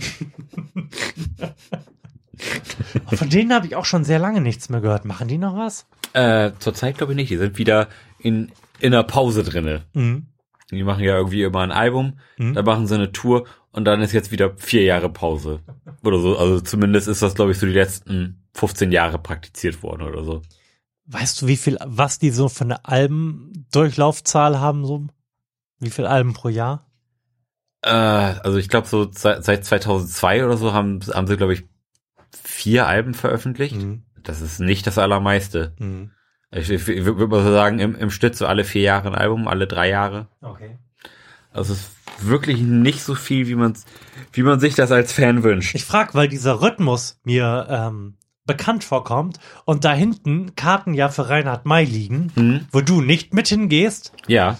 Und ich bin mir noch nicht sicher bin, ob es davon irgendwie eine Art von Bericht geben wird. Aber der hat ja und zwar durch seine gesamte Karriere durch, also durch seine gesamte erfolgreiche Karriere durch, dieses Konzept durchgehalten.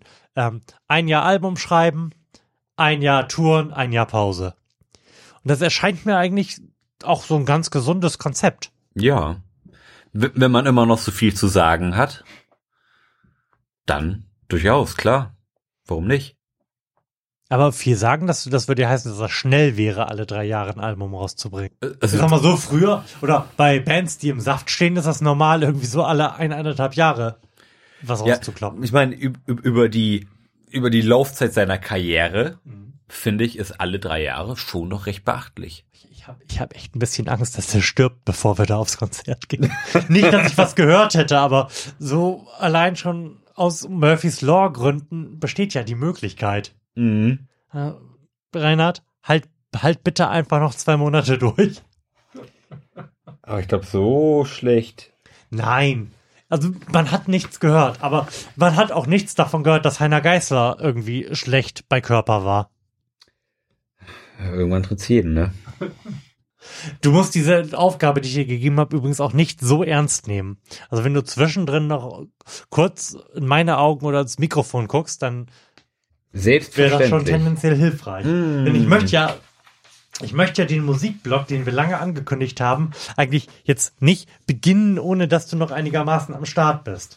Ja, ich verstehe, was du meinst. Du hast mir aber eine so unheimlich umfangreiche Liste hier, hier vorgelegt, dass ich praktisch nichts tun kann, außer diese tausenden Albennamen zu überfliegen und, und zu gucken, was habe ich denn so gehört und, und was fand ich gut. Hier sind ja wirklich äh, auch vor allem aus, aus allen Genres irg irgendwie alles Mögliche dabei. Also ich werde das nachher aufklären. Was, was mich jetzt gerade, um, um so ein bisschen Metatech reinzubringen, sehr, sehr wundert, ist, dass äh, kannst du, kannst du mal ganz kurz jetzt was sagen und deinen Kopf langsam in Richtung Mikrofon drehen? Ja. Das, das ist total merkwürdig, denn das ist, und das ist ein Schmerz in meinem Arsch, denn du sprichst hier in ein Kugelmikrofon. Ja. Das heißt, du sprichst in ein Mikrofon, was von jeder Seite, auch von da hinten, wo das Kabel drin steckt, Mhm. tendenziell den gleichen Klang aufnimmt. Und du klingst sehr viel weiter weg, wenn du auf deinen Zettel guckst. Der Mund, deine Klangquelle richtet sich Ja. halt in eine andere Richtung.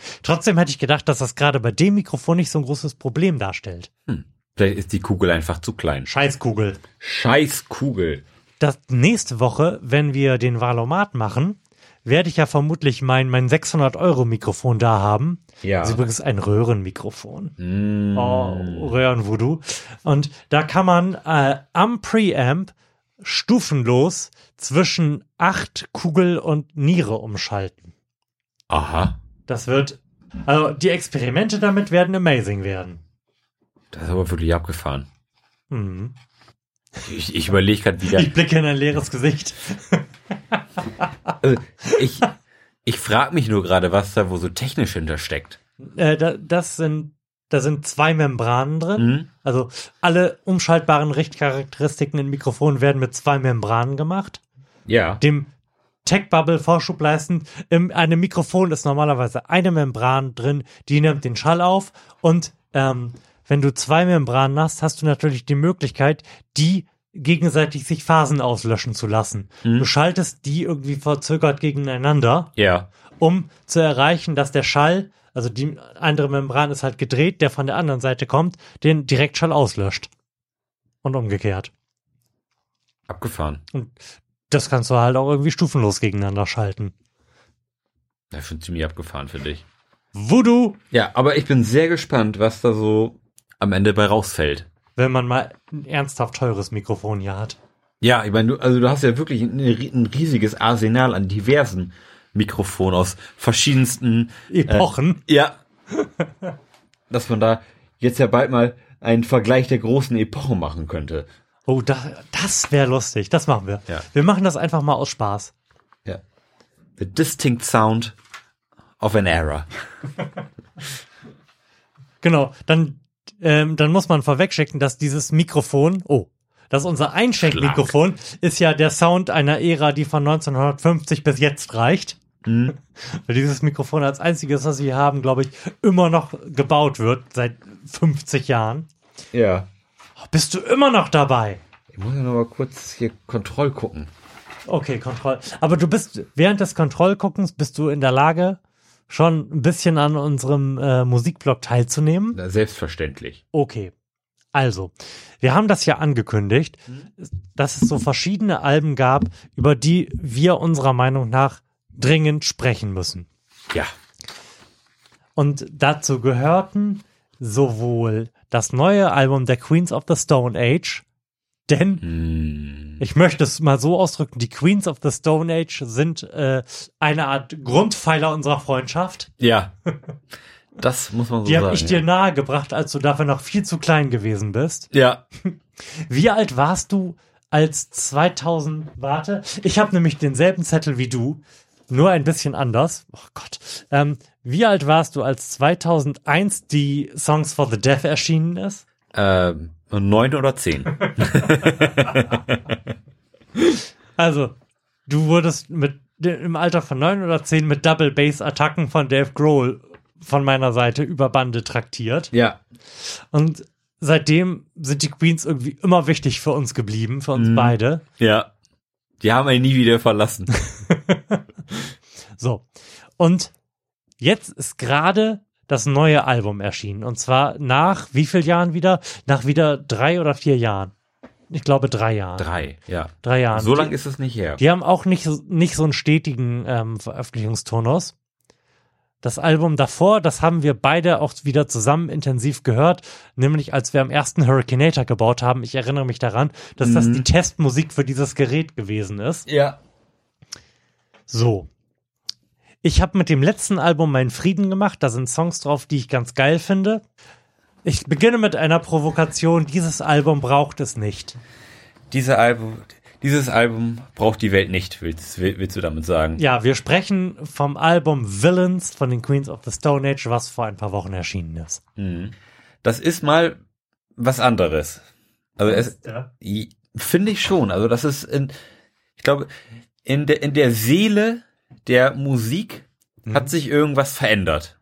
Okay. So vom vom Style her. Okay, wenn wir über Seele sprechen, brauche ich noch so ein Biergetränk. Ja, aber erzähl mir mehr. Ähm, Ich, ich, ich möchte ähm, anmerken vorab, dass ich das Album genau zweieinhalb Mal gehört habe. hm?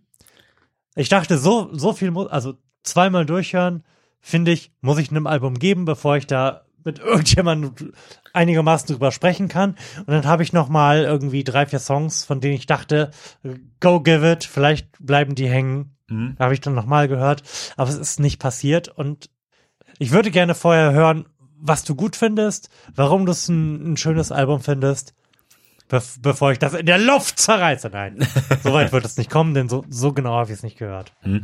Ähm, also ich finde das Album eigentlich ganz er erfrischend, wenn man ähm, auch so die mediale Prä Präsenz der der Queens jetzt sich sich so anschaut. Irgendwie haben sie mit diesem Album versucht, so ein bisschen ihr ihr Image ir irgendwie zu ändern. Das ist alles eher so ein bisschen, ähm, will ich sagen, retro, aber hat so ein bisschen so ein Mhm. so einen Elvis-mäßigen Charme, irgendwie so Elvis ähm, und diese und und und diese ganzen dieses ganze Elvis Sex, Appeal und Männer mit Hüftschwung irgendwie wieder so in die Neuzeit geholt, das so ein bisschen mit Stoner Rock gekreuzt und irgendwie ähm, mit verrückten Orgelgeschichten unterlegt, ähm, jetzt in die Neuzeit gebracht.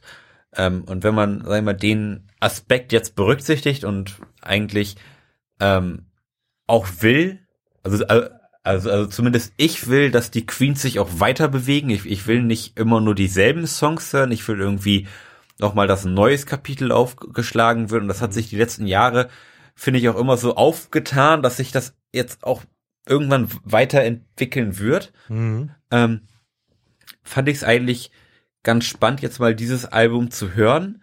Ähm, nicht in der Erwartung, ein neues Queens-Album zu hören, sondern was Neues von den Queens zu hören. Mhm. Ähm, eigentlich ganz spannend.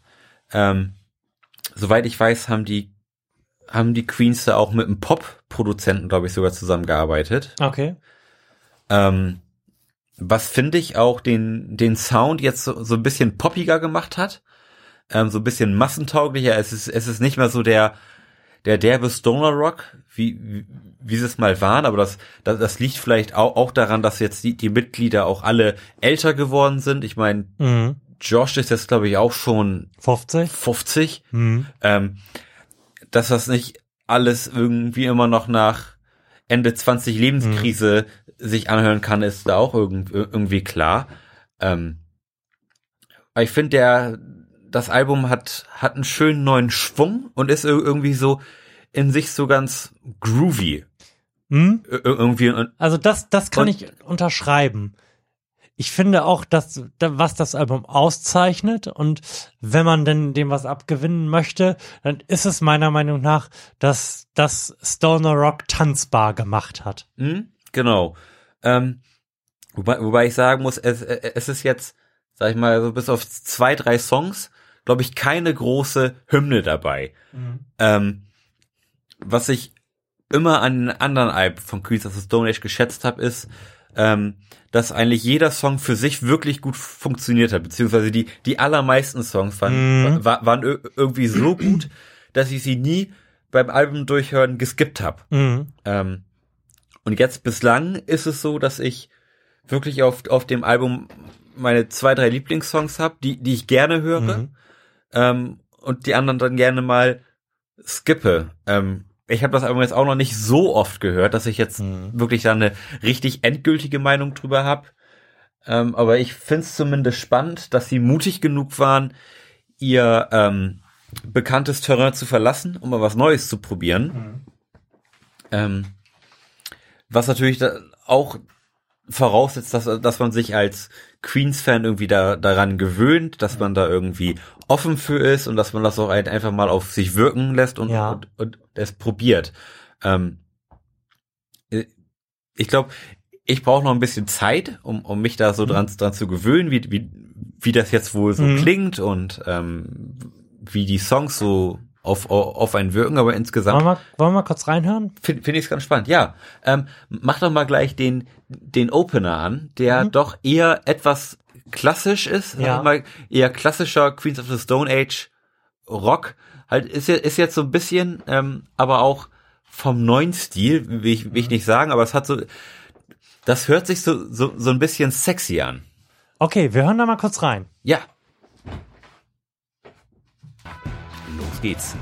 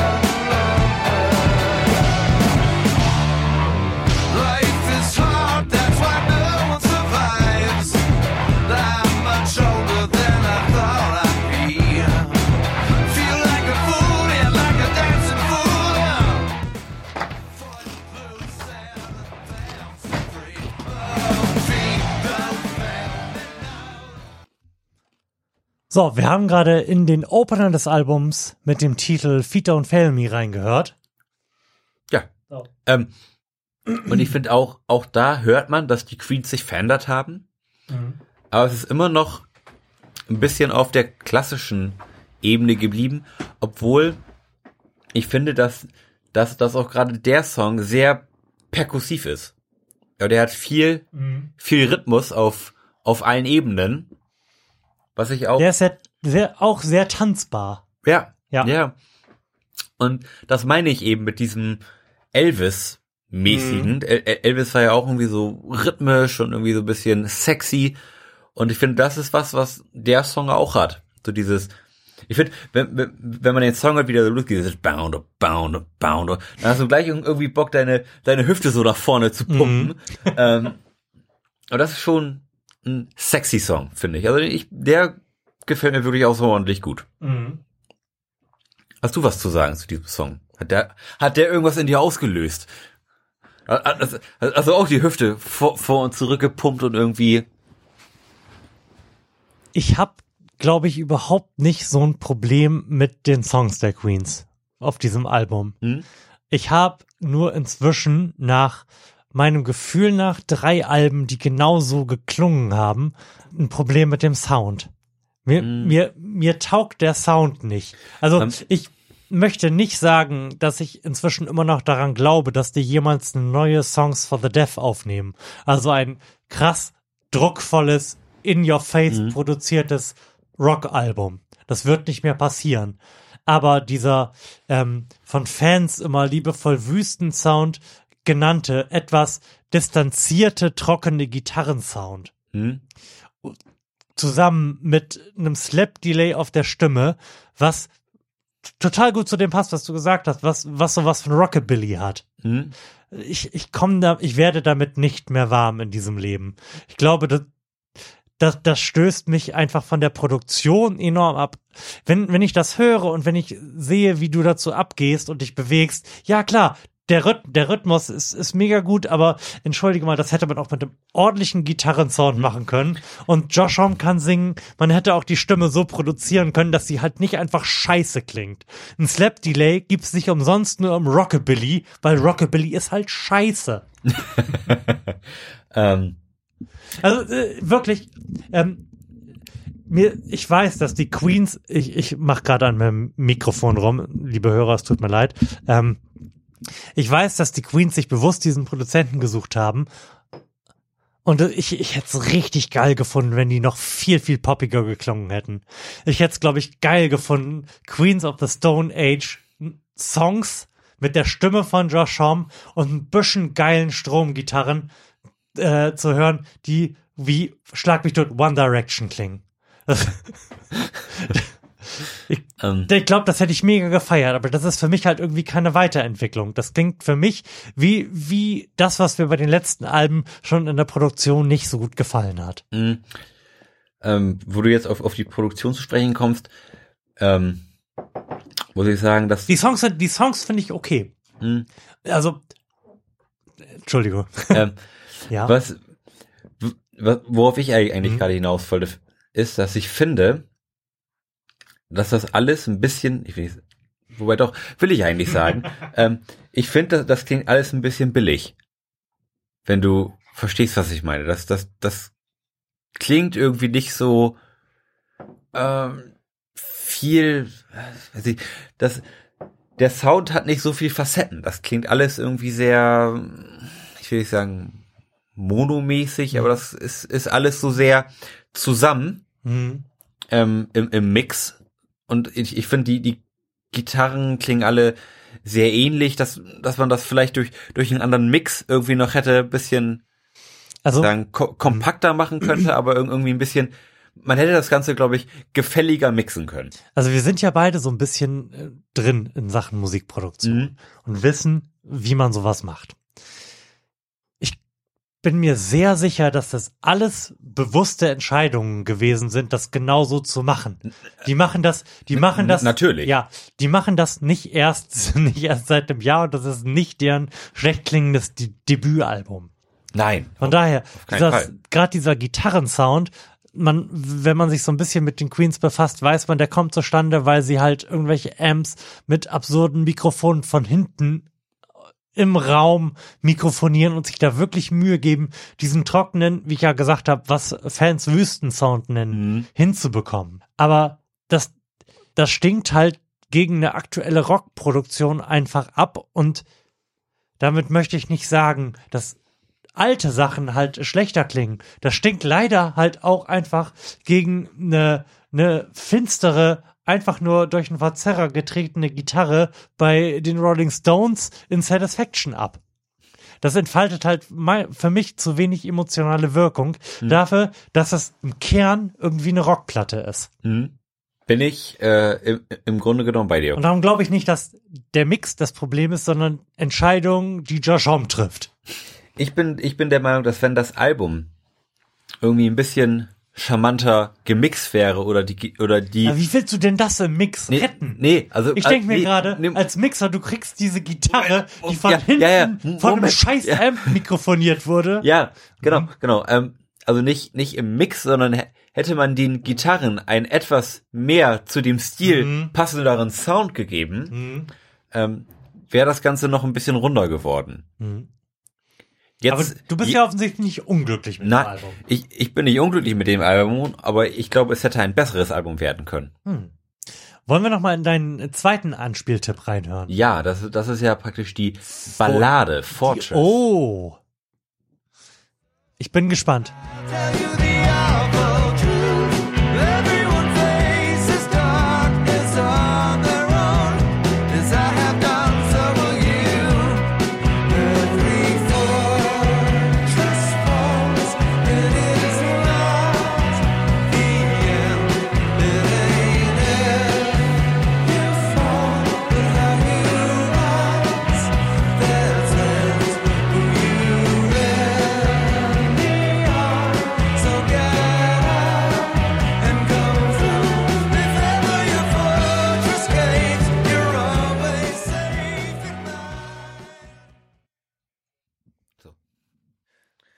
So, erz- erzähl mir was da, darüber, warum du diesen Song magst.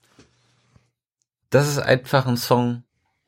Ich finde, der macht einfach gute Laune. Also der ist nicht besonders tiefgründig, der ist nicht soundmäßig irgendwie aufdringlich. Ich finde das einfach so ein Song, da liegst du auf dem Rasen, hörst ihn und das Leben ist gut zu dir. So, nicht, nicht mehr und nicht weniger. Was, was nicht heißt, dass der Song weniger wert ist als andere. Ich finde, er ist aber genau für, für so ein, für so ein Gefühl ge ge- genau das Richtige. Und, und, und, und da finde ich wiederum, passt der Sound sehr gut.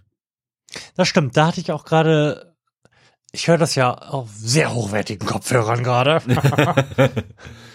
Das sollte man, das sollte man vielleicht noch mal erwähnen. Es ist natürlich ein bisschen scheiße, jetzt einfach nur so kurze Fetzen ra reinzuwerfen von Songs, von denen man der Meinung ist, dass sie toll sind. Ja. Aber irgendwo, irgendwo muss man ja die Leute abholen. Und meistens stehen sie ja nirgends, sondern liegen rum und du musst sie am Arm reißen und dann irgendwo mit hinnehmen. Und da sind, glaube ich, Snippets dann auch der Weg, den man da gehen kann. Denn wenn, wenn man, wenn man mal ehrlich ist, wenn wir Musik, wir sind Musikliebhaber, eigentlich musst du doch sagen, wenn du das Album oder den Song, den du gerade da an die Massen bringen möchtest, eigentlich musst du sagen, ja, also du, eigentlich musst du, eigentlich musst du diesen Song äh, auf einem Bose Kopfhörer hören, Mhm. während du nackt mitten in einem Zimmer sitzt, 20 Minuten nachdem du gerade Pilze eingeworfen hast. und dann wartest du einfach und lässt das, lässt das kommen.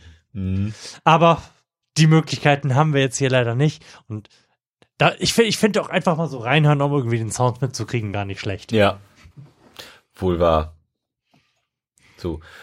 Und, und du bist mit dem Song auch zufriedener. Ich bin Sound- jetzt gerade, wie ich das gehört habe, ähm, nach dem hastigen Genuss von zwei Litern Bier Mhm. auch einigermaßen zufrieden. Also in den Balladen, finde ich, funktioniert das einigermaßen. Mhm. Da, da sind die Gitarren okay. Da, da, da wirken sie angemessen Mhm. äh, dem Songarrangement entsprechend. Aber in diesen, den schnelleren Sachen habe ich halt den Eindruck, wow, die spielen Gitarren wie Leute in den 70ern. Was soll das? Mhm. Und in den 70ern haben schon Led Zeppelin bessere Gitarren gespielt. Mhm. Ich weiß genau, was du meinst. Ähm, nichtsdestotrotz finde ich, dass das Album nicht überflüssig ist oder auch nicht irgendwie aus der Bandgeschichte gelöscht hört. ähm, Wo gehört das denn deiner Meinung nach in der Bandgeschichte hin? Wir haben ja sicherlich unsere Favoriten beide Mhm. bei den Alben. Bist du in der Lage, das irgendwo da einzuordnen? Oder, oder Darf- möchtest du dich von diesem albernen Bewertungsschema einfach freimachen? Hm. Ich finde das ist schwierig, weil ich noch nicht genug Zeit hatte, Mhm. das Album irgendwie zu hören.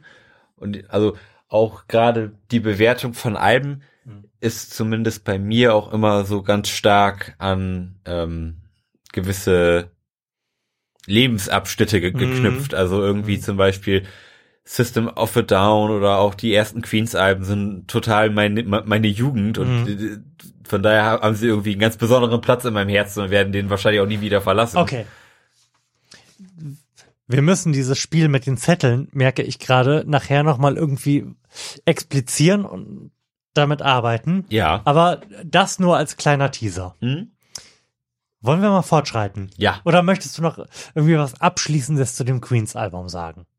Hm, Kann ich so noch gar nicht. Also Okay. Mhm. ich, ich bin äh, immer noch recht freudig, es, es noch ein paar Mal durch, durchzuhören. Das gibt mir zumindest nicht auf Mhm. die Nüsse und ich, und ich freue mich auch immer, immer wieder auf ein paar Songs zwischendurch und Mhm. manche Sachen bra brauchen ein- einfach Zeit. Ich erinnere mich auch, dass ich damals ähm, auch das le letzte Album, wo My God of the Sun drauf war, dass ich da auch erst nicht so angetan von war und dann fand ich es am Ende doch eigentlich gut. Also Also von, von dem letzten Album ist zumindest äh, I Appear Missing Mhm. in, in meine Ever, Everything Ever Playlist eingegangen. Siehste. Ähm, das, ich führe eine Playlist, Mhm. die ich äh, mitnehmen würde auf ein Festival, Mhm. Bedenkend, dass es möglicherweise kein Internet dort geben wird. Und in diese Playlist habe ich es eingereiht. Würdest, könntest du jetzt schon einen Song von diesem Album in diese Playlist schmeißen? Ähm, wenn, dann würde ich jetzt bislang Feet Don't Fail Me Okay. ohne, ohne, ohne das anderthalb Minuten lange Intro machen. Mhm. was wirklich unheimlich nervig ist. Also ähm, irgendwie The Theatralik und äh, Polemik irgendwie Mhm. dahingestellt. Ein anderthalb Minuten in Intro für einen Song, der praktisch gleich auf die Fresse losgeht, ist einfach zu viel. Also zumal in diesem Intro nichts passiert, außer irgendwelche Stecker gekrustel und irgendwelche Sticks, Mhm. die aneinander reiben, ist das ist es das nicht wert, anderthalb Minuten meines Lebens damit zu verbringen, diesem, will ich sagen, Schrott zuzuhören, aber diesem Schrott zuzuhören. Mein Reden. Ich bin, ich bin ja auch, also es gehört zu den Credos meines ähm, musikalischen Herstellungslebens, dass Intros überflüssig sind. Also, wenn du kein Prog-Rock-Doppelalbum machst, Mhm. dann hat da kein Intro stattzufinden in keinem Song. sind wir durch mit den Queens? Wir sind durch mit den Wir sind durch mit den Queens. Oder, oder willst du noch eine Bewertung geben oder kannst du noch gar nicht? Ich kann auch gar nicht. Okay. Dann reden wir jetzt über das letzte Album von Lord. Ja. Was merkwürdig ist, weil das eigentlich überhaupt nicht so unsere Musik ist, Mhm. richtig? Ja. Aber Lord war ja irgendwie immer ein bisschen cooler als der ganze Re- Poprest, oder? Mhm. Und das, äh, das erste Album von Lord, wie hieß es denn eigentlich noch? Hieß es Lord? Hieß es Lord? Hieß es nicht anders? Man weiß es nicht. Ja. Aber das, Das- habe ich wirklich gerne gehört. Mhm.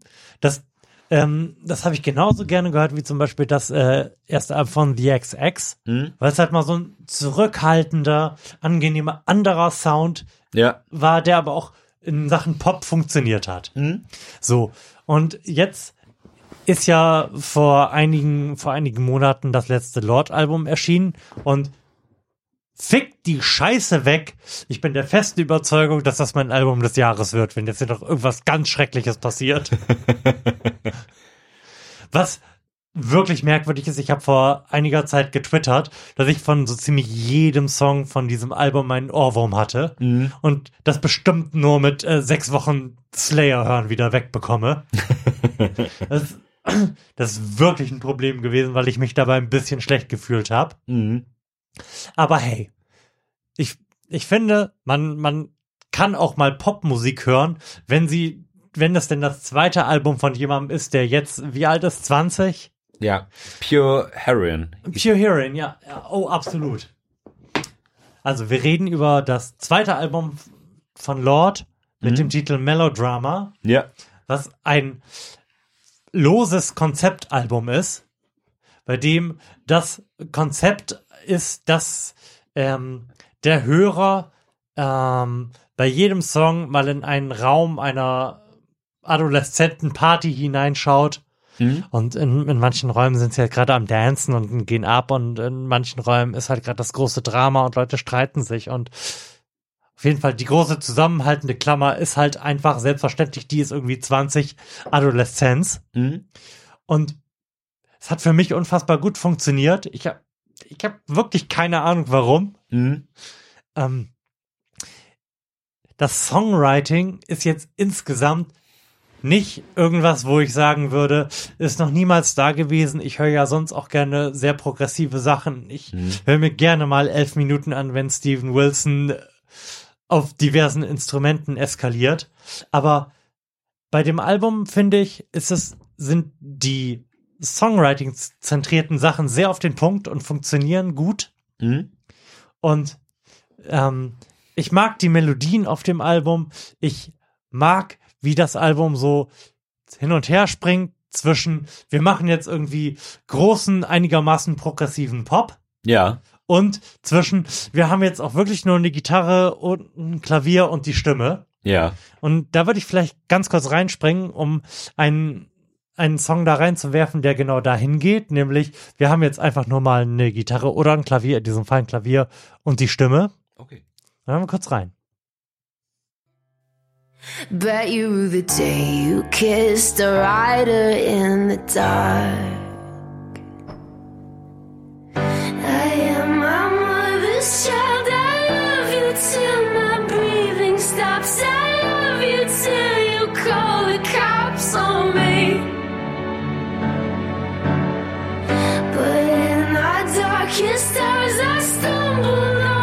Also da passiert halt einfach nicht viel, aber gerade in dieser Kontrastlage von, ich singe jetzt einfach mal nur zum Klavier sehr, sehr tief und eskaliere dann zumindest in der Stimme so ein bisschen im Refrain. Das, das reicht mir eigentlich als sehr, sehr guter Popsong. Ja. Viel mehr brauchst du nicht. Das bewegt sich dann irgendwie auf einem Niveau von, das wäre jetzt übertrieben zu sagen, irgendwelchen Beatles-Songs, aber was so, was so die Dynamik betrifft Ja. und den ein, den wirklich sehr gewoll, ähm, gezielten Einsatz von welche Instrumente habe ich da und was macht die Stimme da, ist das für mich ein sehr, sehr großes Album. Die Songs funktionieren für mich total gut und ich hatte von jedem dieser Songs, von jedem dieser Songs, bis auf den ersten, bis auf den ersten hatte ich einen Ohrwurm. Ich habe das, wenn noch irgendjemand, der angefangen hat, diesen Podcast zu hören, noch dabei ist, dann wird er gehört haben, dass in der Sendung Inception ich auf dem Deichbrand auf einem Dixie-Klo saß und Lord gehört habe und davon erzählt habe, wie ich mich dabei fühle. Ich empfinde Mitleid für euch, wenn es euch gibt, liebe Hörer. Aber das, das ist halt passiert. Und ich fand das wirklich total merkwürdig. Mhm. Ja, das, das sind einfach schöne Songs, finde ich. Die sind so, die haben, ich Du hast es zumindest auch irgendwie ein, zwei, eineinhalb, zweimal gehört, oder? wie- also wir haben es einmal ja auf der Fahrt Mhm. nach zu System of a Down gehört. Ähm, und danach habe ich hab ich es noch ein paar Mal irgendwie gehört. Das ist ein wirklich schönes Album. Es ist nichts, was irgendwie so sehr schwer ist oder Mhm. irgendwie, wo man jetzt in einer ganz besonderen Stimmung für sein muss, dass es Mhm. einem gefällt. Ich finde, das Album ist, ist einfach sehr gefällig. So, in, also in, in, in einem positiven Sinn. Mhm. Also wirklich angenehm und knüpft auch, finde ich, logisch an das vorherige Album an. Mhm. Und führt, führt den Stil irgendwie fort, was auch irgendwie ganz, ganz schön ist. Also ich, ich finde es sehr, sehr schön, dass David Bowie, Gott hab ihn selig, der mal gesagt hat, dass Lord die Zukunft des Pop ist und ich das erfahren habe, nachdem ich das Album gut gefunden habe. ich würde gerne ganz kurz noch in einen zweiten Song reinhören. Und zwar, um die Brücke zu schlagen zu dem nächsten Album, über das wir reden, nämlich zum The National Album. Ja. Ähm, denn um das wiederum vorwegzuschicken, das The National Album hat so elektrische, elektronische Spielereien. Die sind überflüssig, wie sie meistens überflüssig sind, wenn Rockbands sie benutzen. Ja. So, und ich möchte nur in diesen Song von Lord kurz reinklicken. Ich glaube, da wird jetzt auch nicht gesungen bei der Stelle, die ich da rausgesucht habe. Und zwar einfach nur mal, um zu sagen, das zur verfickten Scheiße, das sind elektronische Spielereien und das sind auch Sounds, die ich noch nie vorher gehört habe.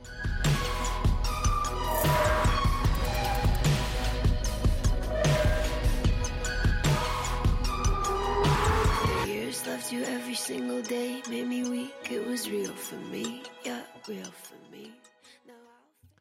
So, sowas kannst du halt mal machen, wenn du elektronische Spielereien machen willst, finde ich. Mhm. Fraktale Geräusche. Ja, fraktale, aber nicht atonale Geräusche. Also die, die fügen sich da total gut ein. Das kannst du machen. Ähm, Dieses Lied, ähm, Ja. Hard Feelings slash Loveless, das, das schlag mich tot.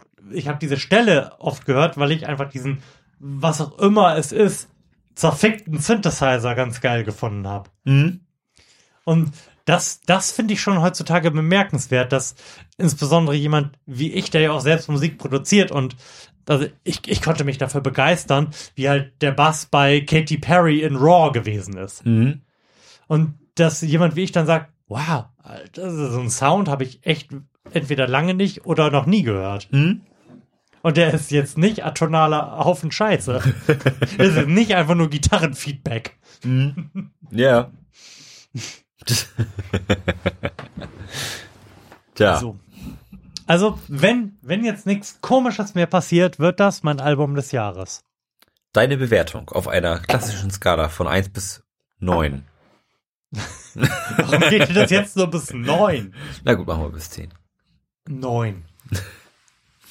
Also gemessen daran, wie viel Spaß ich mit diesem Album hatte, ist das eine solide neun. Mhm. Wirklich. So.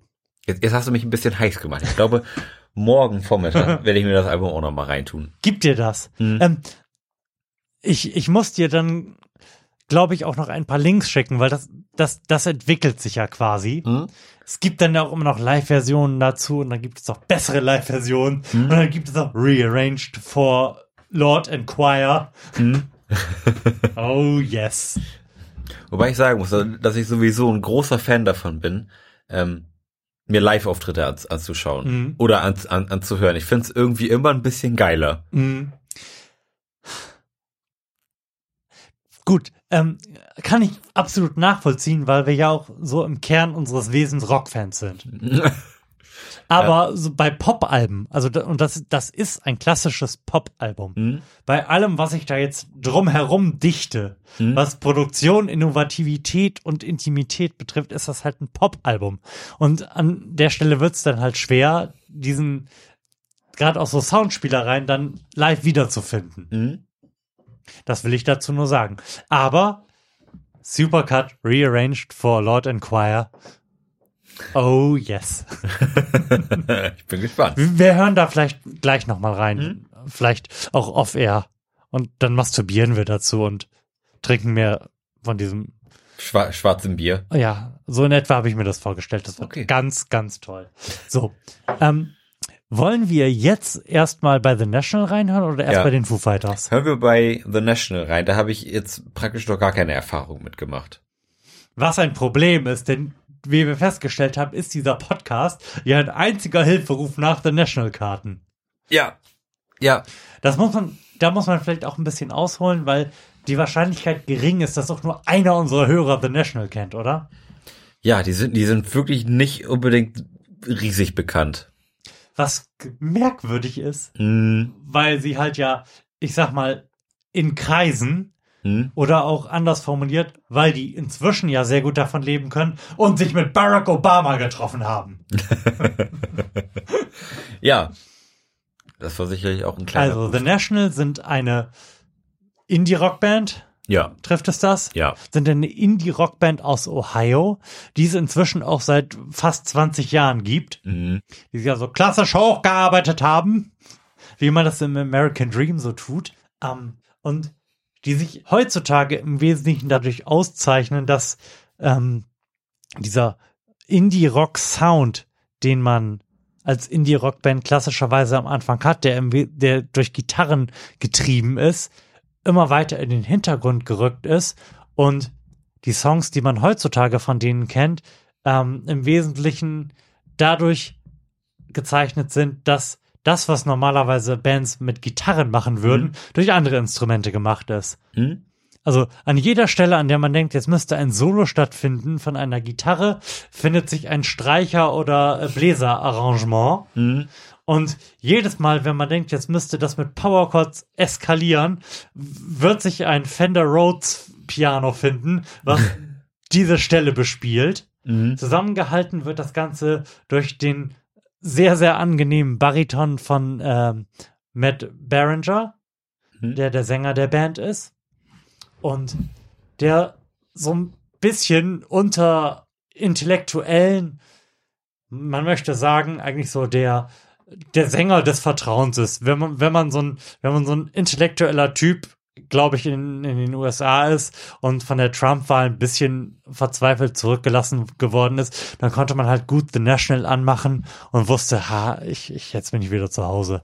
Ja, ja, das wohl war, ja. Ähm, ich bin auch ganz, ganz gespannt, was das neue Album so zu bieten hat. Ich habe jetzt so, ähm, ich sag mal, ein, ein halbes Mal durchgehört. Das ist eher wenig. Ja, tatsächlich. Ähm, und ich habe festgestellt, dass sich irgendwas am Gesang verändert hat. Ja. Und meiner Meinung nach nicht zum Besseren. Findest du? Hm? Ja. Dann möchte ich äh, eine gegenteilige Meinung äußern. Ich finde, der Gesang oder die Tatsache, dass äh, Matt sich inzwischen traut, außerhalb äh, der Töne C0 und, und C2 zu operi operieren, ähm, gehört für mich zu den Highlights des Albums. Also gerade bei den Sachen, die man ja auch schon vorher kannte, bei ähm, The System Only Dreams in Total Darkness, was die erste Single aus dem Album war, finde ich das mega angenehm, dass er da mal ein bisschen aus sich rauskommt. Ähm, man, nicht, nicht mich falsch verstehen, es gehört zu den Trademarks und auch zu den ähm, wichtigen Sachen, die bei The National funktionieren müssen, dass, dass Matt Berenger einfach stoisch vor sich hin brummt, Mhm. während, während Ja. die musikalische Fraktion um ihn rum explodiert. Ja. Also einfach wahlweise Stumpfsinn oder halt Harmonie und Ruhe verbreitet, während Gitarren und Klaviere um ihn explodieren und sowieso der Drummer von einem anderen Stern ist. Ja. Das ist in dem Album nicht mehr ganz so. Also es, es gibt tatsächlich Stellen, wo er ähm, Töne, Töne singt, die auch äh, am unteren Ende dessen sind, was ich singen könnte. Mhm. Für mich ist das, was anders geworden ist, aber was anderes. Für Ja. mich ist das, was anders geworden ist, dass es diesmal tatsächlich das erste Mal oder sagen wir mal seit zehn Jahren wieder Gitarrenriffs gibt auf einem Album von The National. Mhm. Es gibt jetzt tatsächlich, es gibt ein Gitarrensolo auf diesem Album und es gibt Riffing darauf. Also Sachen, die The National quasi vorher bei Strafe vermieden haben. Ja. Ich habe ja, ich fühle mich berufen, dazu Auskunft geben zu können, wie man The National Songs macht, weil ich diverse von denen nachproduziert habe, weil das einigermaßen meine Stimmlage ist und ich was zum, zum Singen brauchte. Hm. Und mein, äh, meine Herausforderung dabei war immer, Gitarren so zu produzieren, dass sie nicht wie Gitarren klingen. Und jetzt hat man auf einem The National Album mal wieder Gitarren und es gibt Riffs und es ist ein bisschen Riff-driven. Hm? Ich weiß noch nicht so genau, was ich damit anzufangen habe. Ich glaube nicht, dass, bisher glaube ich nicht, dass es eines der großen The National Alben sein wird. Mhm. Das wird eher so auf Platz vier oder fünf dieser acht Alben, die die inzwischen haben, Ja. für mich landen. Mhm. Aber ich habe das, ich habe das inzwischen, glaube ich, dreimal insgesamt alles gehört. Mhm. Aber es gibt schon Songs, die ich ein paar Mal gehört habe. Und dazu gehört definitiv auch ein Ding, auf das das alles zutrifft, was ich gesagt habe, nämlich direkt den zweiten Song, The Day I Die, was halt, das, ist ein- das ist ein Rocksong. Und Rocksongs gab's lange nicht von The National. Bin gespannt. Da hören wir mal rein. Day I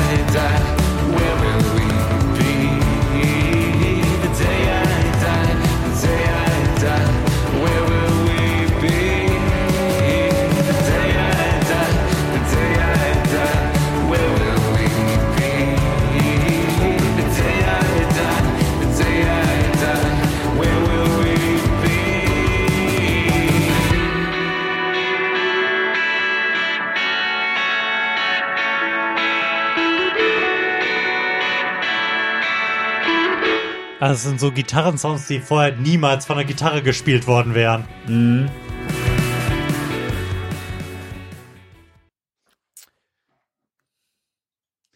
Allgemeine Stille herrscht vor. Ich bin mir nicht, ich bin mir nicht sicher, ob, ob ich das alles gut finde. Was jetzt? Dass plötzlich die Stimme so essentiell anders ist, dass die Gitarren und Aber das jetzt viel, war, war das von der Stimme jetzt viel anders? Mm, Das war zumindest anders gesungen, so von einer, von einer Melodie her wäre das, glaube ich, vor beim letzten Album oder oder davor hätte die Stimme nicht so funktioniert. Mhm. Jetzt in Verbindung mit der mit dem neuen Einsatz der der anderen in Instrumente fühlt sich das so ein bisschen fremd an, finde ich. Ähm, Okay, wollen, wollen wir vielleicht, äh, wir machen, wir machen das anders als eben, sondern wir hören jetzt einfach mal direkt in meinen nächsten Anspieltipp rein. Ja. Einfach, um dich vielleicht wieder ein bisschen zu, ver, zu versöhnen. Mhm. Weil es gibt selbstverständlich auch wieder die Songs, wo, wo Matt genauso singt, wie man das erwartet. Und es ist natürlich wieder großartig. Es ist natürlich wieder großartig. It wasn't so bad, wasn't that sick. Got taken by love, I wasn't that quick. Foregone conclusion. auch schon relativ hoch, ne? Für, für seine Verhältnisse. It's gonna be different after tonight. You're gonna see me. In a different light. It's a foregone conclusion. Das ist, das ist auch zu hoch.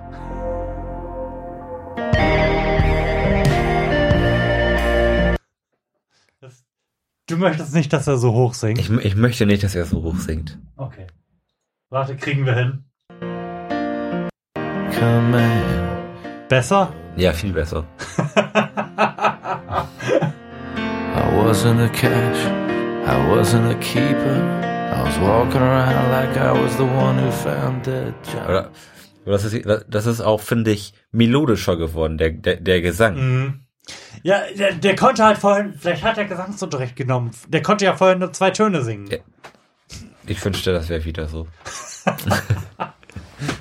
Em- Empfindest du das nicht als Verbesserung? Nein. Offensichtlich nicht. Nee, äh, nee, also finde ich wirklich, ist, dass es ke- keine Verbesserung ist. Ähm, das hängt jetzt vielleicht noch damit zusammen, dass ich mich mit dem Album noch nicht so ganz angefreundet habe. Mhm. Ähm, aber bisher bin ich nicht davon angetan. So, also, so, so wie mir das auch tut, das zu Mhm. sagen, weil ich, Nein, das ist weil ich äh, The National wirklich sehr schätze Mhm. als als Band, ähm, war das leider nicht die Freude, die ich mir erhofft habe. Tja, großes Kopfschütteln seitens Florian. Nö, ich, ich habe das Album auch erst dreimal gehört. Also vielleicht, Vielleicht findest du es ja auch. vielleicht finde ich es ja auch irgendwann noch scheiße. Nein, die Wahrscheinlichkeit ist relativ gering. Aber vielleicht findest du es ja irgendwann noch mal gut. Ja, möglich ist das. Das, da sind halt wieder so Sachen drauf, die, für die man The National lieben muss. Also gerade auch die, die ruhigen, sich aufbauenden Sachen. Hm. Nochmal, selbstverständlich ist The National auch eine dieser Bands, die ihr nur mit Bose-Kopfhörern nackt in der Mitte eines Zimmers sitzend auf Pilzen hören solltet. Aber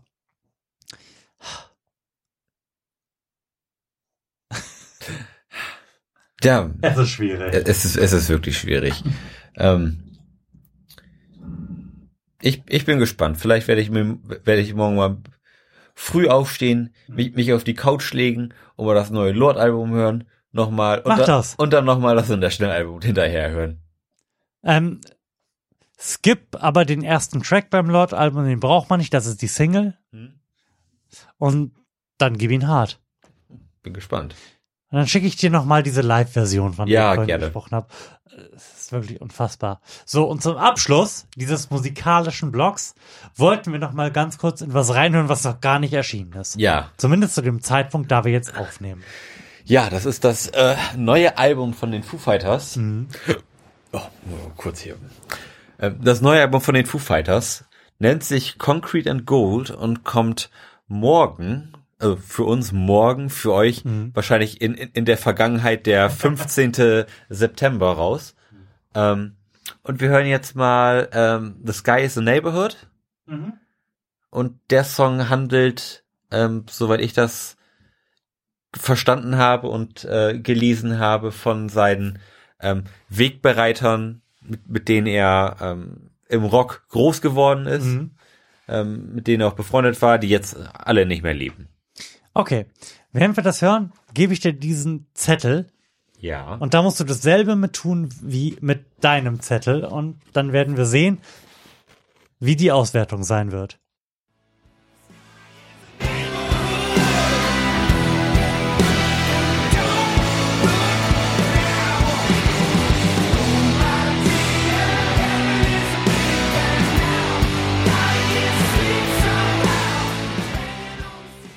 Auf Meckern bei den Foo Fighters ist, finde ich, immer ein Problem, Hm. weil die Foo Fighters immer auf hohem Niveau abgeliefert haben. Ja. Wenn man meckern möchte bei den Foo Fighters, ist es, dass sie wenig überraschend gewesen sind in den letzten, seit wann gibt's die? Fün 15 Jahren. 20. 20? Ja. Scheiße. Ja. Jetzt die haben immer auf einem konstant hohen Niveau abgeliefert. Mhm. Ähm, sagen wir mal, man, weiß eigentlich immer, Da war halt nie irgendwas scheiße. nee, da, da war nie ir- irgendwas scheiße. Man wusste immer im Groben, was man zu erwarten hatte.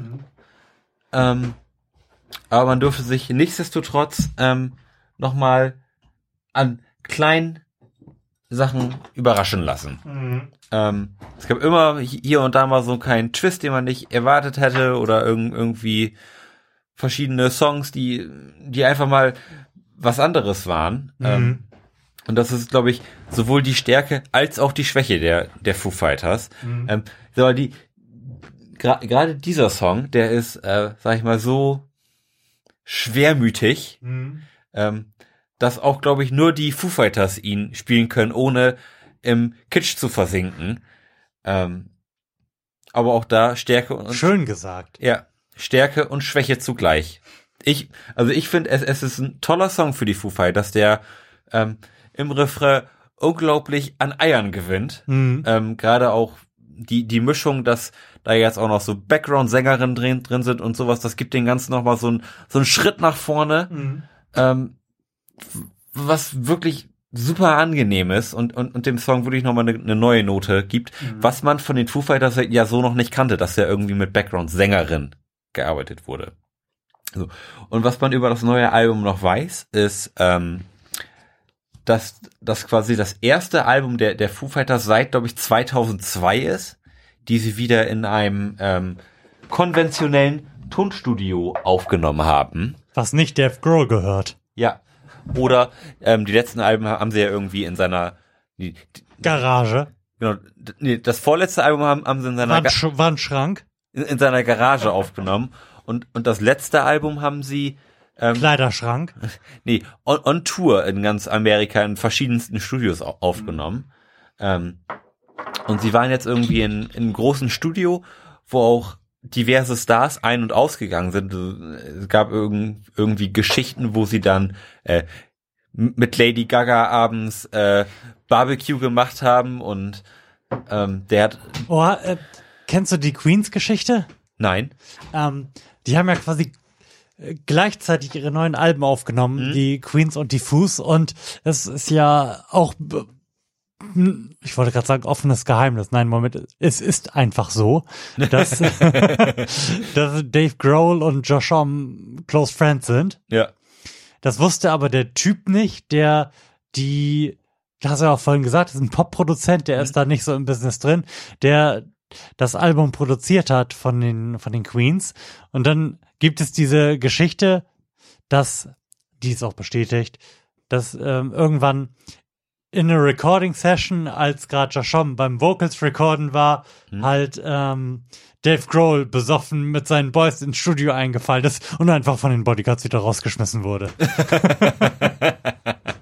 Weil der Produzent halt gesagt hat, wir machen ja gerade Vocals, schmeiß den Typen raus, was soll das? Ja, bei den Foo Fighters gibt es auch, eine ähnliche lu- lustige Story. Da, dadurch, dass sie in so einem relativ großen Studio waren, hatten sie ja wohl recht regen Verkehr ähm, mit dem Who is Who der amerikanischen Unterhaltungsszene.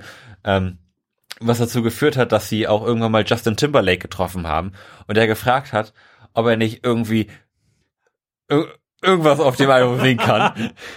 Was dazu Oh geführt hat, dass jetzt äh, auf, auf, auf irgendeinem Track irgendein paar UUs von Justin Timberlake gesungen sind.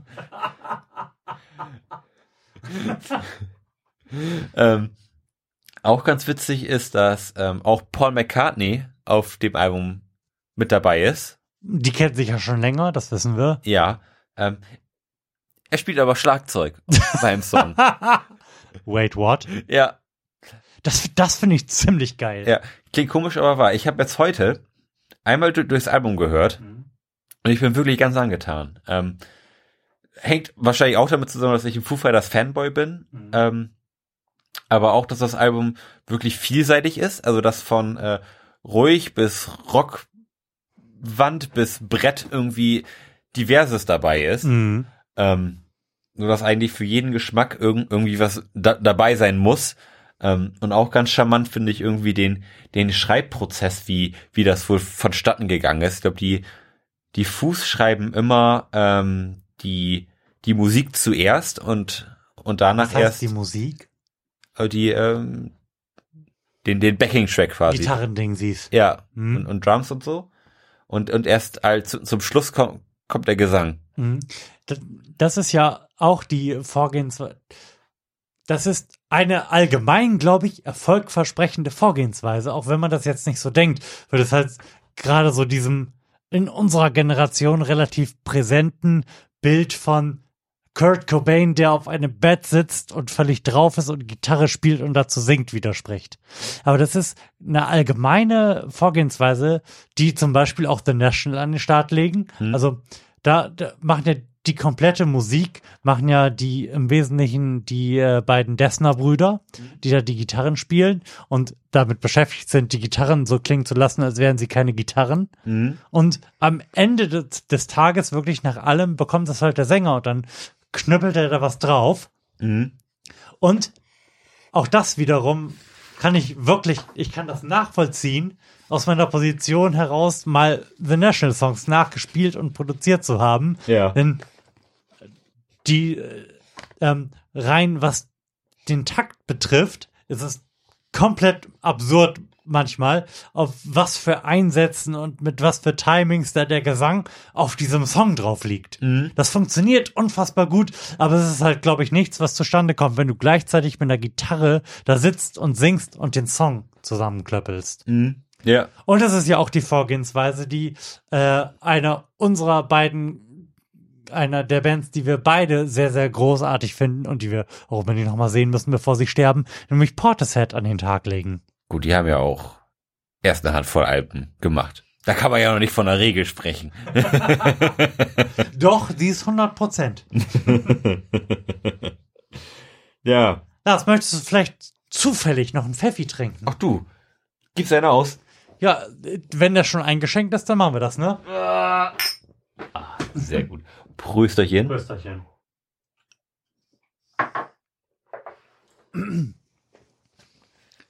So. Köstlich. Du bist jetzt vermutlich quasi durch, durch die zweite dieser Listen. Ja. Und ich möchte dir den Grund erzählen, warum du diese ganze Zeit abgelenkt warst und mit einem äh, Marker Sachen auf einem Zettel angestrichen hast. Der Hintergrund ist folgender. Hm, ich bin hier noch gar nicht fertig, aber Der Hintergrund ist mach folgender. schon mal weiter. Ich wollte nämlich eigentlich noch über das neue Album von The War on Drugs gesprochen haben. Die Band kennst du? Ja. So. Und ich wollte da mit dir drüber gesprochen haben, weil nämlich The War on Drugs mit ihrem aktuellen Album A Deeper Understanding auf plattentests.de eine 10 von 10 bekommen haben. Was auf plattentests.de ungefähr alle drei Jahre passiert. Ja. Also, nachdem sie sich gegründet haben, mit, als sie alle 18 waren und es 1998 war, ist das ungefähr alle 20 Minuten passiert, dass sie eine 10 von 10 gegeben haben. Aber es hat sich dann irgendwann eingegroovt, dass Plattentests.de so den Ruf sich erarbeitet hat, oh, 10 von 10, das, das geben wir wirklich nur für, nur für Radiohead. Und vielleicht ansonsten mal alle paar Jahre. Und die neue War on Drugs hat eine 10 von 10 bekommen und ich habe da, ich habe die auch zweimal gehört und ich bin gar nicht reingekommen. Mhm. Und darum möchte ich auch nicht explizit über dieses Album sprechen. Aber gib mir mal den Zettel. So, Beide? Nee, gib mir erstmal den, den mit meinen Dinger, Dingern auf drauf. Denn ich habe dann Folgendes überlegt. Für mich ist ja Plattentest.de ganz offensichtlich, weil sie mich schon seit ich 18 bin begleiten musikalisch Ja. eine Instanz. Und ich habe dann überlegt, ob das für dich vielleicht auch gilt. Mhm. Und zwar zum einen, weil ich dich ja ein bisschen musikalisch geprägt habe. Zum anderen aber habe ich mich gefragt, ob die Sachen, die Plattentest.de da hervorgeholt haben, repräsentativ sind. Mhm. Und ich habe dann geguckt, was als ich 16 bis 19 oder 20 war, die Alben der Woche gewesen sind. Ja. Und habe da eine Liste ausgedruckt und das ist die erste Liste, die ich hier vor mir habe. Und da habe ich mit meinem Feinliner Sa äh, Alben markiert, die für mich eine bedo- besondere Bedeutung haben. Und man kann das mal voran, voranstellen, das sind relativ viele. Und das sind wirklich relativ viele Alben, wo ich ernsthaft, wenn ich den Titel lese, Tränen in Pipi in die Augen kriege und denke, Alter, was ein scheiß verficktes dickes Ding. Da sind offensichtliche Dinge drin, an denen man nicht vorbei konnte. Da ist zum Beispiel 2001 natürlich Hybrid Theory von Linkin Park drin, wo, Ja. glaube ich, niemand dran vorbei kann. Ja. Irgendwie in einem 15-Jahres-Radius um mein Geburtsdatum herum geboren worden ist. Mhm. Und, oder das, das, dieses By the Way von den Chili Peppers. Da sind aber auch so Sachen drin, bei denen ich mir nicht sicher bin, ob das wirklich so ein Ding ist, wie zum Beispiel das erste Trail of Dead Album oder ähm, die, die Pocket Rock von den Do Nots. Mhm. Bei denen weiß ich halt nicht, find, äh, finde, habe ich da diese Empfindung zu, weil die bei Plattentests waren und ich das so fett fand Mhm. und sie darum gehört habe.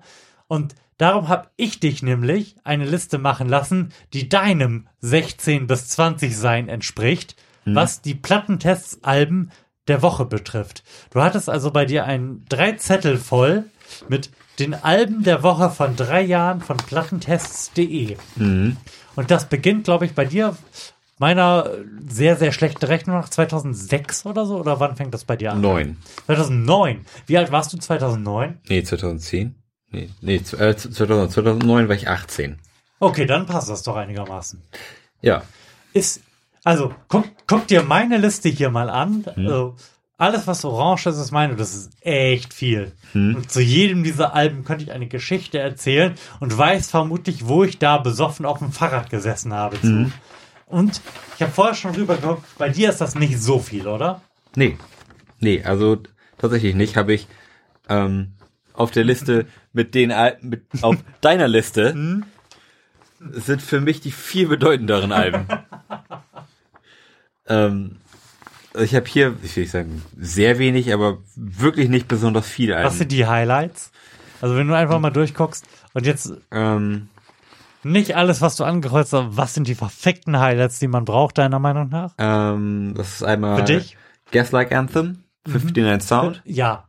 Der, der wäre bei mir tatsächlich auch noch mit drin. Ich, erinn- So, ich, ich habe ein, ein äh, bemerkenswertes Gedächtnis dafür, ähm, für diese Kombination Mhm. aus, wo war ich, als ich das Ja. gehört habe und wie ist der Sound. Mhm. Und ich weiß noch, da- dass ich da mit meiner damals noch Freundin in unserer ersten Wohnung zusammen gewohnt habe Mhm. und von der Arbeit, es war, noch, es war schon dunkel, nach Hause gefahren bin, als ich zum ersten Mal The 59 Sound gehört habe. Mhm. Ähm, dann habe ich hier noch angekreuzt Portishead. Third. Third. Ja. Jetzt Müssen äh, wir nicht drüber reden? ähm, fand ich war nicht deren bestes Album, war trotzdem ein schönes Album. Dann habe ich äh, Casper XOXO. Ja. Ähm, High Violet von The National. Mhm. Ähm, Ar Arcade Fire, Suburbs. Elbow, Build a Rocket Boys. Mhm. Mm, und The National Trouble Will Find Me. Das, das ist, das ist krass wenig. Ja, also das, das waren jetzt nicht alle. Ja, klar, Aber klar. Äh, die bedeutenden. Mhm.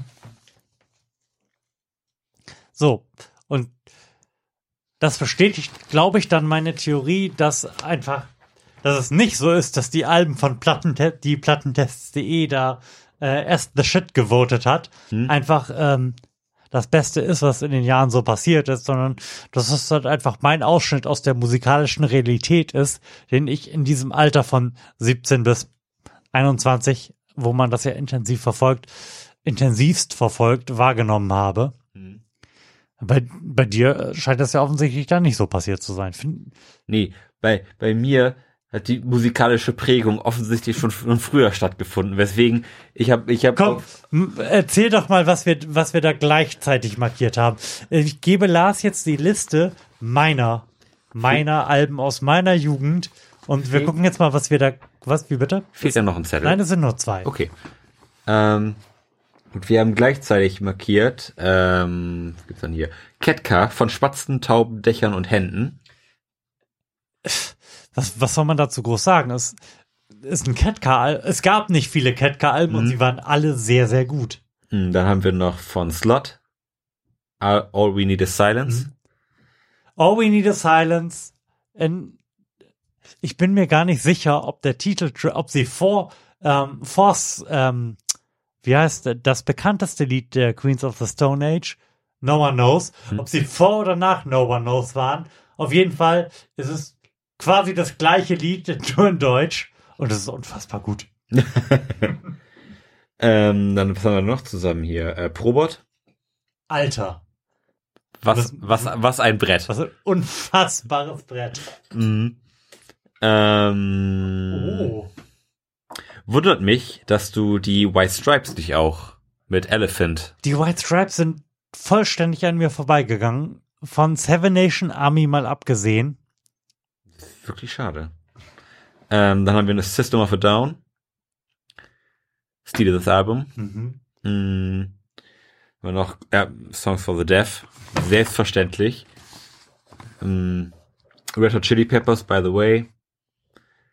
Mm, Muse, Origin of Symmetry. Okay, ich glaube, das reicht an dieser Stelle.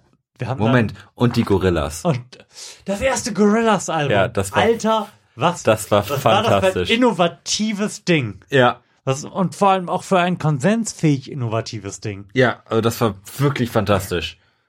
Panoramic View, look and make it all manageable. Ich, ich, ich kann das im Moment jetzt noch, also jetzt in meinem Zustand könnte ich das einfach noch komplett mal wegrappen.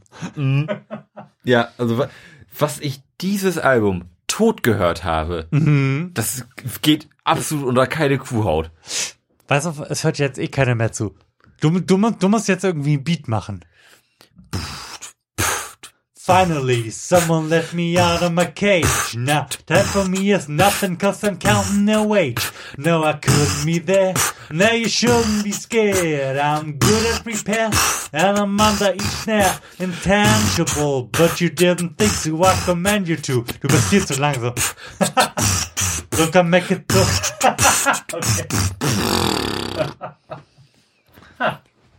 Und wenn da, wenn, okay, wenn jetzt noch jemand zuhört, also wenn diese Stelle jemand gehört hat, dann könnt ihr uns eine E-Mail schreiben und zwar an fragen.florianpremi.de. Und wenn die Frage lautet, warum? Dann, dann schicken wir euch ein Bier nach Hause, damit ihr das beim nächsten Mal besser ertragt, oder? Das Auf jeden Fall. Deal. Auf jeden Fall. Wir sind wirklich schon unheimlich lange hier auf Sendung, ne? Oh, ja, wir, wir sollten das an dieser Stelle auch irgendwie abschließen. Ja. So. V- Vielleicht äh, mit dem letzten Foto aus dem Weltall. Das Foto wurde gemacht. Also vor zwei Stunden wurde das letzte Foto der Sonde Cassini von Jupiter gemacht. Es ist inzwischen vermutlich auch da. Also mal ganz grob überschlagen ist, ähm, äh, Entschuldige, nicht Jupiter, ist Saturn. Ähm, 9,5 astronomische Einheiten von hier entfernt. Mhm. Äh, grob 10 mal 8 Minuten, die das Licht hierher braucht. Das letzte Foto, was diese Sonde aufgenommen hat, dürfte inzwischen hier sein. Mhm. Und wir würden, glaube ich, die Sendung gerne auf einem versöhnlichen und, wir das ja gerne tun, ein bisschen in die Zukunft blickenden Ton abschließen wollen. Ja. Denn Cassini verglüht in den nächsten Tagen zwar in der Atmosphäre dieses wunderhübschen Planeten, Mhm. aber es sind ja neue, ähm, neue Missionen in die Tiefen des Weltalls geplant. Und ich würde gerne einfach ein, ähm, ein Gefühl für die Größe schaffen wollen, die das hat. Mhm. Weil ich werde das in die Shownotes packen. Man, Alter, man muss sich diese Bilder, die Cassini gemacht hat, angucken.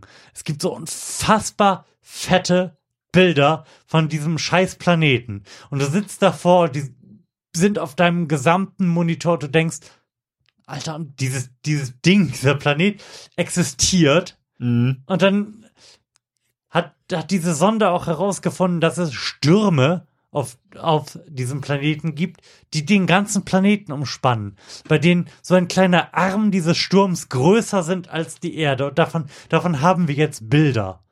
Und das, das gibt mir einfach immer das Gefühl, geil, die Menschheit ist doch nicht nur zu scheiße gut. es, gibt, es besteht doch irgendwie eine gewisse Hoffnung. Mhm.